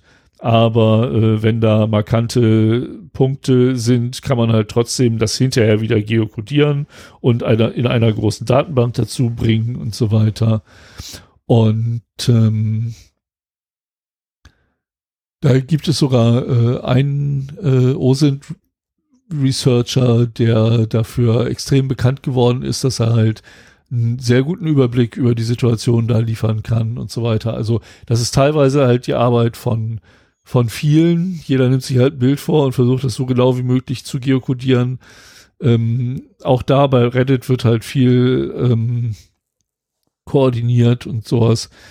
Ähm, das ist äh, eine Anwendung, die momentan auch live stattfindet und ja, zur Aufklärung der Situation einfach beiträgt. So, das war mein Thema. Ich weiß gar nicht, wie viel lange ich jetzt darüber gesprochen habe. Länger, als ich wahrscheinlich erwartet habe. Ausreichend ähm, lange. Ich fand, ich fand das auf jeden Fall super spannend. Ja, und durchaus. Ich werde mich damit auch noch weiter beschäftigen. Wenn ihr in dem Thema unterwegs seid, Quellen habt, Tool-Empfehlungen habt, alles bitte in die Kommentare, sodass andere davon auch profitieren können. Ähm, ich finde das Thema super spannend. Es war ein Augenöffner. Und äh, ja, wie gesagt, die, die Listen mit den äh, drei oder die drei, drei weiteren Listen habe ich noch beigefügt. Und ich bin jetzt erstmal am Ende. Ja, das glaube ich. Hast du noch Ergänzungen? Also ich glaube, ich, ich glaube dir sofort, dass du jetzt am Ende bist. Äh, ich habe übrigens ähm, das, das Tool, der Tool, der Tool gefunden ne, für Website-Scannen mit Konformität auf äh, Best Practices und so. Äh, das war Aha. Immuniweb. Ja, genau, genau. genau. Ja, aufgrund des bekloppten Namens findet man das in der, in, der in der Regel relativ schnell, wenn man tatsächlich weiß, wonach man sucht. Ja, ja, ähm, ja. ja das war, das war cool. Ja, das ist äh, tatsächlich. Oh, sorry. Ähm, das ist tatsächlich eine der besseren Seiten. Also das Ding hat uns echt noch weit vorausgebracht äh, beim Thema wir schützen uns mal selber, weil auch da haben wir mittlerweile ein A. Und wir haben dort angefangen, ich glaube, mit einem C. also wir waren, weder waren wir konform, was das NIST angeht, noch waren wir konform, was sonst was. Also eigentlich, wir waren mit nichts wirklich konform. Außer, ähm, äh, dass wir tatsächlich vom ersten Tage schon GDPR-konform waren. Aber das ja. ist auch relativ ja. einfach. Wir haben kaum noch irgendwelche Sachen, die irgendwo anders herkommen.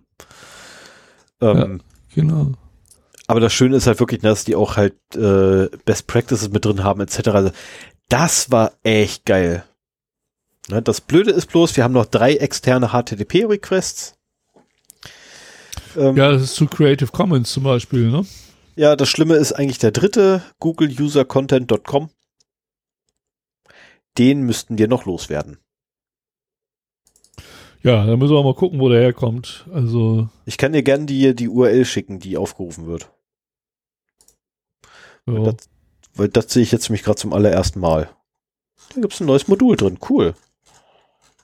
Oh, ich glaube, ich muss da nochmal durchgucken. Hm, das ist ja super. so hat jeder sein, seine Sache, die ihm Spaß macht. Ja, die haben ein neues Modul drin mit externen Aufrufen. Wie cool ist das denn? Oh, da ich ja, oh, da, da werde ich jetzt die nächste halbe Stunde nochmal Spaß haben, bevor ich dann endlich mit dem Hund rausgehe, der auch schon wartet.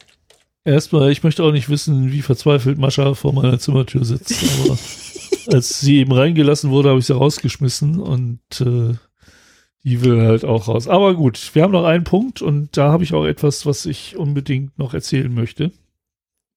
Ja, dann schieß Mach los, die Marke steht. Die Marke steht. Okay.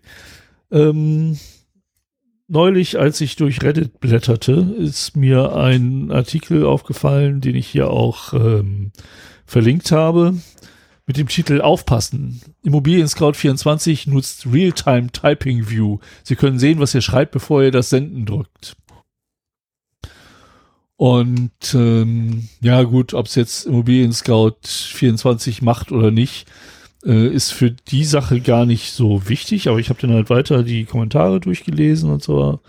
Und äh, da kam, bildete sich dann halt heraus, so heutzutage ist das in Support-Chats eigentlich üblich.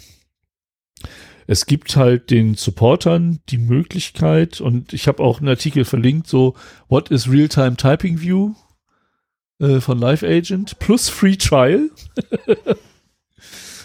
ähm, also sozusagen auch als Bestätigung, dass es das wirklich gibt, dass es nicht nur irgendwie das Hirngespinst eines ähm, Reddit-Users ist. Und es haben sich halt auch Leute gemeldet, die im äh, Customer Support arbeiten. Ich meine, ich weiß, im Internet weiß keiner, dass ich ein Hund bin. Aber ähm, das zusammen mit dieser Seite, die ich da gefunden habe und noch anderen Quellen, ähm, lässt mich schon glauben, dass das, dass das wahr ist. Ne? Also es scheint so zu sein. Ich wollte das nicht als News bringen oder als Thema oder so, aber es scheint so zu sein, dass in Support-Chats die Support-Mitarbeiter nicht erst, wenn du einen Chat abschickst, siehst, was du schreibst, sondern dass sie live sehen, was du tippst. Das hat oder das soll den Vorteil haben, dass sie sich schneller darauf einstellen können, was du ihnen sagen willst und schneller die Antwort liefern können. Mhm. Was angeblich, wenn du mehrere Kunden gleichzeitig bedienst, äh, die Sache deutlich erleichtert. Weil du kannst deine Aufmerksamkeit dann halt, wenn du Zeit hast, auf irgendetwas lenken, was noch gar nicht geschrieben ist, anstatt da zu sitzen und zu warten, dass deine drei Kunden dir gleichzeitig etwas schicken und du dann nicht alle drei gleich schnell beantworten kannst. Also das ist, ich meine, Customer Support ist, glaube ich, kein schöner Job. Ähm, schade eigentlich. Aber wenn du mehrere Kunden gleichzeitig bedienst, was du wahrscheinlich aus Effektivitäts- oder Kostengründen machen musst, äh, dann kann das auch sehr stressig werden. Und äh, deswegen scheint man dazu übergegangen zu sein, dass die halt sehen können, was geschrieben wird, um dann äh, ja, diese Todzeit nutzen zu können, um schneller reagieren zu können, weil äh, Kunden, die halt irgendwie zwei Minuten auf eine Antwort warten müssen, sind ja auch nicht zufrieden. Also die, die, die Herleitung passt schon und ich habe mich auch schon gewundert, ich habe ab und zu mal mit dem Amazon äh, Support zum Beispiel gechattet und habe mich gewundert, wie schnell Antworten kommen, auch wenn ich selber mal Zeit brauchte, um, um eine zu schreiben oder so. Ähm, ich finde es nur bedenklich, weil ich nicht möchte, dass man das sieht. Ich habe gerade man geht halt davon aus. Genau, man geht, man geht davon aus, dass was ich da reintippe, ist das, was ich sehe, aber nicht mein Gegenüber. Ähm, ich persönlich habe genau. gerade mir eine in Möglichkeit überlegt, die Jungs und Mädels dort drüben richtig zu trollen. Ähm, weil ja alles, was ich eingebe, sehen die ja. So, jetzt behaupten wir einfach mal, es wird Wort für Wort zu denen rübergeschickt. Also es muss ja eine Daten kommen. Daten müssen irgendwie von A nach B fließen. Ne? So, was, ähm, ob es jetzt Zeichen für Zeichen ist oder Wort für Wort, spielt keine Rolle. Ähm, Zeichen für Zeichen wäre für mich ehrlich gesagt noch lustiger äh, weil man da nämlich dann so schöne Sachen bauen könnte, wie, was ich, ne, du, du, du nimmst in eine Textdatei, da schreibst du deinen eigentlichen Text rein, den in den Chat schreiben willst, währenddessen lässt du ein Skript starten, was immer auf diese, diese Felder achtet und weil immer so ein Feld auftaucht, schreibt es einfach Lorem Ipsum rein. Und zwar dauerhaft. Bis zu dem ja. Zeitpunkt, wo du dann reinklickst. Oder so Blödsinn. Also, also Wäre schön. Bei, bei Reddit kam, kam halt der Vorschlag auf, so von wegen, okay, ich, oder ich schreibe schon lange meine Texte im Texteditor vor und paste sie dann rein. Mhm. Ähm, das, das machen auch viele, weil sie dann die Rechtschreibüberprüfung von dem Texteditor vielleicht nochmal nutzen wollen, weil ihr Deutsch nicht so gut ist oder so. Ähm, dann kannst du natürlich auch äh, an die Skriptversion habe ich noch nicht gedacht. Man könnte halt wirklich, äh, bevor, während man schreibt, halt einen langen Lorem Ipsum Text äh, da rein posten. Aber letztendlich, die arme Sau, die da auf, am anderen Ende sitzt, ist ja nicht der. Die kann ja nichts dafür. Die kann. Privacy-Verstoß, wie ich ihn empfinde, äh, der Schuldige ist. Ne? Der will dir ja sogar helfen. Und ich muss sagen, meine Erfahrungen mit Support-Mitarbeitern sind in letzter Zeit sehr gut. Die sind halt sehr geschult. Ähm, und die, die versuchen dir wirklich zu helfen und sind höflich und wahrscheinlich, ich meine, die sind ja auch so nach dem Motto, es kommt doch vor jedem Anruf ähm, zur Prüfung unseres Service, nehmen wir das auf, äh, sagen Sie ja oder sagen Sie nein, wenn Sie damit nicht einverstanden sind oder irgendwie sowas so.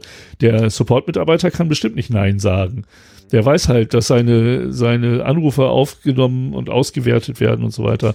Die sind genauso davon betroffen ähm, wie wir. Insofern bringt es nichts, sie zu ärgern. Ähm, ich, ich kann mir vorstellen, dass ich in Zukunft da irgendwie als erstes so Punkt, Punkt, Punkt, Typing, Punkt, Punkt, Punkt reinschreibe. Dann schreibe ich den Kram halt in meinem Texteditor und wenn ich fertig bin, dann paste ich das da rein. So, dann hat er noch ein bisschen was zu lachen. Oder du kannst auch ein, du kannst auch ein Skript schreiben, das da Witze reinschreibt. Ich Also wollte wollt gerade sagen, wie, wie wäre es denn einfach anstatt hier irgendwie ähm, Punkt, Punkt, Punkt Typing so animationsmäßig, weißt du, so ASCII, ASCII-Art-mäßig. Ja, ASCII-Art, das wäre natürlich geil. ich sag nur,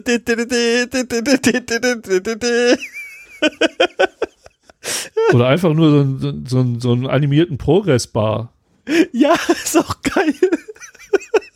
So, da drüber, Thinking, please wait. Ja. Und dann machst du da drunter so einen animierten Progress-Bar. Weil das geht auch, wenn du keinen Monotype-Font hast. Das wäre geil. Ja, das, also, Du müsstest halt nur das Feld finden und dann immer in das Feld eintragen. Das ist halt, äh, oder dem, dem, dem Controller selber was schicken direkt. Aber das sollte ja auch nicht das Problem sein, dass sie ihm immer ja, das also Ding das, übergibt. das Feld finden und da was eintragen, äh, da bist du ja wohl mit Auto-IT prädestiniert für. Gib mir die Webseite, gib mir die Webseite. oh, ich glaube, ich, glaube, ich Ja, muss also heute ganz dringend mit, mit dem Amazon-Support nochmal schreiben. ja, ich weiß nicht, ob es da auch der Fall ist, aber ähm, naja, wenn Ich meine, Amazon irgendwie die Effektivität steigern kann, indem es da. Also ich weiß noch nicht mal, ob das ein Datenschutzverstoß ist. Es Nö. fühlt sich so an. Ja, ja, es fühlt, es fühlt sich so an, aber leider ist es das in erster, ja, wobei, oh, Also wenn irgendwo in ihren AGB, denen du ja zustimmst, wenn du da anfängst zu chatten, ähm, reinschreiben, dass sie das machen.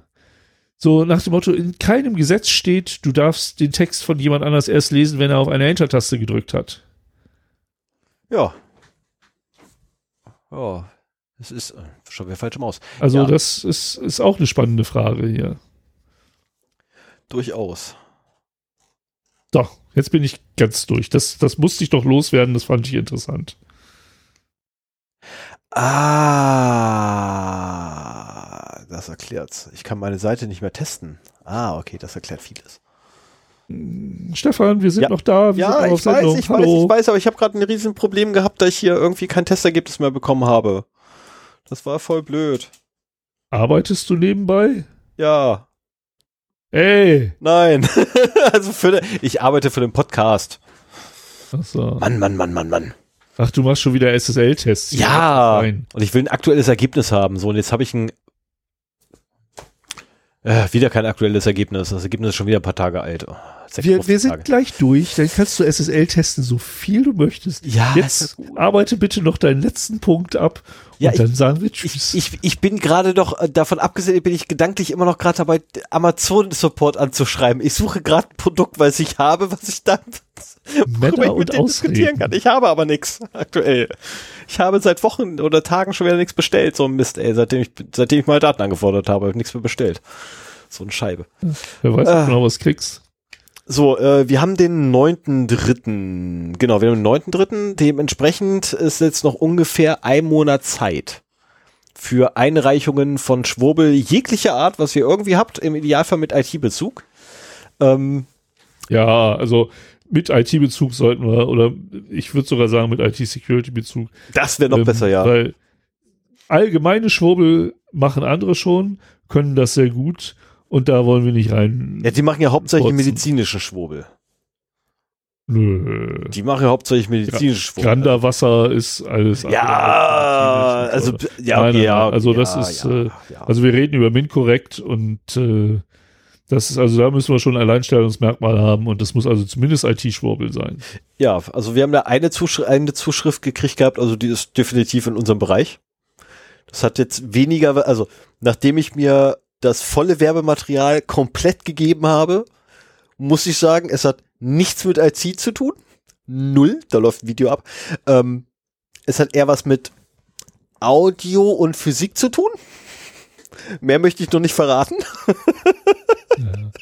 Es ist so geil. Also ich bin, ich bin sehr froh, dass du das machst. Ich hätte nicht äh, die Ruhe, mir sowas anzugucken. Ich lasse mir das gerne von dir erzählen am Ende einer Problem. jeden Sendung in Zukunft. ist kein Problem, Aber das ich, ist ich der würde Wahnsinn. das mir nicht angucken wollen. Das ist, ich reg mich da immer zu sehr auf. Und zur Not, also soll, sollten, sollte nicht zu viel Schwurbel irgendwie zusammenkommen, dass wir irgendwie das ganze Jahr gefüllt kriegen, ähm, hat Sven zwischen den, zw zwischen der jetzigen und der letzten Folge schon angemerkt gehabt. Also eigentlich könnten wir auch mit Blockchain das ganze Jahr füllen.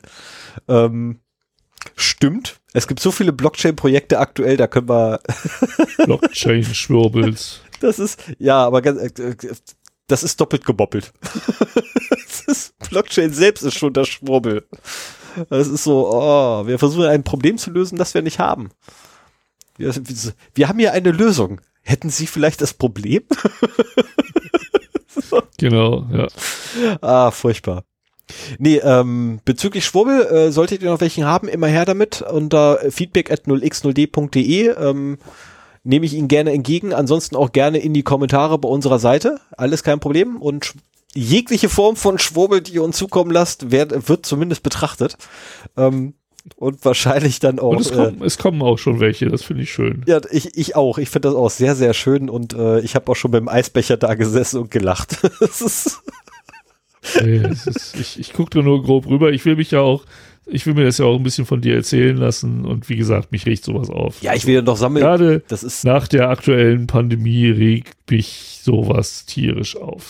ich kann es völlig nachvollziehen. Ähm, dann werde ich den ersten Schwurbel, den ich ursprünglich präsentieren wollte, lieber nicht bringen.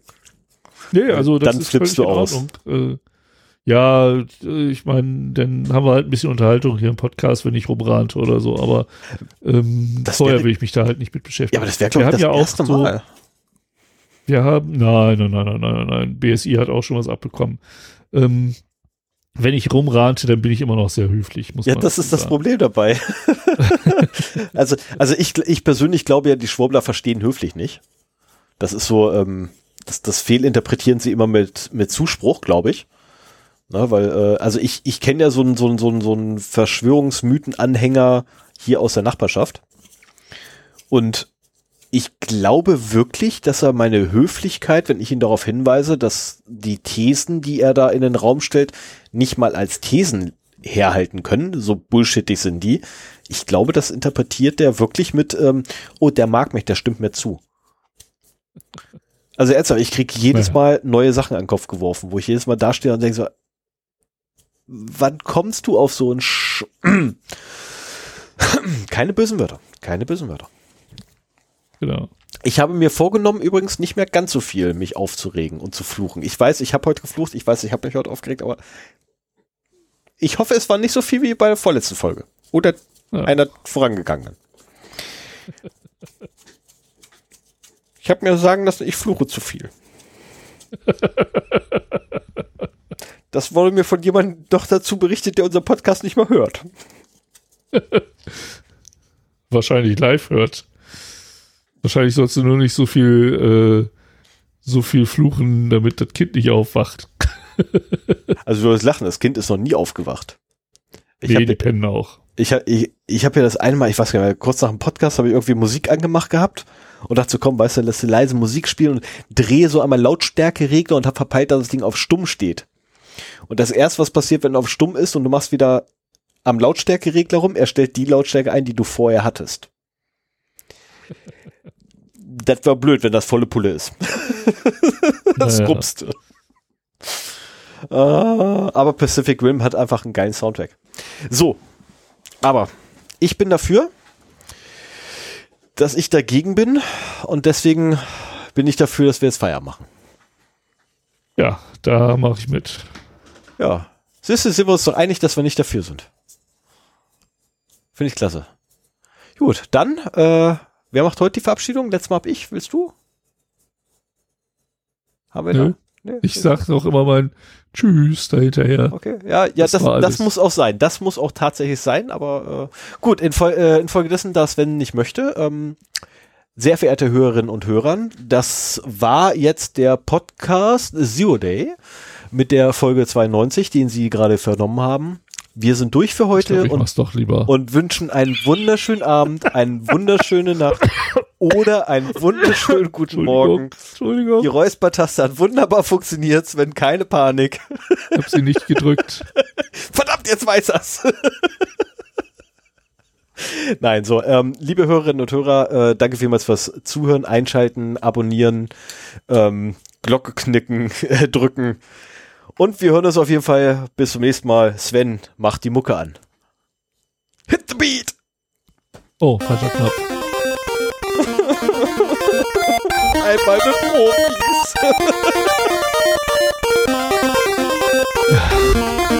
Einmal mit einem professionellen Podcaster. Ist das denn so Ja, verlangt? machst du immer. Das Schlimme ist, ich habe äh, letztens mit einem professionellen Podcaster telefoniert und wusste es. Okay. Ja, ja, das ist cool. Da musste ich mit einem Bekannten an, die ich dann immer Kontakt habe und so, ja, und was treibst du auf? Hier in der Arbeit, da, ja. Wie ist so? Wo steckst du gerade? Sagt er, ja, mit Podcaster. Welcher Themenbereich? Kochen.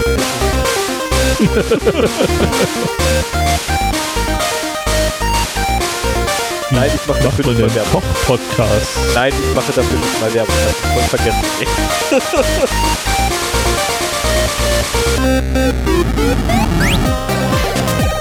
Und sind so Menschen, die kennst du dein ganzes Leben lang. Denkst du wüsstest, was das für Menschen sind. Und du überraschst dich trotzdem. Jetzt haben wir einen Koch-Podcast. Wenn ich erzähle, was ich früher gemacht habe, ey.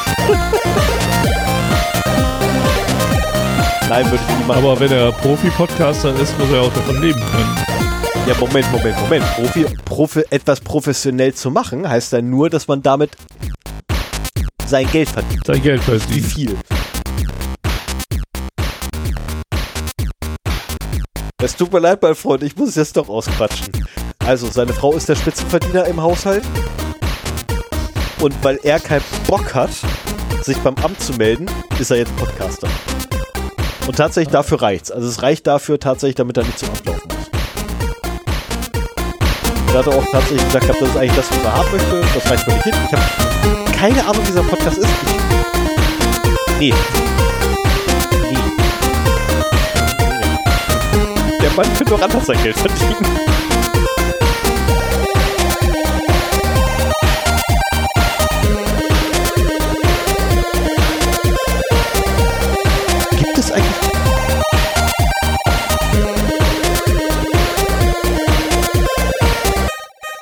Denn?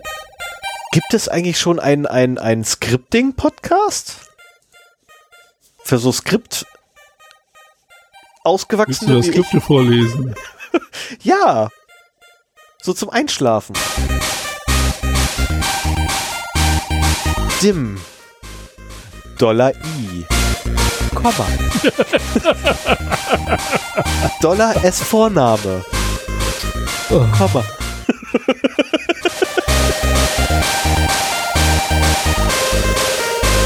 Hoppla, das Dim war verkehrt. Entschuldigung, ich musste mal neu anfangen. Global. Dollar. Komma.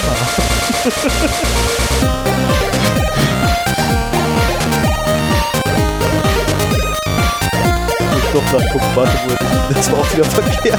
Das war verdammt eine da. Ja. Wo ist meine eine hier? Ah, verflucht. Global. Dollar. Ah, Window. Leerzeichen, Leerzeichen. Main, Klammer auf, Klammer zu. Leerzeichen. Oh, mit Leerzeichen auch noch. Muss auch Äh, Sonderzeichen Leerzeichen, noch. Leerzeichen. Leerzeichen. Achso. Ja, Leerzeichen brauchst du trotzdem nicht da. Oh Mann, ey. Aber das geht eigentlich. Wie lang? 100 Zeilen.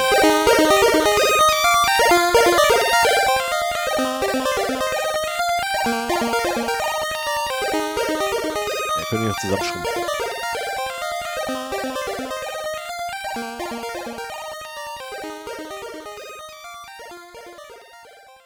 So, und jetzt wie immer noch der Hidden Track hinten macht's dran. gut. Äh, ja, eine, eine Sache noch, eine Sache noch. Wir haben ja noch gar nicht erwähnt, dass ich demnächst den Cookie-Clicker durch, durchstreamen werde. Ich habe den Cookie-Clicker vollständig automatisiert und ich werde ihn streamen, also die Automatisierung. Ohne mich anwesend. Ich bin, ich habe dann auch das Mikro aus und alles. Das Ding läuft einfach nur. ich bin gespannt, was passiert. So, jetzt können wir, nachdem die Eigenwerbung durch ist. Ja, den Twitch-Stream kannst du ja mal auf den Social-Media-Kanälen hier veröffentlichen. Vielleicht ja, werde ich dann, werde ich dann auf jeden Fall tun, äh, sobald der Cookie-Clicker startet, weil, äh, also das ist wirklich ähm, amüsant. Das Ding läuft halt tagelang durch, ne, bevor da wirklich mal was passiert. so, dann. Ist eine äh, Begrenzung, wie lang so ein Twitch-Stream da sein darf? Nicht, dass ich wüsste. Bestimmt, ne? das, das müsste eigentlich. Das müsste eigentlich endlos quasi sein. Du hast halt Werbung mit drin, weil ich bin ja kein Partner oder so, ich habe ja Werbung. Ah, das ist okay. da mittendrin kommt halt dann so ein scheiß Werbeblock wahrscheinlich. Wie ich mein Glück kenne. Von dem ich kein Geld Streams, sehe. glaube ich, in Streams nicht, nee. Also Zumindest weiß ich, einfach den, den Stream ausknipsen, das ist ja live dann. also ich weiß, dass vorweg, äh, dass tatsächlich vorweg äh, Werbung kommt. Das weiß ich. Ja, aber wer, ach so, ja, wenn du dich in den Stream dann Ja, ja. einwählst. Genau so. Und Ja, okay, das kann natürlich sein, ja. ich war der Meinung, dass zwischendurch irgendwann auch mal Werbung kommt. Das weiß ich aber nicht genau. Aber ich persönlich äh, habe auch sehe keinen keinen Grund dafür, irgendwie jetzt Geld auf Twitch zu werfen, damit die Werbung wegkommt. ja. Äh, können wir jetzt mal Schluss machen? Ja, wir machen jetzt Schluss. Bis dann. Guten Morgen, guten Abend, gute Nacht. Gut. Habt einen wunderschönen. Ciao. Tschüss. Ne? Sven, du musst doch. Du musst doch Tschüss sagen. Tschüss. Hab ich. Ciao.